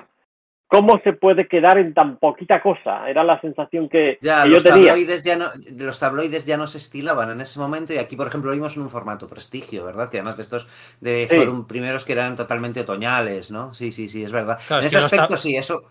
Los tabloides fueron cosa de los años 70, donde es que había que probar todos los formatos del mundo porque la industria se moría y, y, los Jan Sais y todo eso. Es que era, había que buscar fórmulas para. Y aquí ya estamos hablando de, de mercado directo, de 82 sí. y tal. Y bueno, pues. Donde eso era más complicado, el tema de tabloides, además, simplemente por apilar, cómo los apilabas en, en, las tiendas y las bolsas y tal, ¿no? Y, y lo entiendo. Pero es verdad, entiendo lo que dices, ¿eh? O sea, efectivamente, ese TVO demandaba un, un formato eh, tabloide, pero a mí me voló la cabeza, ¿verdad? Que sí, igualmente, ¿eh? O sea, no sé. Phoenix, Phoenix, Deathstroke, eh, Darkseid. Eh, bueno, aquí hay una cosa, y en el número 22 de los Titanes, en la serie regular, en la sección de correos, se anunció en DC la secuela de este crossover, que se iba a hacer un año después con, eh, el, claro, el primero era equipo creativo 100% Marvel, Claremont y Simonson, y el segundo, del, del siguiente, de la secuela, se iban a encargar Wolfman y Pérez, ¿no? Y, oh. Y bueno, eso estaba anunciado. O sea, tú te compras tu grapa USA del número 22 y el número 23 y eso está anunciado oficialmente. Clare, Claremont soltando a X-Men en esa época. Es que se, se, me hace como. No, no iba a pasar. Bueno, es verdad que sí, precisamente en la, en la, en, en la miniserie de Micronautas. Sí, pero, uff, se me, hace, se, me hace, se me hace un mundo, ¿eh? De hecho, la idea, la idea no era hacer como una especie como de, de colección eh, eh, anual de, de crossovers que, que, iba a ser eso, los X-Men y la patrulla y los nuevos titanes o algo por el estilo, o estoy sí, algo, algo, se habló, porque claro, estamos hablando de que los X-Men eh, año y medio después y ya tenían una alineación distinta, ya no estaba Cíclope, ya iba a estar Rachel, si no recuerdo mal, eh, los titanes iba a coincidir con Terrat antes de saberse que, o sea, bueno, eh, sin Wally, o sea, habríamos visto con el, con el paso de los años cómo cambiaban las alineaciones, ¿no? Los uniformes, los villanos elegidos, eso no se sabe.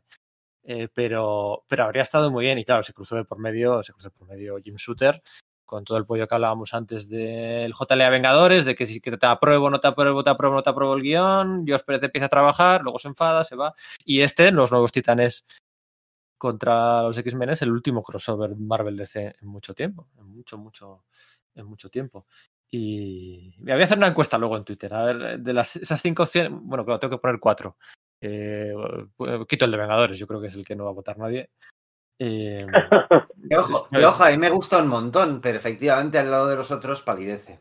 Sí, y bueno, eh, las guerras asgardianas. Bueno, no, vamos a dejarlo. Eh, porque es técnicamente los nuevos mutantes. Bueno, da igual. Eh, el número. Seguimos, continuamos, ya nos estamos acercando a la primera aparición de Terra, que es el número 28, y hasta entonces, pues nada, eh, el número 21, el hermano Sangre, el número 22, la hermana Sangre no, pero la hermana de Starfire, son números que van, bueno, construyendo una, mitología más grande. O sea, es que el primer año es brutal. O sea, Deathstroke, La Colmena, Ravager, Los Cinco Terribles, La Liga, Trigón, tal. el primer año es brutal, pero el segundo año también permite incluir nuevas cosas como, bueno, pues Bueno, este hay una saga ahí que es la que me vuelve loco, que es la resolución de las tramas de la patria condenada a través de Changeling. Ah, es cierto, sí, sí, sí, sí. Venga, cuenta, cuenta, a ver. Llevas eh, apagando con eso hace una hora, ¿eh? Claro, o sea, es que sí, es verdad. Eh, ya, ya puede estar a la altura eso. Bueno, pues el rollo es que yo pensaba que cuando yo era pequeño, o sea, vi a Changeling, claro, el resto de personajes los conocía y a Changeling no, ¿no? Y dije, bueno, pues serán de nueva creación como Raven, Starfire y, y Cyborg.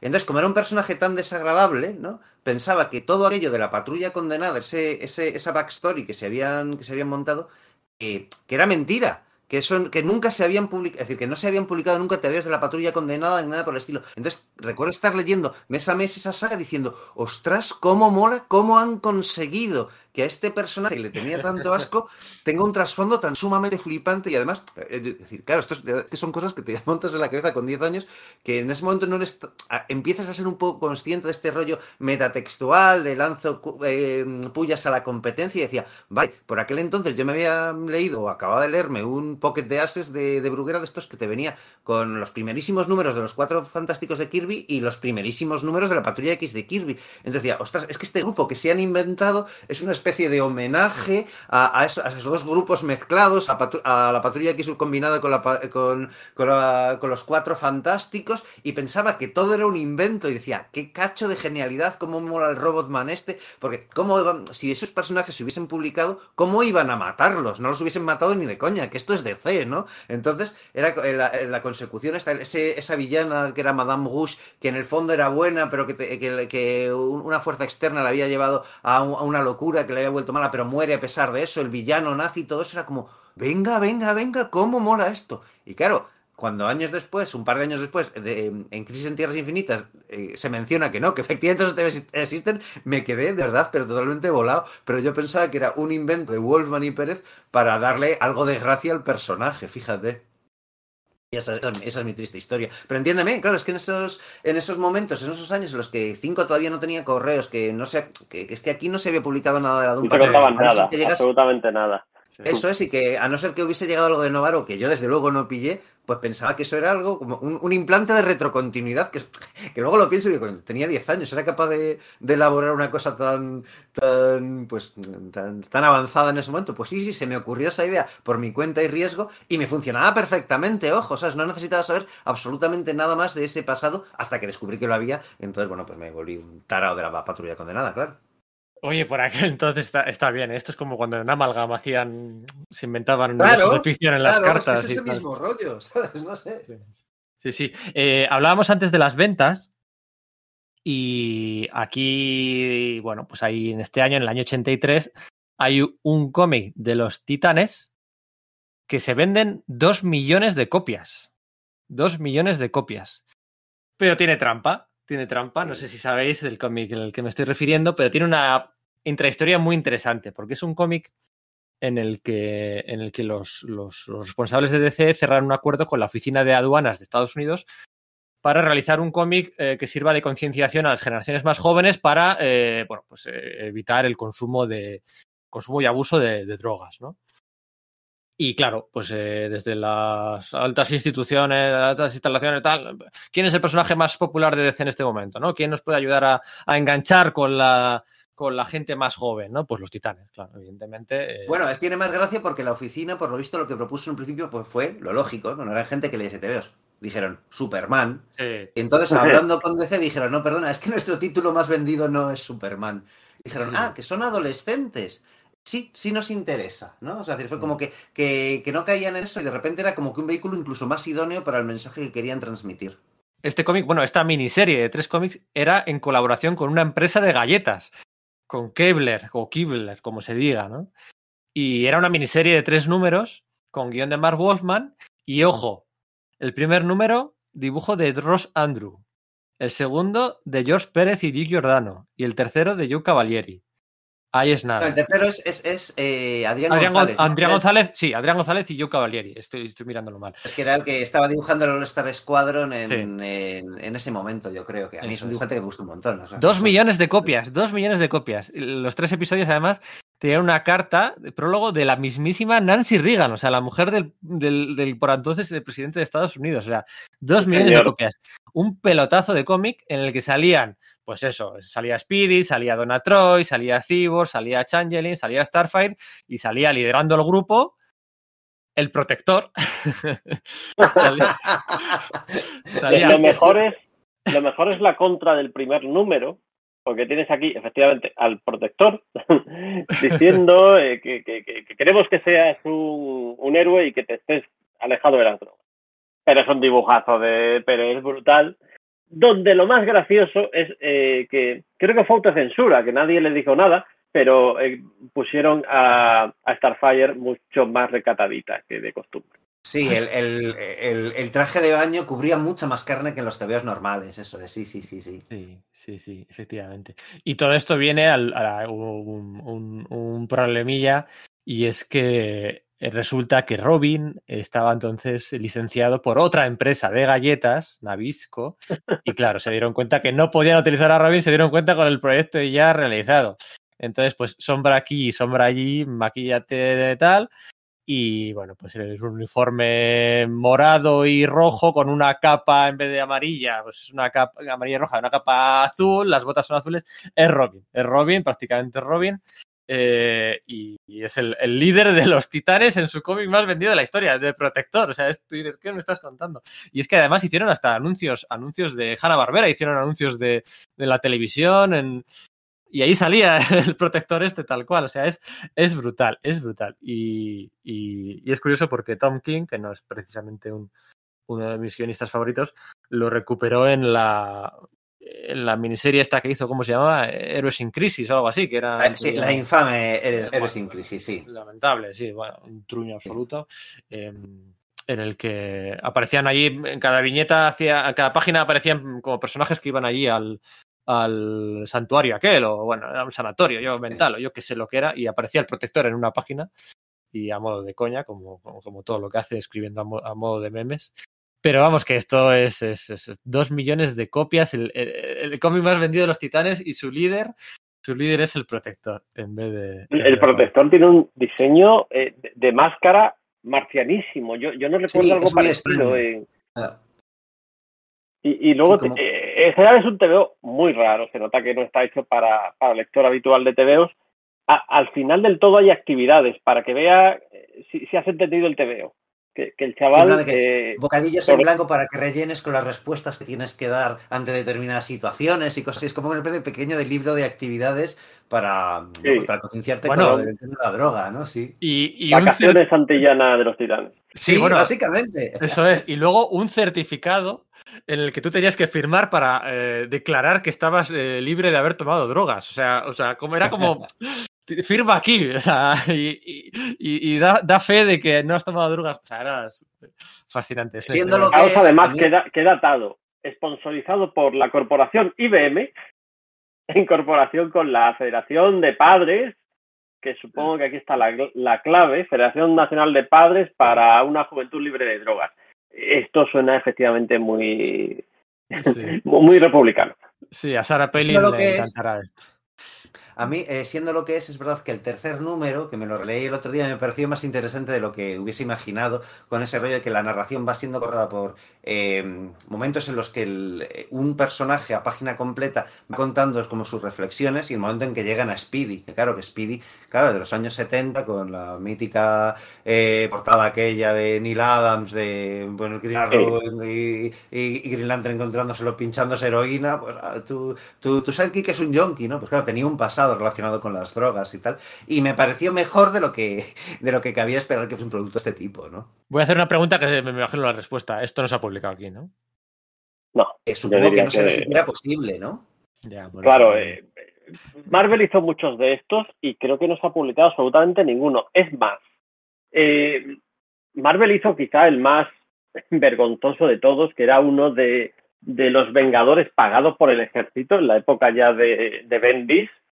Y ese, curiosamente, está recopilado en, en las eh, recopilaciones estas de la colección completa de, de los nuevos Vengadores de Bendis. Pues lo han metido ahí, eh, que es una cosa muy, muy marciana, que esté ahí metido ese TV, porque ni siquiera es de Bendis. pero es algo que por temas de, de derechos yo supongo que sería un infierno publicarlo. Hmm. Tengo, tengo a toda la redacción del podcast el, leyendo cómics de Vengadores de Bendis, Julián. Bien, bien. ¿Cómo nos castiga, eh? ¿Cómo nos castiga, Pedro? Eh? Ah, bueno, a mí no, ¿sabes? Pero... Están todos ahí como locos leyendo cómics de Bendis. Los Vengadores más entretenidos de los últimos yo, 30 años. 20, 20. Prometo. 20 años. Que se va a dar ahí. 20 años. 20. Eh, va a ser una terapia eso. Bueno, eh, com- coming soon. Eh, y nada, venga, vamos a hablar ya de Terra. Eh, aquí necesito mi- vuestra ayuda. Eh, bueno, hay un anual 2 con el debut del Vigilante, eh, de por medio, ¿no? Con, con el No, debut pero de... ahí, Terra ya está metida. Sí, ahí Terra ya es estaba, anterior, sí. Ahí va un par de meses después. Sí, sí, el, el anual 2 ese de Vigilante eh, también es el debut de Cheshire. Eh, ¿Es verdad? Es verdad, porque es uno de esos secuaces de los que he hablado antes de que contrata el monitor para, para atacar a, a los titanes, ¿es verdad? Sí, con otra sorpresa final, como esa, como esa que decíamos antes de Red Star, que luchaba contra la mujer, aquí hay una sorpresa final también muy interesante. Pero bueno, vamos a hablar de- del número 26 de Terra y yo necesito vuestra ayuda porque no me lo he leído. ¿En qué punto el lector sabe que Terra es una traidora? Porque En el primer número. el número 26, que sale con ese diseño tan... Que parece, no sé, no, claro, que igual- parece el Doctor Polaris, más que... El rollo es que además el diseño estaba hecho para, para co- como, como una cosa eh, eh, subliminal para con el lector diciendo, vamos a hacer que recuerde a Kitty Pride, a un personaje de la, de la competencia, ¿no? Que sea como la niña inocente, que se va a unir al grupo, que pin que pan y que luego la revelación, que fue, es que si no fue en ese mismo Es número, el cliffhanger. Claro, era como que, que efectivamente que se revelaba que era, que era una traidora, pero es que es muy pronto, es muy, muy pronto cuando se revela y se va acumulando toda esa tensión. De hecho, yo recuerdo, como he dicho, los, el, el- el anual 2 este de- del Vigilante eh, se publicó seriado en, de- como complemento en los primeros números de, de, de cinco. Entonces recuerdo que se hace una alusión a eso, que yo, como estaba viendo que a veces las traducciones eran regulares, de niño dije, Buah, esto no lo han dicho bien, esta no puede ser una traidora, porque yo como- igual que, que, que he dicho que me, que me enamoré de Kitty Pryde en su día, con Terra tuve auténtica pasión. Con 11 años era como, ostras, esta es la de- me- me- suena muy patético decirlo, pero era que como niño fue como, ¡hala! ¡Qué chica más guapa! Y cómo molan sus poderes, y cómo mola su, personalidad y tal. Y el hecho de descubrir, luego cuando fue publicándose a ritmo normal lo- los tebeos, era, bueno, ni siquiera, ya en el contrato de Judas también se publicó seriado antes, que era una traidora, te juro que me resultó toda una, toda una conmoción, ¿eh? El primer diseño que se parece, tiene así un casco que se parece al del Doctor Polaris y, y es un poco El primer diseño es quedó de narices, ¿eh? Sí, sí, es... Es que es una mezcla entre el Doctor Polaris y la máscara de, de Sprite, ¿no? Eh, la primera que llevaba Kitty Pride con el, claro, el típico uniforme de los X-Men. Era un poco la intención de, de Wolfman y Pérez. Entonces queda regular, no, lo siguiente. Entonces se, va, se traen luego ese otro que... que además a mí me hizo mucha gracia porque cuando vi el número uno de Batman y los Outsiders dije, hostia, si Geofuerza lleva el mismo traje, ¿qué pasa aquí? Y entonces enseguida se revela que es que son medio hermanos, ¿no? Que, que ayudaba a eso, a imbricar dos series del universo DC que, que en ese momento eran, pues bueno, pues quizás de lo mejor que se Quiero estaba... recordar, quiero recordar que esto además fue accidental. Que, Sí. que de repente se, se lo encontraron y, bueno, pues vamos a hacer que tengan relación, pero que, que no estaba inicialmente pensado que fuera que hubiera una relación de parentesco. Yo creo que el apellido de Markov se lo ponen luego a, a Terra, ¿no? Y dicen, coño, esto se parece, tienen poderes similares, venga, vamos a tirar a tope con eso. Y de hecho, muy pronto en la colección de los Outsiders, que debería ser eso, la tercera más vendida de DC en aquellos momentos, pero ya en el número, no sé, veintipico o algo así. Sí, Y, y a mí, de verdad que el personaje me flipaba, ¿eh? Me gustaba muchísimo. Y bueno, pues claro, pues luego resultó que era lo que era. Y que. Y bueno, pues además que de, una forma muy, a- muy amarga, porque no era un traidor como podía serlo, no sé, Tornado Rojo en la Liga de la Justicia, ¿no? Que era un androide que se debatía con qué, tal, o Wonderman que se volvía al final contra, contra sus amos malignos del Barón Zemo y compañía, ¿no? Sino que es que esta tía verdaderamente era vil y nos había, se le había dado con queso, no, los- no ya los titanes, sino a los lectores, hasta que empezábamos a ver ya esas escenas en las que, lo típico, pues que eso, que se veía en la cama con, con Deathstroke, fumando, diciendo, pero esta tía es, es muy pequeñita, además es maquillada, jo, maquillada como de muy sórdido el asunto, no sé cómo decirte, ¿no? Y, ostras, pues todo un, todo un impacto aquello, ¿no? Sobre todo porque esa recta hacia el, hacia el contrato de Judas va construyendo eso, pero vas viendo cómo con los titanes sí se está eh, comportando como de una forma, pues, haciéndolo muy bien, diciendo, no, tengo cierto carácter insoportable, pero en el fondo no tengo buen corazón. Y yo recuerdo que, que la escena esta del el beso al atardecer que se da con, con Changli, porque claro, Changli por supuesto que está detrás de ella como loco y tal, ¿no? La escena esta eh, que, que, que tienen cuando han despedido, no sé si a pues no sé si a Robin, que se va hacia la Torre de los Titanes, están en la bahía, la escena del beso, y que luego sale Garfield volando, transformando, transformado en un pájaro, ojo, que me dio muy buen rollo, que era como, ala, qué escena más bonita, ¿no? Y luego te encuentras Zas, ¿no? Que es una cosa que utilizaba muy bien Wolfman y Pérez en, en aquella época, ¿no? El hecho de decir, estamos haciendo un TV de superhéroes, va a ser divertido, va a ser de, de hostias espectaculares, todo eso, los personajes van a estar bien construidos, pero el punto focal es la diversión y de vez en cuando te meto algo relevante o algo lo de la eh, traición, con muchísimo drama, ¿no? Lo de la traición ya es un tema que ya había introducido antes con el, el, la primera pareja de Cory. Eh, Cierto. eh, Sí. eh, Sí. O sea, son, son- son tropos que va, mo- que va jugando él y te engaña de una forma al lector o a los personajes les engaña distinto, sabe jugar muy bien Mm. Wolfman sus Es fichas. que en ese caso sí querías que, que le traicionara. Mientras que incluso aquí, cuando sabes que es una traidora, el Sí. lector está esperando la redención. Cuando Wallman y Pérez saben que la van a matar. Lo saben desde, desde, desde el primer momento en que la sacan, saben cómo va a acabar la saga. Y, y esa es la parte que tiene un poco de, tragedia, porque juega con la expectativa de, no, al final acabará cayendo del lado de los buenos. No, espera que, no esperas que el personaje acabe así. De hecho, ya te digo, yo es que no es que lo esperas, es que lo anhelaba, porque realmente el personaje me gustaba mucho y bueno, pues, pues como que me resultó duro. Y ojo, que es lo que digo, el personaje, en el fondo, le, tal y como lo, yo lo conocí, le iba conociendo por los complementos, porque en, la, en el serial principal de 5 todavía no se había llegado a los números en los que el, en los que el personaje presentaba. Aquí vimos antes cómo moría que cómo se unía al grupo. Claro, sí, yo, yo, bueno, yo empecé leyendo Los Titanes, no lo he dicho antes, por el, tregor- eh, por el contrato de Judas, un trade paperback USA que me compré en el año 2001, cuando fui a Estados Unidos. Y, mm, y claro, no incluye el debut de la personaje en el grupo, las primeras aventuras, las primeras veces que llora, que se pasa llorando. Eh, me leí solo lo que es el contrato de, tri- de Judas eh, completo, ¿no? Y aún así es muy potente porque yo no lo sabía, claro, yo no lo sabía. Pero no tenía ese lazo además fue de los fue de los primeros paperbacks que hizo DC. Es- entonces no se recopilaban las colecciones de, principio a fin, sino que se recopilaban eh, aventuras concretas. Y creo recordar que se hizo este, este paperback y ya mucho más adelante el del regreso de Trigon y, y nada más. Y nada más, sí. Sí, sí, sí. Sí, reeditaban cosas primeros como de los la... que soy consciente, las, las primeras veces que iba a librerías especializadas y tal, y veías pues algunos ejemplares usos y tal, pues yo pues me compré el de la saga de Fénix Oscura en su día y muy cerquita de ahí pues estaba la, el, de, el de el contrato de Judas y no recuerdo ver muchos más de DC por aquellos entonces, ¿no? Tampoco de Marvel, las cosas como son, pero de DC quizás menos.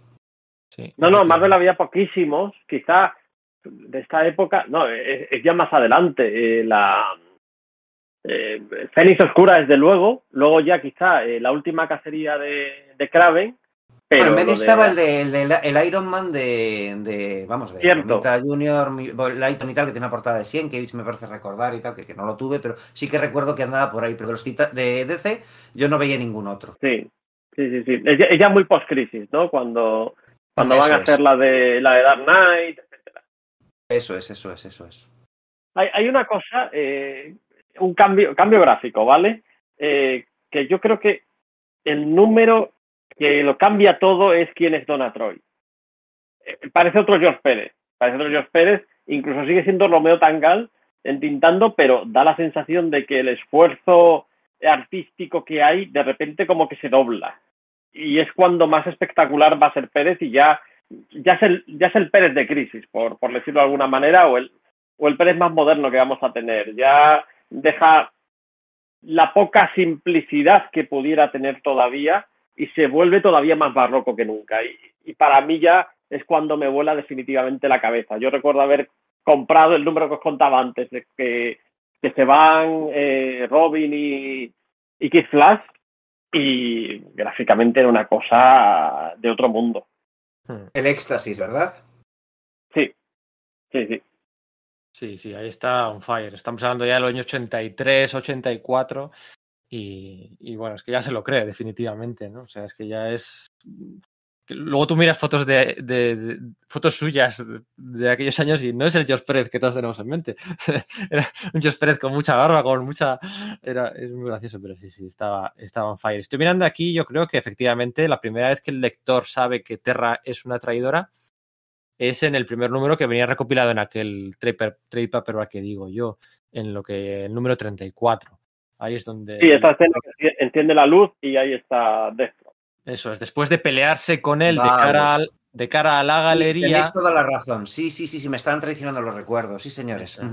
Se pelea con él de cara a la galería, aunque hay unos, unos globos de pensamiento un poco raros porque no cuadran, pero bueno, eh, y luego es salvada por los titanes y ah, tal, muy bien, tal, y se pelea con Deathstroke y luego al final hay viñeta, página y viñeta en la que se encuentran en una casa y hay un secreto, ¿no? Y aquí ya, bueno, pues todo coge una velocidad tremenda, ¿no? Después del número 34, ella debuta en el número 26.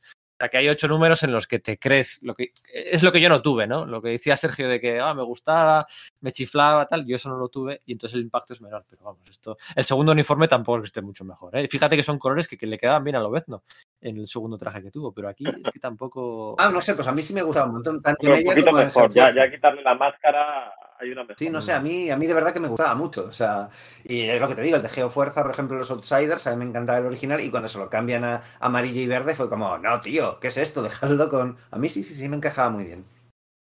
Bueno, pues. hay, hay, un crossover entre las dos series, ¿no? Entre los Outsiders y, los, y los Titanes aprovechando eso, ¿no? Luchan contra, lo, contra el Doctor Luz que, que, que, se está escapando de los cinco temibles porque, bueno, pues eh, hay un cisma entre villanos y pues tienen ahí un. que era como que una portada que se continuaba de la una a la otra, de, un número a otro, pues muy espectacular, ¿no? Una, como si fuese una doble splash page con todo el combate con, los dos grupos contra las criaturas de tierra que, había creado Simon y compañía, ¿no?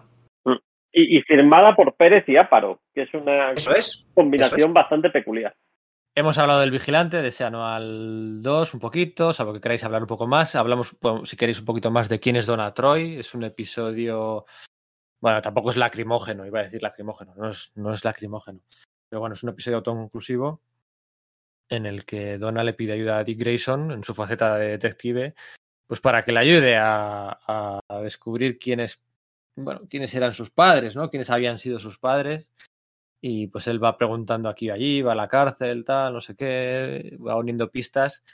Y bueno, pues eh, al final, pues entre foto lo cerrado que parece que está toda la historia de Donna Troy y las vueltas que le van a dar a esta historia a lo largo de las décadas siguientes. A mí es un TVO que me gusta un montón, porque aunque efectivamente Pérez es como más espectacular y barroco que nunca, quizás lo es todavía más por el hecho de que no tiene grandes escenas de acción, sino que tiene un ritmo muy, muy sereno, muy pausado. Es esa investigación de Dick que dices, claro, este tío ha sido entrenado por el mejor detective del mundo, tiene que ser también muy bueno, y es podría ser casi una cosa costumbrista, no sé cómo decirte, ¿no? El tío siguiendo un hilo para averiguar esto, y la conclusión, ese secreto que, que se guarda y tal, en verdad que, es de los, por lo visto era de los trabajos de los que más orgulloso de toda su carrera estaba Pérez y honestamente no me extraña. No me extraña porque no requiere de artificios de despliegue de superpoderes para que te veo funcione muy, muy bien, ¿no? Es una, es una maravilla gráfica. De planificación también, empieza a hacer cosas de planificación que luego además yo creo que se va a volver muy adicto a este tipo de cosas, pero aquí todavía las mide mucho, es decir, estamos en la primera mitad de los 80, eh, no se rompe la página como se rompía, se va a romper mucho más adelante, pero ya le ves ahí con ganas de, hacer cosas diferentes con la planificación. Sí, y bueno, básicamente, al final muchas veces cuando grabamos podcast damos por hecho que los oyentes eh, saben conocen las aventuras, ¿no? Eh, porque nos emocionamos mucho, pero bueno, aquí, ¿quién es el origen? El origen de Donna Troy se sabía que eh, había crecido en una casa, había habido un incendio y ya no recordaba nada de, antes del incendio, de quiénes podían ser sus padres, de nada, ¿no? Porque en ese momento es cuando es adoptada por Wonder Woman. Aquí aparece Josh Pérez dibujando a Wonder Woman otra vez, es hipnotizante la Wonder Woman pre-crisis, ¿eh? Pre-crisis todavía. pre-crisis con, con, matices, matices distintos, pero bueno. Eh, no deja sí, el pelo liso y estas cosas, ¿no? Sí, eso es. Y bueno, cómo van investigando de aquí para allí, del incendio, consiguen una muñeca, van a Florida, una donde una señora mayor que casi no recuerda nada y bueno, pues a partir de ahí tirando del hilo, tirando del hilo, eh, se sabe eh, bueno, pues el apellido de la pareja que adoptó a, a, a cuando era pequeña y que eran, bueno, pues que eran... Uy, espera, se me está haciendo un pequeño nudito aquí en la garganta. Eh, y que, bueno, pues que eran felices y, y bueno, pues que tuvo, tuvo una vida tuvo una vida feliz, ¿no? Y encuentra, encuentra, bueno, no puedo seguir. Si queréis seguir vosotros. Sí, ¿eh? o sea, rompe, no, yo recomendaría que los lectores lo, o que los oyentes le echasen un vistazo al TVO, porque es verdad que, que consigue llegarte, o sea, que es como, lo que digo, ¿no? Parece que es una historia costumbrista, podría, por sinopsis, sí. casi la gente podría decir, no, esto es una peli de sobremesa de Antena 3, pero esto que dice Julián de la planificación, cómo está plasmado todo, no, no, es ya que conozcas al personaje y le quieres, porque, bueno, es que, claro, esto igual lo pasamos por alto. Donald Trey es de los personajes más encantadores y a los que más puedes querer del, del universo de C. No sé cómo decirte, no es que sea precioso, no, no es que te gusta cómo es ella, o sea, es, eh, le deseas lo mejor, siempre se lo gana, ¿no? Entonces ir viendo cómo se desarrolla esa faceta, esa faceta, suya, cómo lo deja en manos de Robin y va dando un paso, otro, encuentra los puntos sórdidos, encuentra, encuentra los que no y le da le da paz, le da clausura al final a, a, Donna para que pueda dar el siguiente paso en su vida, que es casarse con, con Terry Long. Buah, es que te, te, abre el corazón, te abre el corazón. De la, la impresión, muy además, es que es una historia que llevaban pensando en ella desde prácticamente desde el principio. Yo diría el que desde incendio, el número uno, en, en, en el flashback claro. en, el que, en el que Wonder Girl tiene, tiene pues eso, el, el flashback para con, con el incendio sí. de cuando era niña, que rescató Wonder Woman y diciendo, no recuerdo nada de ese pasado. Da la impresión de que se han tirado... Es, pues, la cuarta 40... viñeta. Eso es. Eso es la es, cuarta eso viñeta de, de Donna Troy en, en, el primer número y, y ya están con lo del incendio. Y Mm. yo tengo la impresión de que ellos están madurando la serie y madurando como, como autores y la hacen esa historia en el momento perfecto, en el momento sí, en el que han llegado. El, esperando sí. el momento de decir, hemos acumulado suficiente masa para que a poder hacerlo ahora con todo, con todo lo que tenemos en mente y estamos capacitados para, para estar a la altura de lo que tenemos, de, de, lo que hemos ido concibiendo, ¿verdad? Ahí está. Yo me lo he leído ahora por primera vez siendo, bueno, siendo padre y uf, no sé, no sé, y bueno, es sí que es lacrimógeno en algunos, en algunos momentos, ¿no? Esos bueno, bueno. Con, con, la madre y todo esto. Además, es un episodio autoconclusivo. ¿eh? Yo creo, sí. creo recordar que cuando se ha recopilado, se, se, recopiló con la historia posterior. La historia posterior es quién es Wonder Girl, ¿no? Sí. Hicieron esta que es quién es Donna Troy, que es un episodio único, y, y quién es Wonder Girl. Es, es luego la tercera venida de, de Josh Pérez. Sí. Sí, ya después de Crisis porque hay que reelaborar el origen del personaje con los que Claro, claro, ahí está. Y, y, enseguida es como una misión, es como una misión que solo pueden hacer ellos dos. Sí, tercera es y última. Pérez de nuevo extraordinario. Y quiero rec recordar que alguna vez han recopilado juntas las dos historias. Sí, sí, tercera vez y última. Luego hizo las tintas de Dan Jargens en aquella iteración olvidable y bueno, pues esa es la tercera gran venida. Y venga, vamos ya al contrato de Judas, eh, si os parece bien en el que, bueno, de lo que decía, damos por hecho que los oyentes saben las tramas y, y, a veces no lo comentamos. Pero el contrato de Judas es básicamente Deathstroke acabando eh, intentando cumplir con el contrato que había firmado con la Colmena. La Colmena había contratado a Deathstroke para acabar con los titanes. ¿vale? Y un contrato, el número dos. El número dos. efectivamente, en el número dos. Y un contrato hay que cumplirlo. Y más allá de que Deathstroke le, le estuviera ya tirria personal, el contrato había que cumplirlo. Y entonces pone en marcha todo este plan en el que, bueno, pues Terra como infiltrada y, y, él con sus, con sus poderes, pues, eh, con sus habilidades, eh, pues prácticamente consiguen secuestrar y aprisionar a todos los titanes menos a uno de ellos, ¿no? Y en un otro número auto, bueno, autoconclusivo no, porque forma parte de una trama superior, pero el número en el que, el anual, en el que Dick Grayson se convierte definitivamente en, una, bueno, en un personaje con, con, identidad propia, alejado de la sombra de Batman, eh, con la identidad de Nightwing y tal. Eh, se encuentra con la exmujer de, de Deathstroke, la madre de otro de los hijos de Deathstroke, con Jericho, que tiene unos poderes de entrar en la mente de otras personas y demás. Van al rescate y consiguen rescatar a um, los titanes hasta el punto de que, bueno, eh, Terra muere en ese combate y eh, la gracia es que, eh, bueno, ellos saben que es una traidora, pero se la acaba enterrando como una, como una, una caída en combate. Sí, de hecho no, le, dicen a su hermano, a Geofuerza, a Brian Markov, no le dicen que fue una traidora para no hundirle porque es innecesario. ¿no? Y es, yo creo que lo que marca el punto culminante de, la serie en general, de, los titanes. A partir de aquí, excepto, bueno, pues eso, el terror de Trigón y, quizás eso, quién es Wonder Girl, eh, creo que la serie entra en declive porque.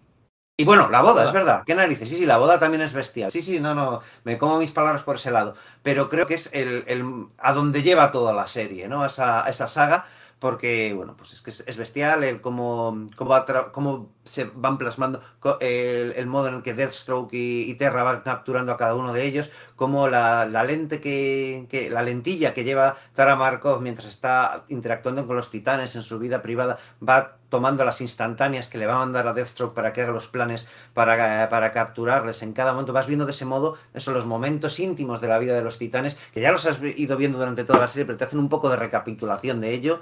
Y ese final en el que, bueno, pues eh, Terra desatada se vuelve incluso contra Deathstroke porque está totalmente loca, es una cosa que además los textos de apoyo te dicen, no, no ha tenido una mala infancia, no nadie le ha enseñado nada mala, no, algo simplemente se torció en ella y ella es así y, muere por víctima de sus propias acciones, ¿no?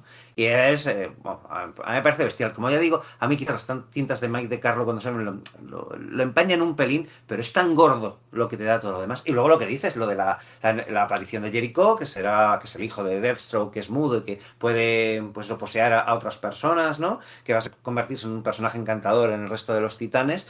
Y el tránsito de Nightwing, bueno, de Robin a Nightwing, ¿no? Dick Grayson que ha abandonado su identidad. Porque claro, ahí el rollo era que, que en las series de Batman pues estaban pidiendo que, que Robin volviese. Y Mark Wolfman dijo, no, no, es que yo quiero seguir teniendo a Dick Grayson aquí. Y, bueno, pues eh, además eso, ¿queréis volverlo a traer a Batman para que vuelva a ser infantil? No, crearos un Batman, un Robin nuevo. Y efectivamente, en las series de, eh, en, las series de Batman, pues quienes estaban, Len Wayne y Gary Conway, que lo recuerdan, dicen, hombre, pues sí, y se crean a Jason Todd, ¿no?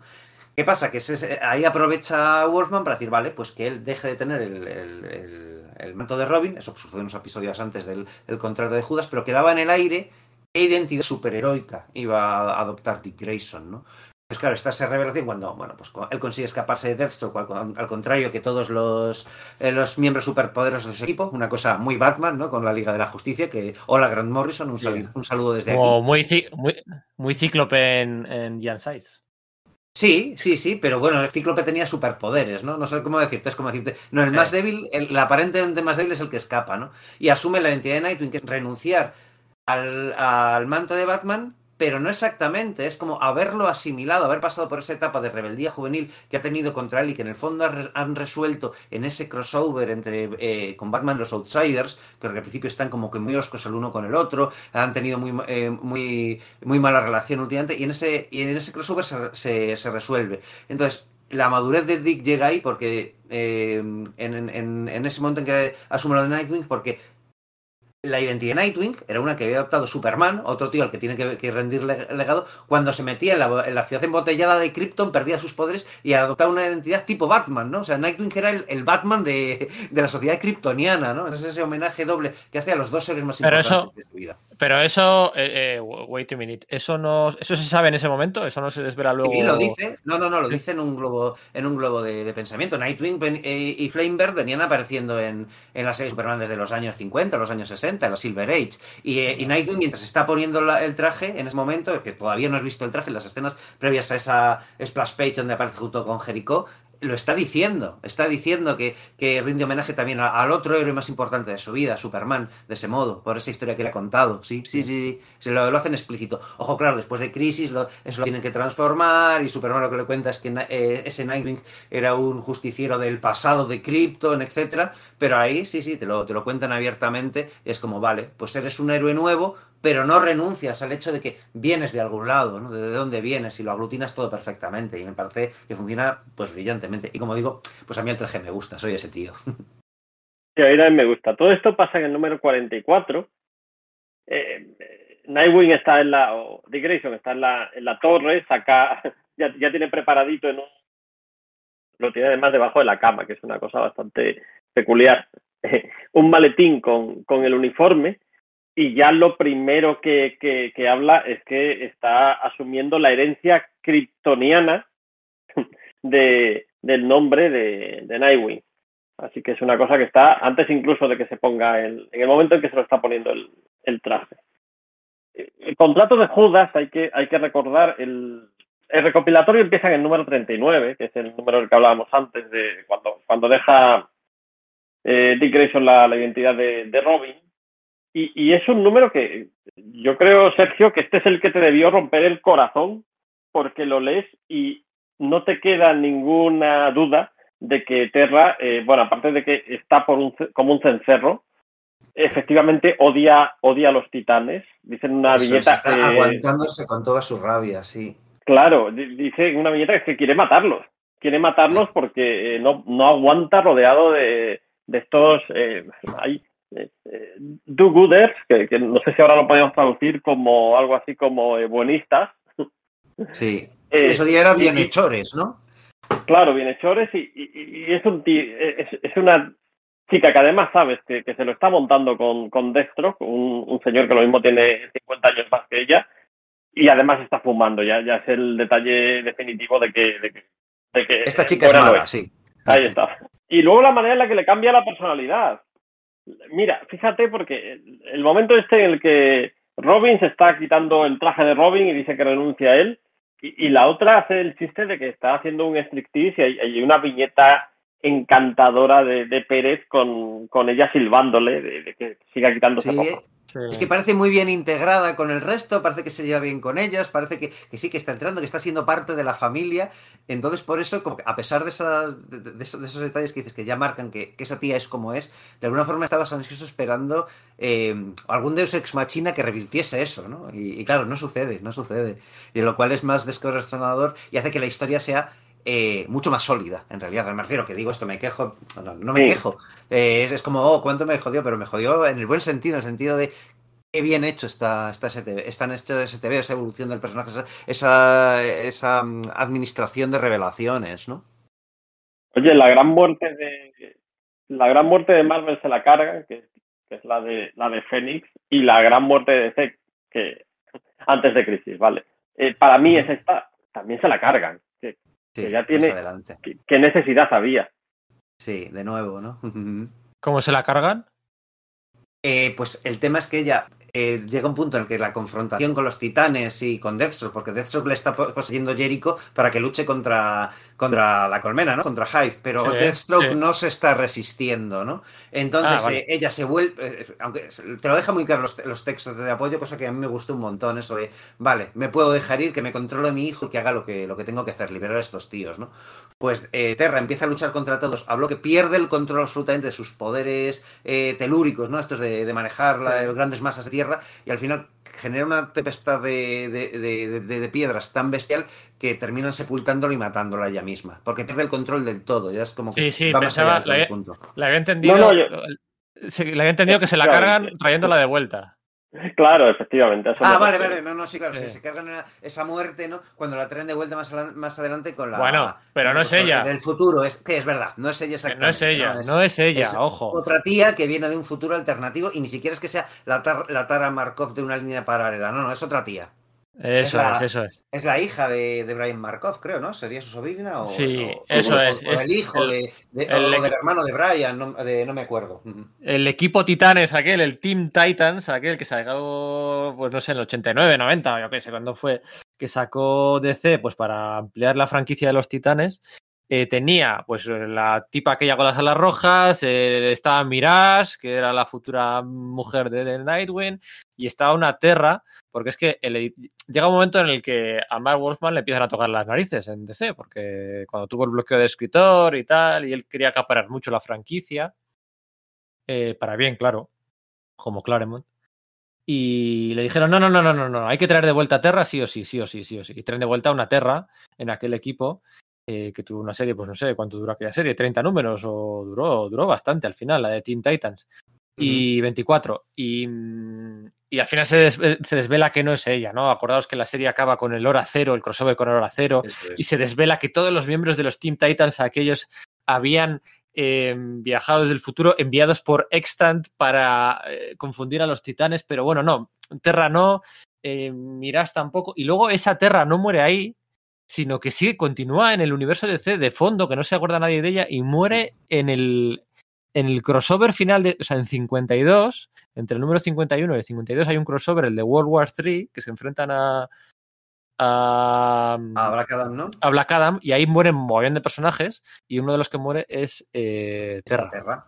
No, pero fíjate que en el nuevo 52 la, la traen de vuelta, como, como han reiniciado la continuidad, ahí sí tienes una Terra que, que, que aparece vale, claro. y que en los Ravagers sí, sí. y, está aliada con, con Beast Boy y, y demás. El Beast Boy que era rojo aquel. Sí, y también está ahí el hermano sangre y bueno, que, que, ya va a ser una de estas cosas que tú dices, bueno, no sé por qué hacen esto, porque eh, pretende parecerse a los titanes, pero no se parece en nada, no tiene gracia. Eh, necesito leer las, las, las, cosas de los 52, ¿no? Sí, sí. Bueno, estoy viendo aquí en la página web de, de Universal Comics, está, uy, estoy flipando. En la página de Universal, que ya sabéis que es nuestra tienda de cabecera para bueno, pues todas las compras de novedades, de, de actualidad, de reediciones, de, de, en España también tienen fondo de fondo de archivo ahí en su, en su tienda. Y estoy sí. viendo, tienen un tomo de los de la serie de nuevos titanes, del spin-off aquel, de, de, los nuevos titanes, equipo titanes, orígenes secretos, por 6 euros. Esto lo sacó en España, esto lo sacaría 5, entiendo. 5, 5 y, y, formato otoñal. Era una. Bueno, pero es que no solo eso, en Universal Comics, esta tienda de Barcelona, que es como eso, nuestra referencia para todo el material en general eh, nacional, todas las novedades y tal, como sabéis, también tienen pues eh, muchos números atrasados, que es donde Pedro está viendo todo esto. Y yo también lo tengo abierto y estoy viendo que tiene un auténtico porrón de los números, de las grapas, de las colección mensual de ediciones 5, ¿no? Que están además a un precio wow. bastante eh, competitivo. Ahí, pues terceros está viene también algún número de, de aquella serie que fue eh, Titans Spot, Spotlight, ¿no? Esta historia de Cyborg que, que hizo nada menos que J. Michael Straczynski, ¿no? Una de sus primeras eh, colaboraciones al cómic, pues la puedes encontrar aquí en, en, Universal Comics, donde, bueno, pues aparte de todas las novedades que siempre recomendamos que adquiráis aquí con pues, ese servicio que tienen, bueno, si queréis ir a, a si estáis ahí en Barcelona, visitad su tienda, porque es eso, ya huele un poco decir que es una nueva tienda, porque ya, ya van teniendo, ya llevan tiempo con, con ella pero es una tienda fabulosa porque me cuentan. Yo todavía no he podido visitarla, ya sabéis, bueno, todo este contexto. El local nuevo, ¿no? El local eso es, ¿no? eso es, eso es. Pero vamos, que fíjate, y... que, que tienen de todo.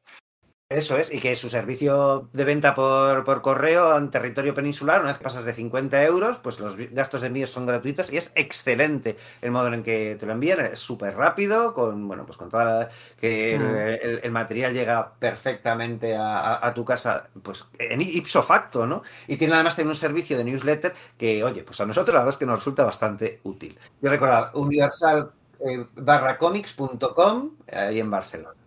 Guioncomics.com. Estoy viendo que este número de los nuevos titanes es de Mark Wolfman con Adam Hughes, sí. Kerry, Kerry Gamil sí. y Carl Kessel, supongo que las tintas. Es que por aquella serie todo, pasaron. Todo, eso suena fen fenomenal, ¿no? Pues leerlo.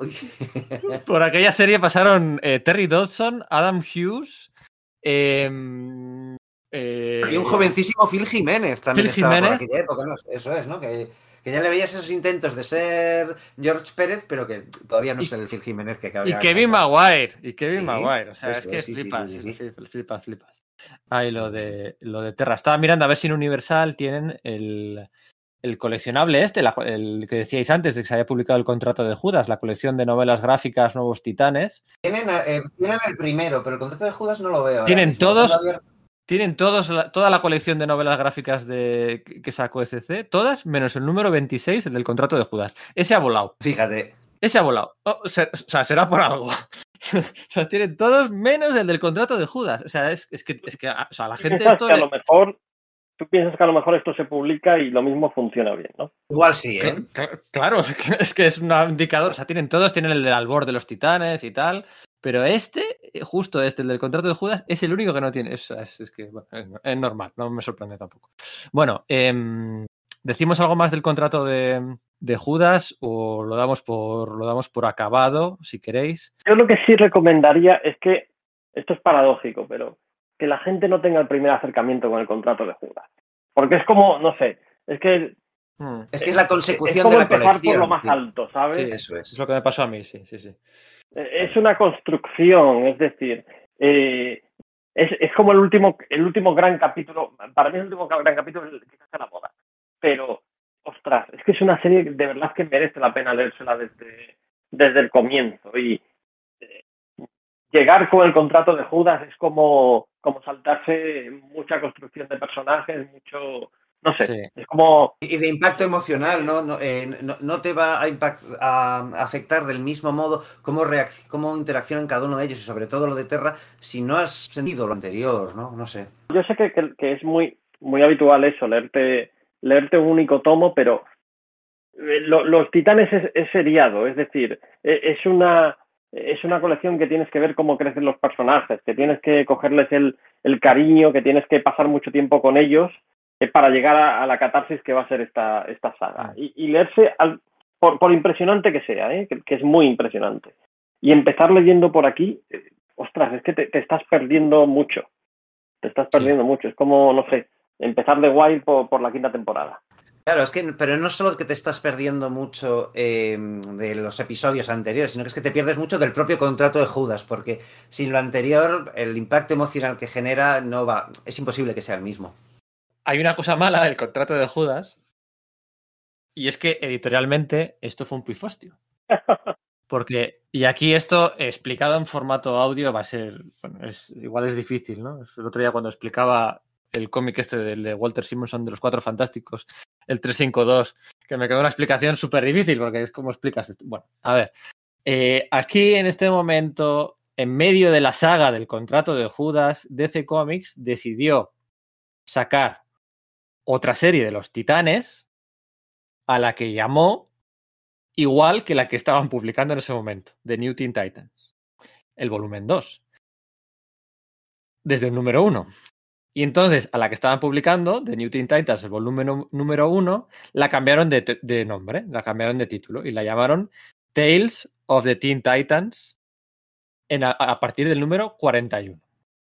Entonces, el contrato de Judas tiene los dos primeros capítulos, que son el volumen 1 de The New Teen Titans, números 39 y 40, y luego 41 a 44 renumerados de Tales of the Teen Titans. Y además el tercer anual del volumen 1. Entonces, y para es... acentuar la confusión, eh, ese título, Tales of the Teen Titans, era el nombre de aquella miniserie de la que hemos hablado al principio que volvía a contar los orígenes de esos, de los nuevos miembros de, de los no. titanes de Cyborg. No, no la miniserie era... Titans? La miniserie Tales of the New Teen Titans. Vale, vale, vale. Es, vale, esto vale. es Tales. Pedro, no, no te esfuerces. Si es, si es, que es, es, tan lío que yo cada vez que, tengo que revisar la colección me lo tengo que volver a estudiar porque no se entiende. Sí, es así. Es te puedes quedar con la copla y te dura un par de horas. Luego, luego ya te olvidas por completo. Sí, es una eso locura. Eso es. Y entonces el volumen 2 contaba eh, historias nuevas y el volumen renumerado contaba, en teoría, historias nuevas, creo que ambientadas un poquito más adelante en el tiempo, hasta el número 58. Nada, año y medio. No funcionó aquello de las dos colecciones y luego empezaron a eh, publicar eh, reediciones. que yo muy... creo que eso fue lo, que, lo mismo que pasó con la Legión de Superhéroes, que es como, Exacto, vale, hemos lanzado sí. una eso. colección Baxter que va a ir solo a librerías especializadas. Luego tenemos, tenemos la, la colección original a la que vamos a cambiar de nombre y se van a publicar las dos en paralelo. Wolfman se va a ocupar de, los guiones de ambas. Durante un año, Wolfman va a estar haciendo las dos colecciones al mismo tiempo, ¿vale? Porque una vez que pase ese año, la colección original, que ahora se llama Tales of the Teen Titans, reeditará lo que suceda en los números de la, de la colección Baxter, ¿no? Todo eso le perjudicó enormemente a los titanes. Además, está cerca eh, la crisis de, en Tierras Infinitas, que también pasarían su, su factura, pero pasaron pues un par de cosas. Y es que, bueno, pues por un lado, Wolfman está sobrecargado de trabajo. En ese momento, además, es cuando sobreviene su divorcio y creo que también su mudanza a California, o poco después.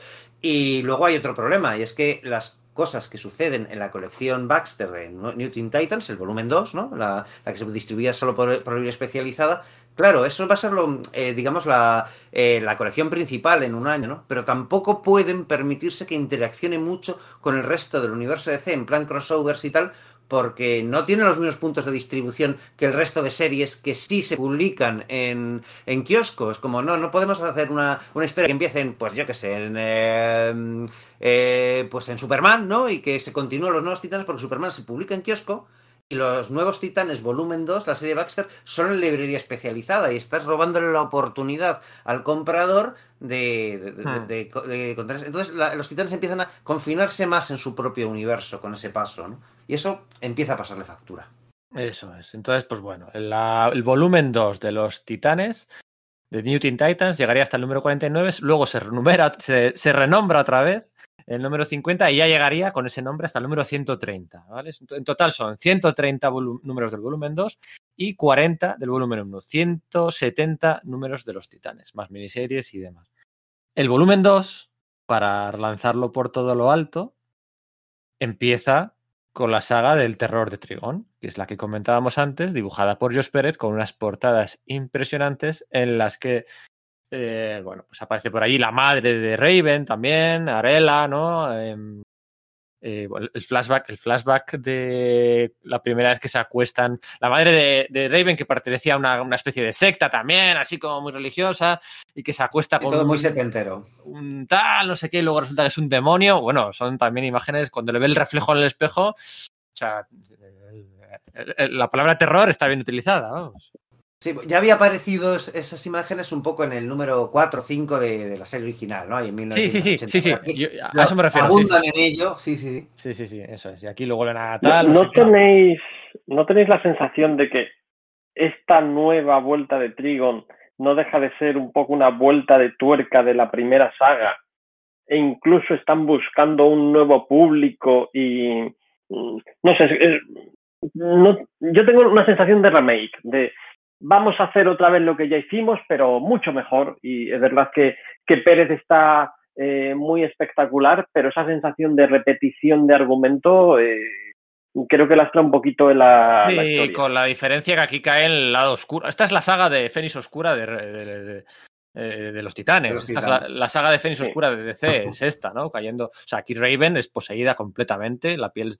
Eh, bueno, se Y vuelve además roja. juegan muy bien, es muy, son muy inteligentes Wolfman y Pérez porque, claro, eh, según Pérez había ido evolucionando como artista, había ido dibujando a Raven poco a poco cada vez más adusta, más cadavérica y era una cosa como que inconsciente. Y entonces en, un- en es- en uno de esos primeros números, ese primer número, dicen, uy, espérate, estoy viendo fotografías antiguas de ellas y ha ido cambiando sutilmente y no, no nos hemos dado cuenta, como, como justificando ese cambio de estilo, como si realmente se estuviese dando una transformación física en el personaje, ¿no?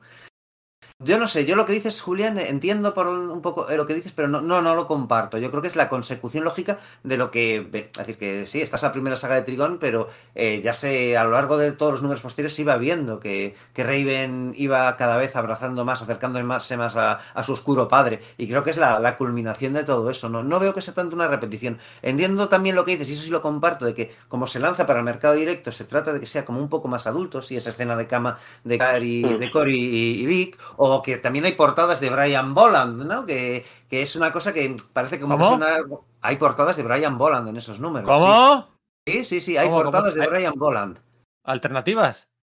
Es que eso es una cosa que lo que no sé, que la que me fijé ayer, decir, coño. eh, No, es en las sí, reediciones. Es en las reediciones. Vale, vale, vale. Pues entonces ahí me, me callo y, y continuad. Porque me, me- Pero claro, aquí en la, en la edición de 5 se publicaron las portadas de Brian Boland, no las de Pérez.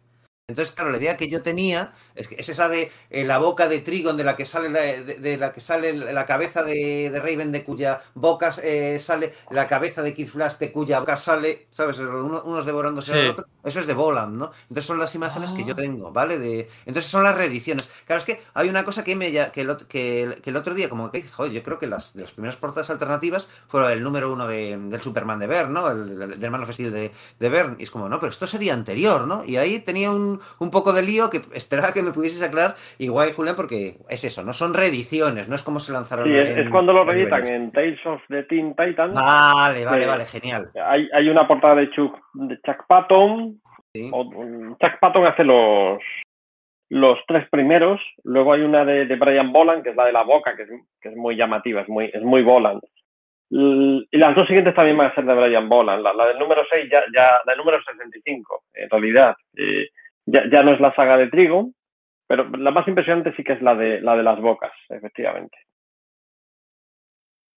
Estaba pensando que probablemente 5 a lo que tenía acceso era a los materiales de la reedición y por eso no vemos, no vemos la portada de... De, Pérez, claro, sí, probablemente. Efectivamente. Ah, ah, tiene toda la pinta. Efectivamente. Y Pérez está que se sale, ¿eh? Hace... ¿Perdona? Eh, que, a pesar de que 5 relanzó la colección para con eso con, eh, esa saga, quiero decir, ¿no? Que lo cual dices, bueno, pues habrán tirado de los materiales de, la, serie Baxter, pero no, no, no, probablemente sea lo que dices, tiene todo el sentido del mundo. Y que Pérez está que sale, es que a mí me parece que es su mejor trabajo, ¿no? Y esas páginas cuando están en los reinos interdimensionales del eh, Azarate, destruido y tal, que, que son directamente sus lápices y tal, es como, venga, me, me vuelvo loco y bueno, pues todo en general, ¿no? Recuerdo, recuerda, todavía, es que esto hay que recordarlo el rato, todavía estábamos en los años precrisis. Es, es que es flipante. Es flipante. Pero leímos esto después de crisis. Eso es. Y nosotros lo leímos después de crisis. Es, así. Aquí en España, ¿cómo, fue? Aquí en esta saga aparecía de invitada a Lilith, que es una de las titanes más olvidadas, pero es la titán que ha sido siempre utilizada cuando hacía falta eh, una puerta trasera para cambiar cosas, rebotear, no sé qué. Siempre se ha acudido a Lilith, que a mí es un personaje que me chifla. siempre con Venía de, la etapa de los años 70, cuando los titanes eh, hubo una breve etapa en la que tuvieron un momento en el que provocan por su escaso entrenamiento una catástrofe y la Liga de la Justicia les obliga a que renuncien a sus, a sus trajes y bueno, pues eh, olvida un saludo Mark Millar desde aquí y entonces bueno, pues ahí se incorporó a Lilith a, pues a los nuevos titanes, una, una tipa de telequinética que luego será utilizada en la saga de José Luis García López, ¿verdad? Sí, eso es, también se queda ahí, con, siempre con su ropa de civil, eh, estupenda. Y bueno, aquí Raven, pues, eh, bueno, pues se redime o se, bueno, se purifica, desaparece, se, bueno, eh, acaba, la saga acaba bien, claro, como no puede ser de otra forma. Y la próxima vez que veamos a Raven será de una forma un poco distinta. Aquí ya vamos a meter el acelerador. Digamos que, eh, bueno, pues digamos que lo bueno, ¿no? Lo decíamos, eh, este año del contrato de Judas y el terror de Trigan, Trigon mola. Y en paralelo en la otra serie es donde se celebra el número 50, la boda entre. La boda. ¿No, ¿No os parece revolucionaria la boda? Sí, la primera boda. Y no hay hostia. No hay villanos. eso no vienen villanos a joderla. ¿Sabes? Si ves un montón de personajes que son pues del fondo de armario de, la serie, que claro, nosotros no conocíamos, en plan, pues son los que luego serían los Titan West, bueno, los que iban a ser los Titan West, ¿no? La, rama eh, de, en la costa oeste de los Titanes, ¿no? Que era una idea de los años 70 que no, que no llegó a ningún puerto y que luego se dijo, bueno, igual podemos hacerlo, pero tampoco llegó a ningún buen puerto. De hecho, ahí se lanza como que una coña sobre esa idea lanzando pues eso, un calcetín en la cara a Marvel con sus West Coast, Avengers y tal. En, y después eso, pues a, a, Bumblebee su identidad civil, a Malcolm, creo que se, que se, que se menciona a Narc, ¿no? El, tipo este de la edad de piedra que ha venido. Es como súper bonito. pues eso, pues también a, a Clark, a, bueno, aparece Hipólita y tal. Y oye, es que mola un montón porque estás todo el rato con esa tensión de van a aparecer los villanos a, a, reventar esto. Y no se explica, ¿eh? Se explica por qué no salen. Sí. Sí, sí, sí, sí. Y se explica por qué Cyborg. Eh, bueno, pero espera. Sí, perdón, que, sí, sí. Que yo creo que no estamos hablando. Yo creo que no estamos hablando de lo mismo. ¿Tú dónde dices que se explica? Ah, bueno, no, claro, claro, lo que claro, pensaba que, sí, sí, me estoy liando, porque hay un momento en el que se explica que Mento, el, padrastro de la de un patrón de, de, Garfield Logan, está metido en una habitación haciendo que, que, lo diré, que Cyborg parezca normal. Entonces estaba asumiendo que era que... No, pero yo, digo, yo digo que se explica por qué no aparecen villanos. Vale, y es que cuenta. En el número cero de la Justice League of America de Brad Melcher, post Crisis Infinita. Sí, es verdad. Es un número magnífico dibujado cada página por un dibujante distinto, a modo mitad flashbacks y mitad flash forwards de lo que podría pasar. Hay una página dibujada por Josh Pérez, en la ambientada en el número 50 de Tales of the Teen Titans, en la que se explica que Superman está, eh, no está, no aparece como invitado en la boda porque está supervisando desde el cielo cualquier posible amenaza. Y se lo cuenta, eh, eh, Bruce Wayne se lo cuenta a Diana eh, diciendo que ese es el regalo de Superman para la, Sí, para la boda de, tranquila. de la Me había hermana. olvidado ese momento, es verdad. Yo Sí. totalmente, ¿eh? No, no, no, no recordaba absolutamente nada. Sin embargo, fíjate, tengo el recuerdo de haber visto a Clark en, en la boda y obviamente no podía ser con esa, que- con esa historia. O igual era uno de los eh, Superman robots estos que utilizaba Superman pre-crisis, ¿no? No sé cómo lo justificarían. Pero o me habré confundido yo, ¿no? Que también es posible. Eh. Sí, pues Yo yo, esto no recuerdo. Pero sabéis qué fíjate número que digo, ¿no? Sí, sí, perfectamente, perfectamente. sí. Cada, cada, página además trata de recoger un periodo histórico distinto de la historia de la, de la Liga de la Justicia. Es, es que es un tebeazo, vaya. Eso es, eso, a modo de flashback o a modo de eh, tal. Y, y sí, sí, hay una página, vuelve George Pérez ahí eh, para dibujar eso, sí, sí. Y es, eh, bueno, bellísimo, bellísimo, porque sí, no aparece ningún villano. Hay, hay un montón de invitados en la, en la boda, entre ellos Josh Pérez y, y Mark Wallman, que ves, ves aquí el, cameo entre las caritas de todos los que lo- lo- los, los invitados y de nuevo lo que hablábamos antes de, de la narrativa, que ya va cosas que, que entonces eran muy rupturistas. Eh, hay una página muy bonita que es cuando se están declarando los votos, que, que eh, son eh, eh, horizontalmente son dos viñetas con un diálogo en medio Sí. y según vas bajando la página se van acercando hasta que en la última viñeta ya es una única viñeta con sus dos con sus dos rostros unidos y, y bueno parece cursi pero eh, ostras eh, hay un trabajo aquí de planificación por parte del, del dibujante tremendo Sí, sí, estoy de acuerdo. Y aquí hay una cosa que siempre me llamó la atención.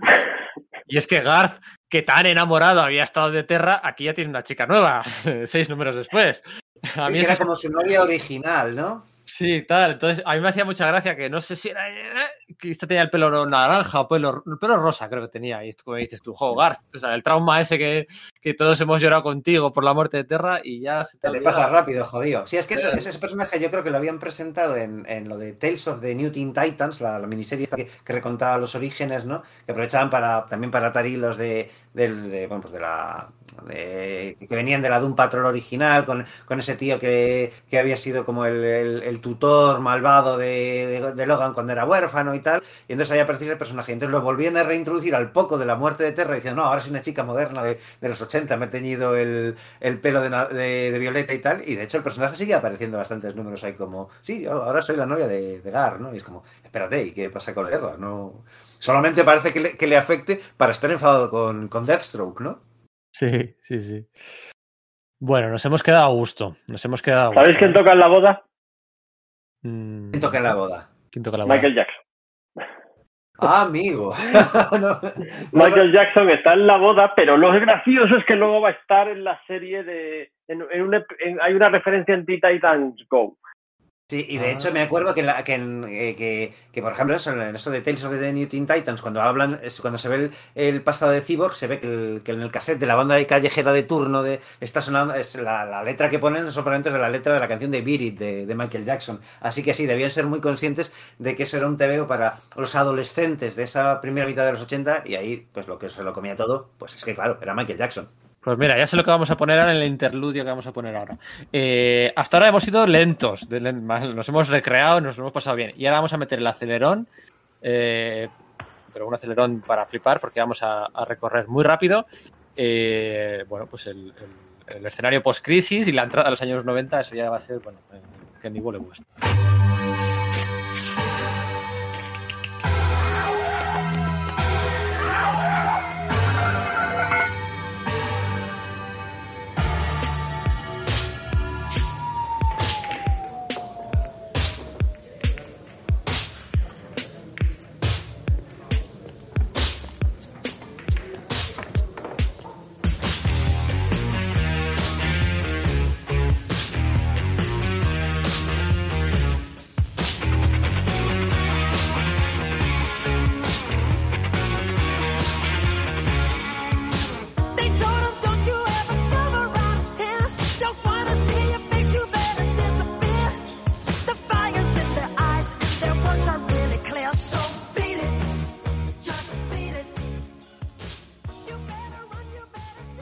Do it. ¿Cómo era el episodio aquel de los Simpson, el que mm, Pucci cogía un platillo volante y se iba a su planeta, ¿no?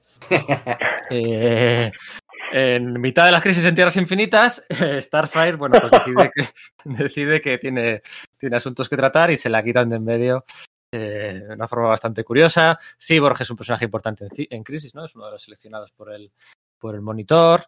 Y bueno, pues eh, realmente las, las repercusiones de Crisis en los Titanes no van a ser tanto a punto de vista argumental como a punto de vista editorial, ¿no? Eh, eh, el nivel va a subir mucho después de Crisis en DC Comics, va a desaparecer Dios Pérez de las colecciones porque se encarga del relanzamiento de Wonder Woman y bueno, pues lo cierto es que a partir del año 86, que es cuando acaba las crisis en Tierras Infinitas, eh, los titanes ya no volvieron a ser lo que eran antes y nunca volverían a ser lo que eran antes. Yo creo que aquí estamos todos de acuerdo, ¿no? Eh, Sí. así como Chris Claremont, siempre estamos ¿eh? tirando la comparación, así como bueno, cuando hablamos de los X-Men nunca hablamos de los titanes y cuando hablamos de los titanes hablamos de los X-Men. Nos parece un poco, Es verdad. nos Es parece un poco injusto. Sí, pero bueno, cuando se habla de Cristiano Ronaldo se habla de Messi y cuando se habla de Messi no se habla. Bueno, em, em, a Claremont supo acertar, su- supo acertar con los nuevos fichajes, los nuevos personajes que iba introduciendo en el grupo y pues por las razones que sea, eh, Mark Wolfman no supo dar con la tecla de los, los, los- los nuevos, los nuevos fichajes, ¿no? Y yo creo que Pero ahí no solo es- fichajes de personajes, sino de artistas, porque Claremont entra en muy buena Sí. sintonía con todos los dibujantes que, o mayormente con los dibujantes con los que con los que va a tratar, y Wolfman se encuentra que si sin Pérez se ha quedado cojo. Pérez era mucho más importante para el para la serie de lo que podía uno imaginar en realidad. No era solamente responsable del éxito visual, sino que aportaba muchísimo, ¿no? Y en ese momento que quien está Bárbara, que es el de, de editora, ¿no? Que ya, no- ya no están eh, Wolfman y, y Pérez, pues se trata de suplir en, las- en la serie Baxter White con, con, con José Luis García López, aunque creo que sí que hay un problema ahí. José Luis García López es uno de mis dibujantes favoritos, pero el hecho de que lo dibuje él después de Crisis da la impresión de que, para mí, me da la impresión de que los titanes de repente se han quedado anclados en el pasado. No sé cómo decirte, mientras que antes de Crisis Sí. los titanes eran el futuro de DC, de repente han dado un paso atrás. Ya no está, pero Sí. está dibujando García López haciendo esta historia de los titanes míticos, que eso, te recuerdan a los titanes míticos pre-crisis y no los de Wonder Woman, y algo se ha perdido. Y luego es eso, hay muy, mucho talento ahí, ahí en medio, en, lo, en los dibujantes, no sé, Eduardo Barreto. Yo sé ese tío al que le gusta Chuck Patton, coño, es el tío que, que reivindica la Liga de la Justicia de Detroit por cosas así, pero a pesar de eso, Sí. las cosas no funcionan. Yo creo que es una serie que es, no, no que parezca precrisis, sino que se convencionaliza, por decirlo de alguna sí, manera. convencional, sí. Hasta entonces era una cosa especial y el hecho que no estuviera Pérez era como una gran ausencia. Además, es que la marcha de Pérez no es como la típica marcha de eh, eh, estilo Beatles, ¿no? Nos enfadamos y nos vamos, que es lo que le pasa a, a, a Claremont y Virne, sino que Pérez se va porque está a otras cosas, pero va a volver de, de vez en cuando y siempre es el, el, el esperado retorno a la gloria, que, que no siempre funciona, porque si os acordáis de aquella aquella novela gráfica que estuvimos años esperando Sí, como agua de mayo sí. y que luego no era no era para tanto, la verdad. No, no, Eh, es que no fue un poco. bueno, a ver, vaya- tal, pero- Vaya eufemismo. Sí, ¿verdad? no, pero por ejemplo, eh, cuando cuando eh, entra eh, Phil Jiménez en la serie, la sensación que tienes, ¡buah! Es como si hubiera eh, vuelto Josh Pérez porque y, y de nuevo tampoco tampoco acabas teniendo una etapa que mm, porque yo creo que realmente y esto no, es un mal del cómic eterno nos empeñamos en revivir los grandes momentos que, que pasamos con una determinada serie y somos incapaces de aceptar que eso no va a volver por mucho que nos empeñemos porque no somos los mismos tampoco que cuando lo vivimos por primera vez. Sí, pero bueno, muy a ver, cierto. Da- Da- Danny, Danny Chase, lo de Claro. lo de Will the Best, lo de Panta, Ah, sí. lo de. Que, que- que, Oye, bueno, ¿ves que, o no- sea, no- una cosa, ¿no? Ese personaje nos da la impresión de que tenía el diseño calcado al que le marca eh, la bestia de la mano eh, eh, Bill Sienkiewicz en Electra Asesina. ¿No era ese mismo personaje con otros colores cambiados? Yo es que según lo veía es como, pero, pero ¿cómo, ¿cómo no les denuncian por esto? No sé, será como de canteo. Y sí, y eso, Wolfman además, es que es eso, ha pasado por un periodo de sobreagotamiento escribiendo Crisis, porque Crisis es agotador, o sea, hacer todo eso, eh, conjugar todo lo que tiene que conjugar, luego haces la historia del universo DC también con Pérez y tal, le pasa Mm. factura, se divorcia, se muda a, lo- a Los Ángeles, ha perdido a, a Pérez como coargumentista, le han quitado, ya, ya no es editor, está Bárbara que es en una temporada, luego en los 90 entra un tal Jonathan Peterson que es como, no, no, mm, Wolfman está, ha pasado por el bloque de, de escritor, está tan, tan perdido que hay que tenerlo amarrado corto y tampoco sienta bien. Sí, le quitan no a. Nightwing, le quitan Le a Nightwing porque, Nightwing. porque ya no vende más que mm, la franquicia de Batman. Entonces, hasta ahora podía hacer presión con eso, ¿no? No, que te quieres llevar a Nightwing, ¿qué? ¿Qué? Perdona. Si yo vendo el doble o el triple que tú. Eh, pero le quitan a Nightwing. A, a- a Tim Drake lo, lo- lo- lo crea Waldman, ¿no? Sí, lo, cre- eh, lo creó Sí, claro, ¿no? en un lugar solitario para Mm, morir. sí, Por eso sí. Eso es. Y eso, y utilizó a Jason Todd en, en- en Los Titanes también, porque podía utilizarlo porque eso era, era Mark Wolfman. Pero después de Crisis, eh, su figura cae muy rápidamente, ¿no? No es que se le, se le denoste ni nada por el estilo, pero de ser la principal princip- eh, presencia de, como guionista de DC en el universo pre-crisis, que no lo olvidemos, que también es el creador de los Omega Men y cosas por el estilo, que no, no hemos hablado de ello, pero claro, pues eh, todo esto de la, Tierra de Vega y tal, pues les fue, eh, bueno, la Tierra de Vega, el sistema solar de Vega es generado entre los Titanes y su serie de Superman y luego dan lugar a los Omega Men, que darán lugar a Lobo, en fin, que es que era un tío con mucha proyección y en la segunda mitad de los, de los 80 también el mundo del cómic superheroico está ansioso por un cambio que se está realizando, ¿no? Es eh, post-crisis, es eh, Watchmen, es Dark Knight, y parece que no se ha encontrado su sitio y hubiese requerido hacer un esfuerzo extra que él, o sea, por encima del que, está, del que estaba haciendo anteriormente, y él ni siquiera es capaz de llegar a los- Sí. las cotas a las que ha llegado eh, inicialmente, ¿no? Y se ve que Mark Wolfman estaba leyendo muchos cómics de Vengadores y de la Visión cuando se puso a escribir las tramas para, para Cyborg. Sí, también. Sí. Sí. Hay un número que yo creo que es el salto del tiburón de la serie, que es el número 19. To- Todavía estamos con portadas de Pérez, ¿eh? pero además la portada te lo dice. Este es el final de los nuevos titanes. Es un gimmick, evidentemente, porque al final lo que te plantean es que han vuelto los, los titanes originales. Que eran los titanes que a mí no me interesaban lo más mínimo y sospecho que, que a una gran mayoría del público tampoco y la siguiente portada que te encuentras es casi una invitación a marcharte a pesar de que sea eh, dibujada por Pérez, que es, eh, han tachado el, el new y pone de, de original Teen Titans are back. Y, Hmm. Y es este truco Claro, de, de están que, ahí Speedy, y, y Halcón y... en fin, sí, bueno, que incluso tienes a Robin. Sí, claro, eso es. Tienes, Sí, a, es tienes a Jason Todd. Oye, Eduardo Barreto, eh, primera vez que sale en el podcast este, este nombre. Luego hablamos de Tom Grumert. Eh, Eduardo Barreto, de 1 al 10. A mí yo le pongo en un cómodo 8, ¿eh? O sea, a mí sus trabajos en la biografía no autorizada del ex Luthor, la, eh, la miniserie aquella del, del detective marciano, lo de la sombra que, que hizo, ¿sabes? Cuando no la de Howard Sí. Jenkins, sino la posterior, que era de nuevos relatos de los años 30 y tal. A mí ese tío me flipa, Eduardo Barreto, sus Elseworlds, todo. Y en Los Titanes está muy bien, pero no es no, no, no, no, no consigue dar el, el do de pecho pa- para estar a la altura de lo que ha hecho Pérez. A mí me gusta mucho, pero no puedo decir que, que esté. Es que de hecho viene Rich Buckler también, que es que eso, Rich Buckler ha sido el, el mentor de Pérez, ¿no? E igual que Sí. mimetizaba el estilo de Kirby en Marvel y el de Neil Adams en DC, en, esa, en ese momento entiende que tiene que mimetizar el estilo de su, de su pupilo y dices, bueno, pues es su maestro, lo hará de Uti. Y no, notas que le quiere imitar, pero es que no, no está funcionando. No. No, no, es, es todo es correcto, pero nada eh, excelente, que era lo que tenía la serie anterior. Sí, traen de vuelta a la Raven blanca, con la capa blanca, que bueno, su, su- su trama ya se ha cerrado, ¿no? Al fin y al cabo. Mm. Eh, bueno, luego la van a volver de nuevo villana y van a hacer, pues en vez de la saga de Fénix Oscura, la saga de la Bruja Escarlata.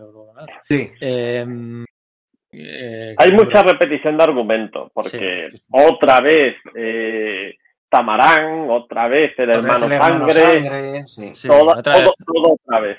otra vez un marido de Starfire por ahí, otra vez... Hay un- cosas que a mí me gustaron, como la, la aparente recuperación de la humanidad de Cyborg y tal, con los cinco fatales por en medio, con Jinx y Neutron. Pero eso es muy previo a esto, ¿eh? Sí, es verdad, en realidad tienes razón, pero hablaba de los momentos en los que Pérez ya no está, ¿no?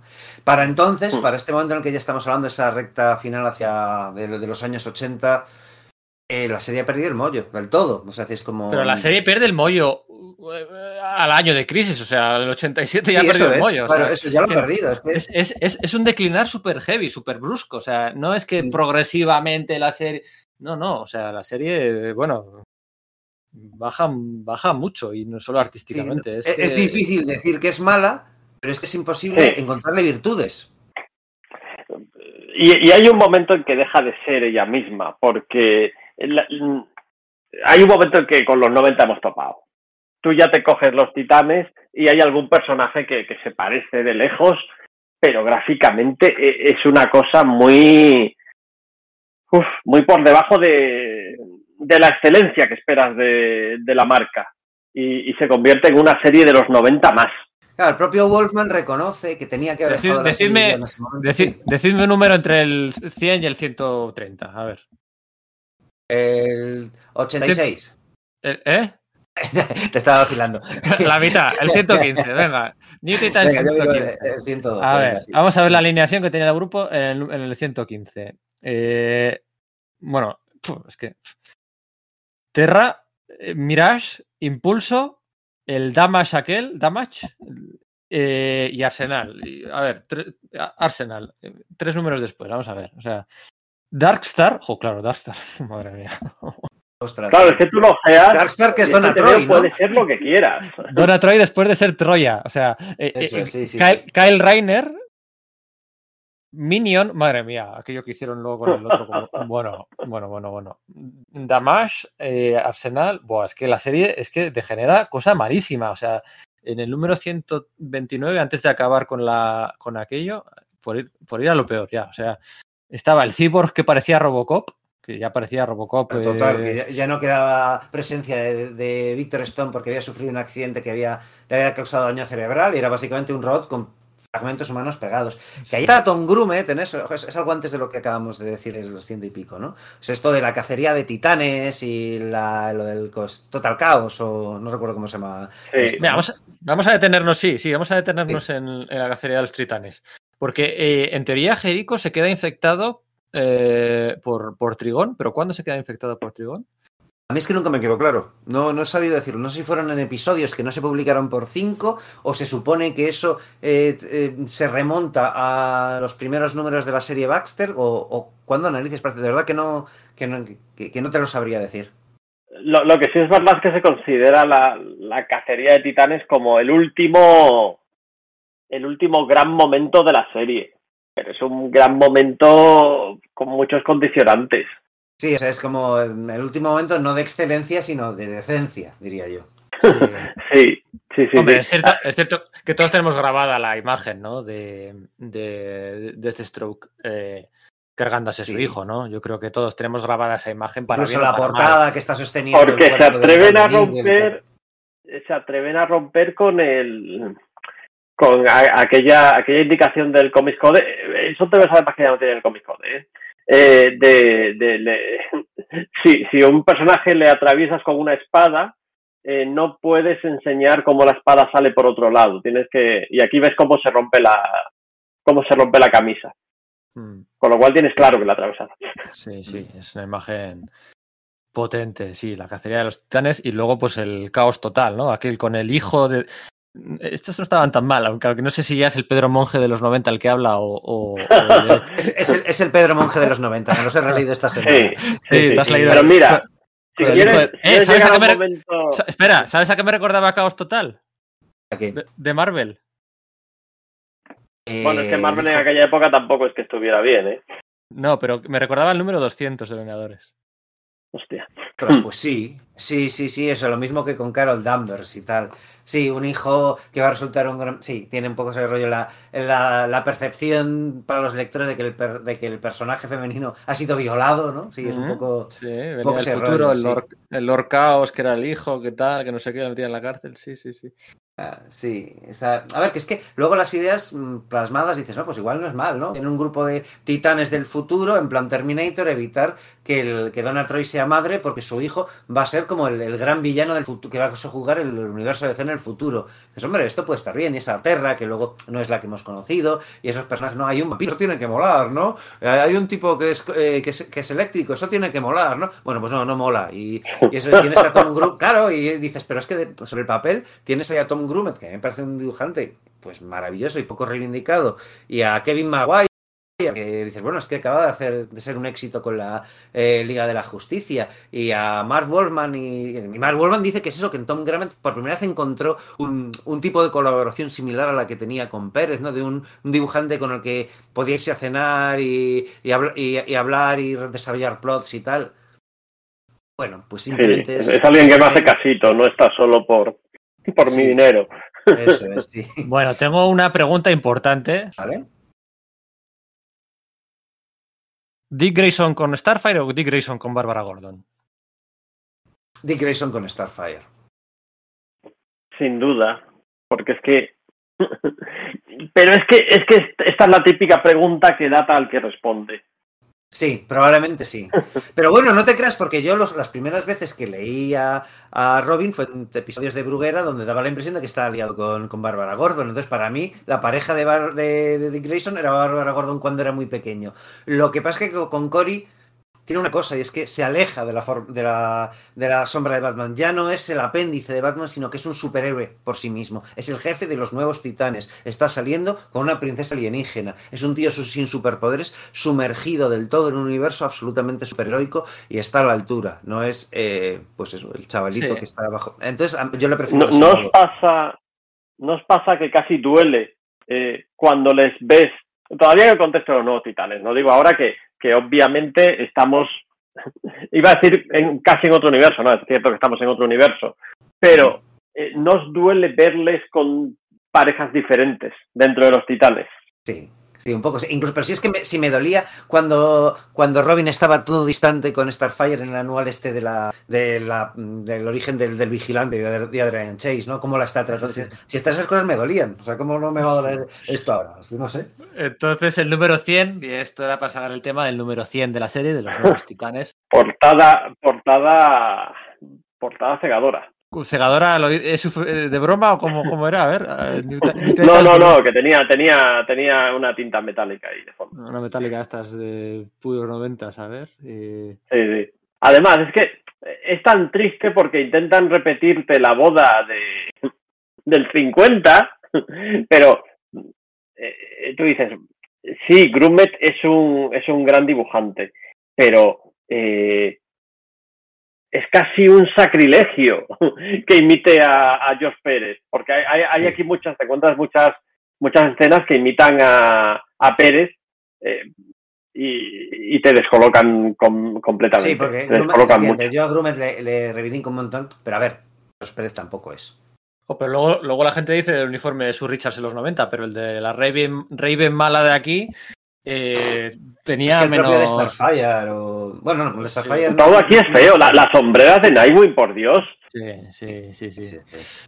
Pero bueno, la pedida más, la pedida de y boda más rápida de la historia de los cómics, porque la pedida es en el número 99 eh, y la boda, no boda al final, es en el número 100 eh, de la serie, la boda, supuestamente la boda entre Starfire y. Nightwing, que El acaba número, mal. Pues, el, el número 100 tiene una cosa buena. Hay un, hay un pin-up doble espectacular de Pérez. ¿Nostálgico o, con la, o, o es capaz de dibujar? No, no, absolutamente nostálgico. Son los villanos vale. de, de los titanes y es una cosa de- del otro mundo. Vale, vale, Sí, vale, vale. sí, sí, sí. y ya está. Y ya está, es que... Sí. Ah, bueno, hay, hay, hay, un, hay un Nightwing eh, y Starfire con, con Alan Davis, que, que Alan Davis no sé si acaba de pillar el personaje de Starfire. Eh, lo hace muy espectacular como todo lo que hace Alan Davis, pero no sé, no sé. Es que me, me cuesta mucho empatizar con estos números. Claro, Porque más adelante la no se revela que que el Nightwing del futuro, este que era el marido de Miras, era como que un psicópata de narices, incluso un violador. o, sea, una cosa como decir, pero ¿qué, qué estáis haciendo? O sea, es- o sea, eso podría ser interesante si está bien hecho, pero... Sí, pero es que la Mirage esta, cuando bajaba- viajaba al pasado, se hacía pasar por Starfire y se, creo que Sí, se acostaba, se acostaba con, con Dick, con Dick y luego ella le decía que cómo no te has dado cuenta de que no era yo y, y que tal, y Sí, se enfadaba sí. con Y, él. y, y Cory todo enfadada y era como, bueno, sí, se puede molar, pero no estás consiguiendo que more, ¿no?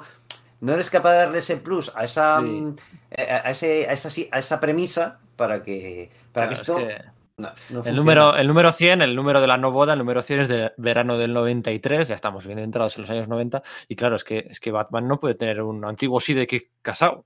Es que eso no va a pasar nunca, porque es que, es que como que ¿En qué edad deja eso a Batman? ¿No? Ese era, digamos, el discurso de Dandy Dio con, con Nightwing. Sí. No, a mí no, no es que le tenga manía a Nightwing, es que hay un problema, es que eso me, me lastra. A, el hecho de esos sidekicks creciendo me está lastrando a personajes que son más adultos y que son icónicos para la editorial. En ese sentido le entiendo, pero coño, es que a cambio tengo grandes obras, ¿no? Pues, pues no, pues no, no, no me dejan que, que, que se acaben de desarrollar, vaya. Pero vamos, que el escenario post-crisis subió mucho el nivel, ¿no? Había series muy buenas por aquel entonces. eh, pues desde, no sé, Superman Divine, que hablamos el otro día, los Titan, los la Liga de la Justicia Internacional, la- el Escuadrón. em, Eso tiene fecha de- caducidad, es evidente. Sí, y el nivel era muy bueno en los 80 y en los 90, pues bueno, el nivel no era muy bueno. pero, pero, La primera mitad, ¿eh? que a mí la segunda me parece que sigue siendo muy reivindicable. ¿eh? Sí, bueno, yo hablo, sí, yo hablo. Los 90 en Marvel se, se miden hasta el Reborn, yo creo, ¿no? Más o menos, se miden hasta el Reborn y los 90 en DC se miden hasta, no sé, hasta Kingdom Come. Como, Sí. sí. algo así, ¿no? Hasta la vuelta de la JLA de Morrison. Sí, eso es. Eso es. Y el volumen acaba en el número 130, un número 130 eh, en el que los dibujantes eran. A ver quiénes eran los dibujantes en el número 130. Sería Tom, Tom Grammett. Will. Rosado. Will Rosado firmando como Ah, William. sí. William Rosado, es verdad. Sí, sí, sí, sí, sí. Por ahí ya aquella, bueno. Y acababa con Starfire diciendo que estaba embarazada, de aquello nunca más se supo nada. eh, porque así son las cosas. Y aparecía con una splash page de Nightwing, eh, ya con Sí. el traje nuevo, eh, con todas las caras de los, de sus amigos sobre el cielo, y una dedicatoria de, de Mark Wolfman, especialmente a, bueno, pues a Nick Cardy y a Bob Haney, por supuestísimo, y otra dedicatoria a Stan Lee y a Kirby, en el último número de los Titanes de Mark Wolfman, eh, se lo dedicaba a Stan Lee y a Jack Kirby, que no está, no está nada mal saber ese detallito. Hombre, y a George Pérez. Y a George Pérez, ¿eh? Ah, bueno, sí, a Dios Pérez era dedicatoria o era agradecimiento. Bueno, sí, bueno, todo es agradecimiento y todo es dedicatoria, sí. Em, gratitud, como pone ahí arriba. Y iba a decir que acaban los titanes en el punto más bajo de su historia, pero no, sería una frase, sería una frase incorrecta. porque, porque Todavía hay mucho para bajar. Sí, sí, sí. Madre mía, madre mía. Es es curioso que- porque la portada del 130 es un homenaje a la portada del número uno, que la hace Es Pérez y es una portada espantosa. El rollo es que es preciosa por dibujo, pero claro, los diseños son lo que son, en plan totalmente es como. eh, o sea, lo has, lo has ejecutado bien, pero claro, lo que estás dibujando eh, es feo, no sé cómo decirte. Es que es muy. No sé, es que da, da pena porque yo creo que los titanes no han vuelto a brillar. Bueno, excepto la etapa de Geoff Jones y Mike McCon, que a mí personalmente sí me gusta muchísimo. Y, no sé, o sea, que luego algo Está después. sin, después- está, está sin reeditar tampoco, ¿eh? O sea, cuando se dice, no, es que eh, no se editan los titanes de Wolfman y Pérez. Bueno, o sea, tampoco se editan los de Geoff Jones. O sea, yo creo que Mm. directamente o que los titanes no venden o. O sea, quiero decir que la, la etapa de los titanes de, de Jeff Jones con Superboy y demás es una etapa muy chula y que en principio eh, pues debería funcionar bien. Y tampoco se ha reeditado desde Planeta y eso será, no sé, será porque no venden bien los, los titanes, pero es una etapa más corta, 40 números, tal. Claro, pero es que tampoco, tampoco puedes poner como ejemplo lo que sean hoy los titanes, que lo único que tienen de, de lo que fueron los titanes es el nombre, literalmente. Sí. Y algún miembro, eh, yo alguna vez los he intentado y digo, a ver, ¿a, a quién fue el Lumbreras que se, le, que se le ocurrió que los tíos que íbamos a comprar los nuevos titanes, que los íbamos a comprar por nostalgia, ponerle de dibujante a Brett Booth? Ya. ¿sabes? Es decir, puede estar bien, pero no te puedes equivocar más con el dibujante. Ha- Hay varios intentos, está el de Gail Simón, que, que a priori no tenía mala pinta, pero no, no acaba de ser... el de Devin Devin Grayson, siempre las sí, confundo, perdón. justo, sí. Sí, y, Siempre las confundo. Es nostalgia pura y dura, ¿eh? Sí. Sí, ¿eh? yo no he tratado de volver a leerlos después, recuerdo, porque yo no, eh, no, no lo leí, o sea, cuando lo publicó Planeta aquí, sino que tenía varios números sueltos de la, de la colección USA y había cosas que eran como que súper chulas y tal, y dibujaba Buckingham, ¿no? Que en general me gusta mucho, pero no- es que no era Pérez, no sé cómo decirte, era- Sí. necesito un apartado gráfico muy bestia en los titanes para que me, para que me, Ahí me supla eso. estaba, ahí estaba la otra hija de Deathstroke, Rose Wilson, haciendo de niñera de Sí. la hija de, de la hija de Roy Harper, de. Lian. Eh, son muy nostálgicos y una exaltación de la amistad y de, bueno, pues de, de una época muy concreta, ¿no? David Grayson escribiendo de fan. Lo que, lo que a veces hace Busiek, que, Sí, que, que se nota que, joder, tío, vale, sí, te gusta, gusto, te gustó mucho Mikkelin y te gustó mucho, pero no, no, no seas tan pesado. Pues e- era todavía peor. todavía peor.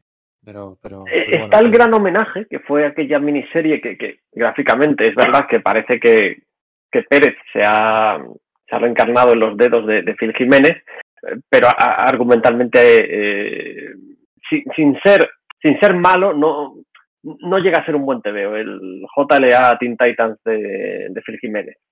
Sí, lo de, lo de Imperativa Technis o algo que es cuando recuperan a Cyborg para que sea como el de Kingdom Come, ¿no? El. Terminator dorado, el, Sí, T-1000 sí. dorado, ¿no? Es, hombre, es una orgía de personajes, aparecen todos con su fichita, con su tal, con no sé qué, está, está bien, a mí sí me gusta, ¿no? Y al final, como les dan calabazas a la Liga de la Justicia y confían en su... En su Gráficamente es y- espectacular, gráficamente es espectacular, es, es en lo argumental donde ahí, ahí piensas, ostras, si hubiera tenido Hmm. si hubiera tenido un, un guionista, eh, la cosa podría haber sido diferente. Hmm, Sí, luego eh, Phil Jiménez y Pérez y José Luis García López volvieron a hacer el retorno de Dona Troy, aquel, pero, Es pero, verdad. es que, pero es que, claro, la- seguir esa trama con los titanes eh, griegos del espacio y tal, eh, uf, costaba, eh, costaba mucho. Que convierten a, que convierten a Donna Troy en Harbinger. Es verdad, sí, sí, sí. Además, en los, en los backups de 52 era ella la que iba contando la historia del universo unificado este, ¿no? De- después de Crisis Infinita, ¿no? Sí, porque la Harbinger original había muerto en, en la... ¿Dónde muere? Ah, eh, eh, no. En el segundo arco argumental de Superman Batman de Loeb. Creo que muere cuando- eh, por Michael Sí, Turner. sí. Creo que Eso ahí muere. cuando-. Ujú. Sí, sí, sí, que porque estaba en Temiscira y eso, y vienen ahí pues los de Apocalypse a hacer sus cosas de Apocalypse. Sí, sí, sí. Sí. A mí los de Jeff Jones sí me gustan, ¿eh? Sí me gustan. No, no, la, la etapa de Joe Jones, además, es verdad que cogiendo muchas cosas eh, de, la, serie original, sí que se distancia, monta sus propias historias, mola mucho todo lo que hace con, Superboy, con, con Les Luthor, y son, son TVs muy disfrutables. No se dedica solo a mirar a los titanes de Pérez, sino que coge, venga, voy a coger también cosas, cosas de Young Justice y de los titanes de Cardi y de cosas que, claro, pues que han Sí. estado ahí en los 90. No niega la, la continuidad a- a anterior, sino lo que las utiliza y se utiliza bien. Hijo, es que eso siempre es grato, no sé cómo decirte. Mm. Incluso Sí, sí. que cosas que no habitualmente, que, que no te gustan, se, le- se haga referencia a ellos, pero se, se reutilicen y salgan bien, a mí resulta muy meritorio y refrescante y de esos ustedes los tienen a cuchillo. Es, yo creo que son los mejores herederos, ¿no? Sí, amigos, eh, y Mike McCone, ¿eh? Y Mike Sí. Macon, Mike Macon del tirón. Sí, sí, sí, o sea, sin duda. Es que- Le da un toque muy clásico, muy es un TVO que, de esto que, que disfrutas, es como, como volver a un, a un sitio donde estás cómodo. sí. Y de nuevo es que es eso, dura, dura lo que dura. Eh, luego ya después de eso es como, como la nada. Hmm. Sí, que cuando la otra loca se clava la espada en el ojo para ser como su padre, cuando, cuando, el, otro, cuando el otro se lee la biblioteca entera para, para madurar después de que la- el otro le había disparado con la recortada en las, en las rodillas, la saga del segundo año contra el Doctor Luz después de Crisis en Tierras, eh, después de mm, Crisis eh, de Identidad, Identidad. bueno, con Volviendo a la vieja guardia, la, la integración de, mm, de, ¿cómo se llamaba la chica esta que crea Kevin Smith? Eh, de Speedy, eh, Mia, Har- eh, Mia, Ah, sí, sí, sí, sí, sí. Mia, Mia, Mia, Mia, Mia, No recuerdo el nombre, no sé quién Mia- dices, Speedy, ¿no? Pero no. Sí. Mia, Mia Derden, o bueno, no me acuerdo. Eh, eh, con el trauma de tal, con el trauma de Robin de haber muerto a su padre. Lo de Superboy con Lex Luthor, eh, no sé, o sea, El el- el- con los lo de- superhéroes, el futuro ese donde la mitad son malos, el Capitán Marvel Jr. eh, crecido, no sé, o sea, está muy bien, ¿eh? La saga final con los Titanes Est eh, estaba dibujada, eh, ojo lo que voy a decir, con un, por un gran Tony Daniel. Es, es el mejor trabajo de Tony Daniel. Yo no diría tanto como que un gran, pero sí es su mejor trabajo y es donde, donde, donde mejor le llevo, sí, sin duda. Sí, sí, sí, sí. Sacrilegio para muchos, seguramente. Eh, bueno, Sí. Tony Daniel en el X-Force de los 90 molaba más. Bueno, No, es ¿queréis- verdad, tienes razón. No, no, tienes razón, tienes razón. Me- estoy pensando en el Tony Daniels del siglo XXI, eh, es decir, Sí. en, el de, el de Bat- en el del Batman de El Morrison. de Batman que no se Ese- es el trauma que, que acarreo con él. Sí. Bueno, ¿qué queréis, qué más queréis comentar? ¿Qué ¿Queréis comentar, no sé, eh, yo qué sé, no sé, lo que se os ocurra? ¿Cuál es vuestro uniforme mejor de Donna, o uniforme favorito de Donna Troy? Que podemos estar horas para decidir eso. ¿O queréis, eh, yo qué sé, no sé, ¿qué queréis comentar conclusiones finales? Y si no, pues lo dejamos, lo dejamos aquí. Ya lo hemos contado todo. Eh, de Donna Troy a mí me gustaba mucho el estrellado, siendo tan diferente el estrellado de, de eso, de estrellas y ya está. eh, por aquello de Sí. el truco de cómo se dibuja, se dibuja eso. Pero eh, yo creo que los, los nuevos titanes tienen eh, lo mejor que podría hacer probablemente ese con ellos sería eh, o hacer algo como lo que hizo Geoff Jones en su momento o dejarlos eh, en el olvido eh, una temporada hasta que llegue alguien con, con ideas frescas y, y una conciencia al mismo tiempo de, de lo que significan. Porque eh, pesa tantísimo el trabajo original de Wallman y, Pérez que, que casi cualquier intento de, de rehabilitarlo se ha estrellado contra, contra la pared y, muchas veces eh, casi llegando al punto de, de ofender al, al lector de, de entonces. Y yo creo que, que eso tampoco está mal, no está mal que haya conceptos muy datados, que, que sea el, el cómic del al que vuelves de vez en cuando releyéndolo simplemente, porque sigue siendo un TVO que, que ya te digo, te pones a leerlo y es de disfrutar durante muchos, muchos números. Que no ha, envejecido, no ha envejecido nada mal. No ha envejecido nada mal. Creo que efectivamente lo mejor sería eso que dices, ¿no? Dejarlos en barbecho. Pero también entiendo que DC y Warner no pueden hacerlo. Porque si la serie de los Teen Titans de animación es un éxito del calibre que es merecidísimo, para, para- porque para público infantil, e incluso para público mayor es súper disfrutable, eh, no Hmm. puedes no tener un TVO de, de esos personajes. Y si hay una serie de televisión como es la de Titans de, bueno, pues de, de acción real, pues también pasa lo mismo. No, DC no puede no tener una serie de, de esos personajes, pero sí creo que lo, lo perfecto sería eso, tenerlos en barbecho hasta que salga alguien, pues eso, como- es que fue lo que pasó con, con Geoff Jones, ¿no? Me refiero que los titanes estaban un poco en barbecho después de lo de Devin Grayson, Devin Grayson hasta que, que salió esa serie, ¿no? Entonces, quizá est- estaba John Justice y tal, que de alguna forma Claro. recuperaron ese, ese espíritu, pero de otro modo, no era el mismo grupo, no era, era un poco un concepto similar y luego es, es aglutinable, pero... Pero no creo que eso pueda pasar, es una marca que hay que utilizar. Y ya está. Sí. Y es que lamentablemente es así. Es que es la peor Oye, edad de los ya- personajes. ¿eh? Ya, Hay ya que reutilizarlo simplemente que, que es una colección de reediciones suyas mensual. ¿Qué, qué, cuál era la colección de grapa mensual de los titanes? Pues la reedición de Pérez del principio. esa generación de, de personajes tiene una edad de, una edad de ida y vuelta. Hay veces que tienes que hacerles madurar o liderar la Liga de la Justicia, o como la etapa de Jerry- eh, James Robinson, De o hay veces que tienes que rejuvenecerles mucho por, por enganchar a otras generaciones. Es que es la peor edad. No puedes hacerles nunca Sí. adultos, no puedes hacerles. A, a los nuevos mutantes le pasa lo mismo, ¿eh? Claro. Sí, es verdad. Eh, Es decir, tú no puedes, y también ha habido intentos de vamos a hacer los nuevos mutantes exactamente igual que eran antes. Y no sale. Y los nuevos guerreros, ¿eh? Es que es, es verdad, ese, ese rollo del, del grupo de superhéroes adolescente ah, es, es tan acertado cuando mm, en su momento de publicación y, y tiene tan, una fecha tan de caducidad, no había, no había caído en esto que estáis diciendo, es verdad. Claro, pero bueno, cada cinco años en Marvel hay un nuevo grupo juvenil de esto. ¿eh? O sea, Sí, es- es- bien, es bien, bien, eso bien. Eh, ¿Y vosotros veis posible que pase esto de que una serie que, que son los sidekicks de, de DC, o incluso de Marvel, eh, que ellos lo intentaron con campeones, llegue a estar por encima de todo lo demás? Porque en su momento nosotros queríamos leer, leer Titanes, la Liga de la Justicia, nos la, a mí me la traía el Pairo, hasta que llegó eh, la, la de Giffen y de Matisse. mm. A mí no me la traía el Pairo porque quería leerla. Luego la leí y resultó que, que, esta- que- que- que descubrí lo bien que estaba con los titanes, ¿no? Eh, vale, entiendo lo que dice, sí, que, que una serie así sea lo mejor que publica la, la editorial, ¿no? Pues no sé, no sé si Es que esto no ha vuelto a pasar, que, que- No, que de repente llegue... Ojo, que yo, yo llegue- sí disfruto de los campeones de Marvel y tal, pero no, no es, no es lo Yo mejor. creo que la. lo- eh, a ver, es, es quizá una respuesta tramposa, pero yo creo que la Vengadores, la iniciativa, rozó, rozó ese puesto, primero, segundo, tercero, cuando estaba el Thor de Straczynski. Era difícil com- combatir contra aquello. Pero yo creo que Vengadores, la iniciativa, el primer año de Dan Slott. Incluso Avengers Academy estaba muy bien, ¿eh? Bueno, bueno. Sí, estaba Mike McCone, estaba bien dibujado. Claro. Pero- Pero, claro, pero estaba bien de historias, hombre. Sí, Ah, entretenido.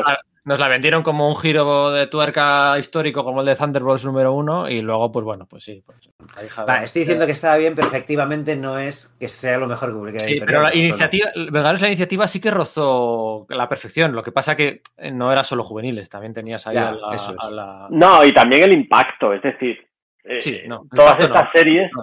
Tienen un impacto muy limitado. La sensación es que no te puedes sacar un superhéroe nuevo, entre comillas, porque aquí había mezcla, sin que eh, supere a, lo- a las estrellas establecidas. Mm, Ahora parece imposible eso, sacar un TVO que de repente pues eh, funcione mejor que, que el de la Liga de la Justicia o el de los Vengadores, eh, en el caso de Marvel. Sí, no, los jóvenes vengadores que a mí me chiflan, sé que soy el único. Sí. eh, No, no, a mí me flipan también, ¿eh? No, no vendía más que la serie titular, o sea, de la de los nuevos Vengadores, eso es cierto. Nuevos guerreros, que ya nos tenemos que ir muy, muy, muy, muy, muy, muy lejos. Mm. Los, los Runaways vendían poquito, pese a lo buenos que eran. Sí, no, es muy difícil, es, es verdaderamente difícil. John Justice, no sé ahora mismo John Justice qué puesto ocupaba en aquella DC de cambio de siglo. Pero bueno. Pero claro, estamos hablando de obras de hace 20 años o de los titanes de hace 40. Claro. Claro. Es que 40 El años. yo creo que la comparación sería eso con los campeones de, de Marvel, es lo más reciente que tenemos, ¿no? Mm, Sí, Sí, pero lo mismo, un TV que, que, que, que está bien, que, que incluso yo recuerdo, recuerdo leer y digo, hostia, esto puede llegar a ser lo, lo que fue los titanes en su momento. Porque Sí. tenía todos los mimbres, es decir, tenía personajes que, que lo estaban eh, petando a tope. Tenía por un lado a Miss Marvel, por otro lado a Miles Morales, y es un cómic que no lo compró nadie. Pero es, es Sí, curioso. yo creo que además la serie mejora, curiosamente, cuando se va el equipo creativo original. O sea, soy, no sé, o sea, a mí la parte de Jim Zub y Sidney Saxe me gusta más que la de Mark Waid, no sé. Yo soy ese Sí. tío. Es muy curioso que la última serie juvenil, que fue un exitazo de ventas, fuera del X-Force de Rob Liefeld.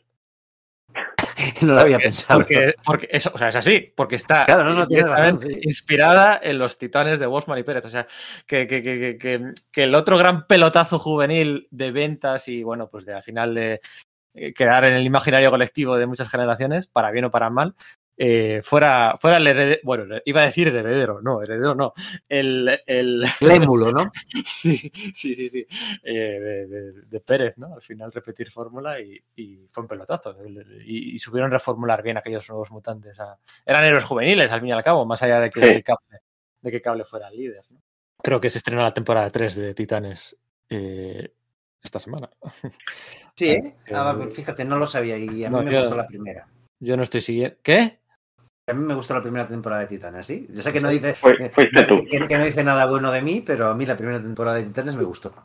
Joder, pues yo creo que eres la primera persona. Bueno, hay otra persona que es un pesado también que le gustó mucho. eh, Pero no, no, no- A mí me, A mí me gusta- series, yo, soy, yo soy muy distinto al resto de la gente, que, que yo soy el que siguió y disfrutó semana a semana calladito de la de Hellstorm, ¿sabes? O sea, soy, soy ese.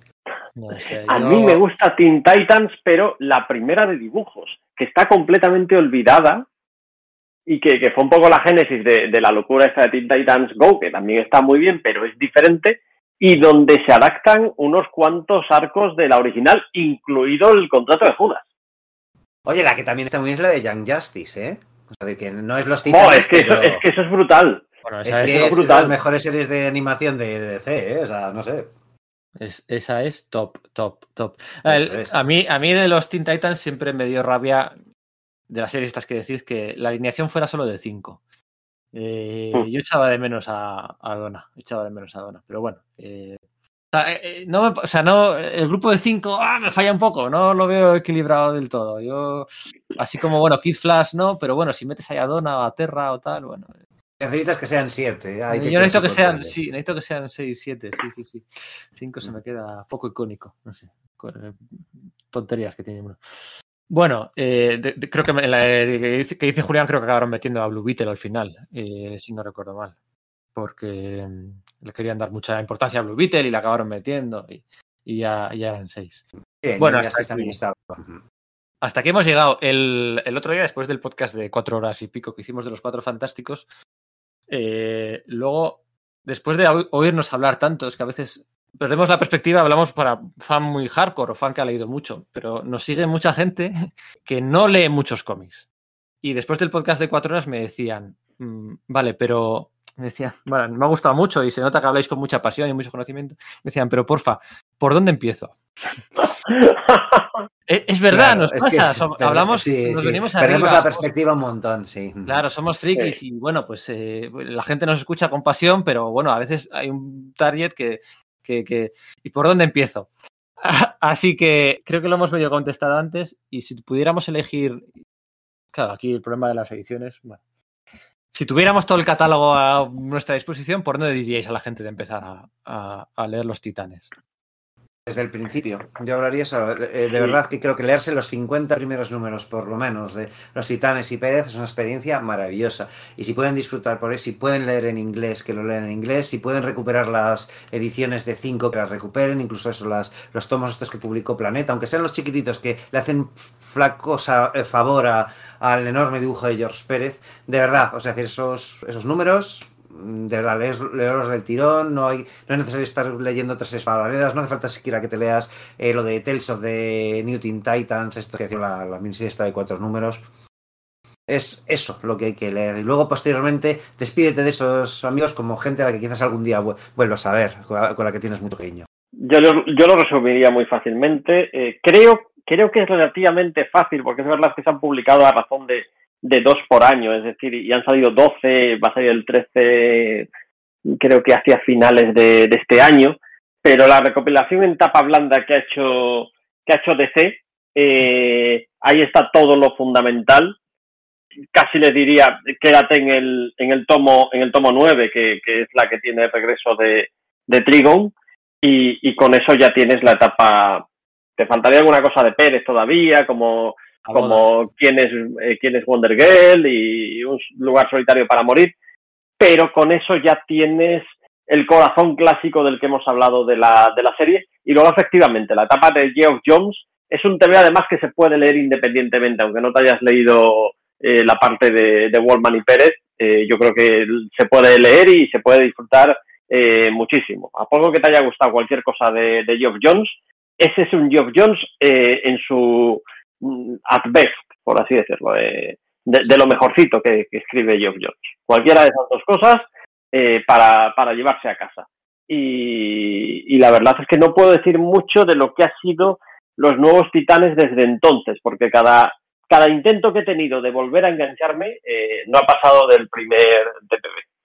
Sí, no, estamos, yo creo que estamos todos, todos igual. Bueno, The New Titans, volumen 1, los 50 primeros números. Y el Teen Titans de Jeff Jones, creo que son una etapa de 44 números, hablo de memoria, ¿vale? Esa es, sería la recomendación más generalista, más clara, ¿vale? Para que todo lo que hemos hablado, bueno, pues eso sería lo. Yo, yo creo que está bien acabar así, porque sí que cuando me echan esas, me hacen esas críticas, es que estoy de acuerdo, joder. Es que a veces damos por hecho. Así que esa sería Sí, las sí, razón. Sí, sí, sí, sí. No, no, me gusta que nos escuchen, a pesar de, bueno, pues de. Pero bueno, para, para, para ellos, esas dos, así en, en, en clarito. Bueno, pues nada, Julián, muchas gracias por, por pasar vosotros. otra vez más por aquí, a explicar el poder de la nostalgia. A vosotros. Sí, tío, ya lo sabes. Esta, esta es tu casa cuando quieras.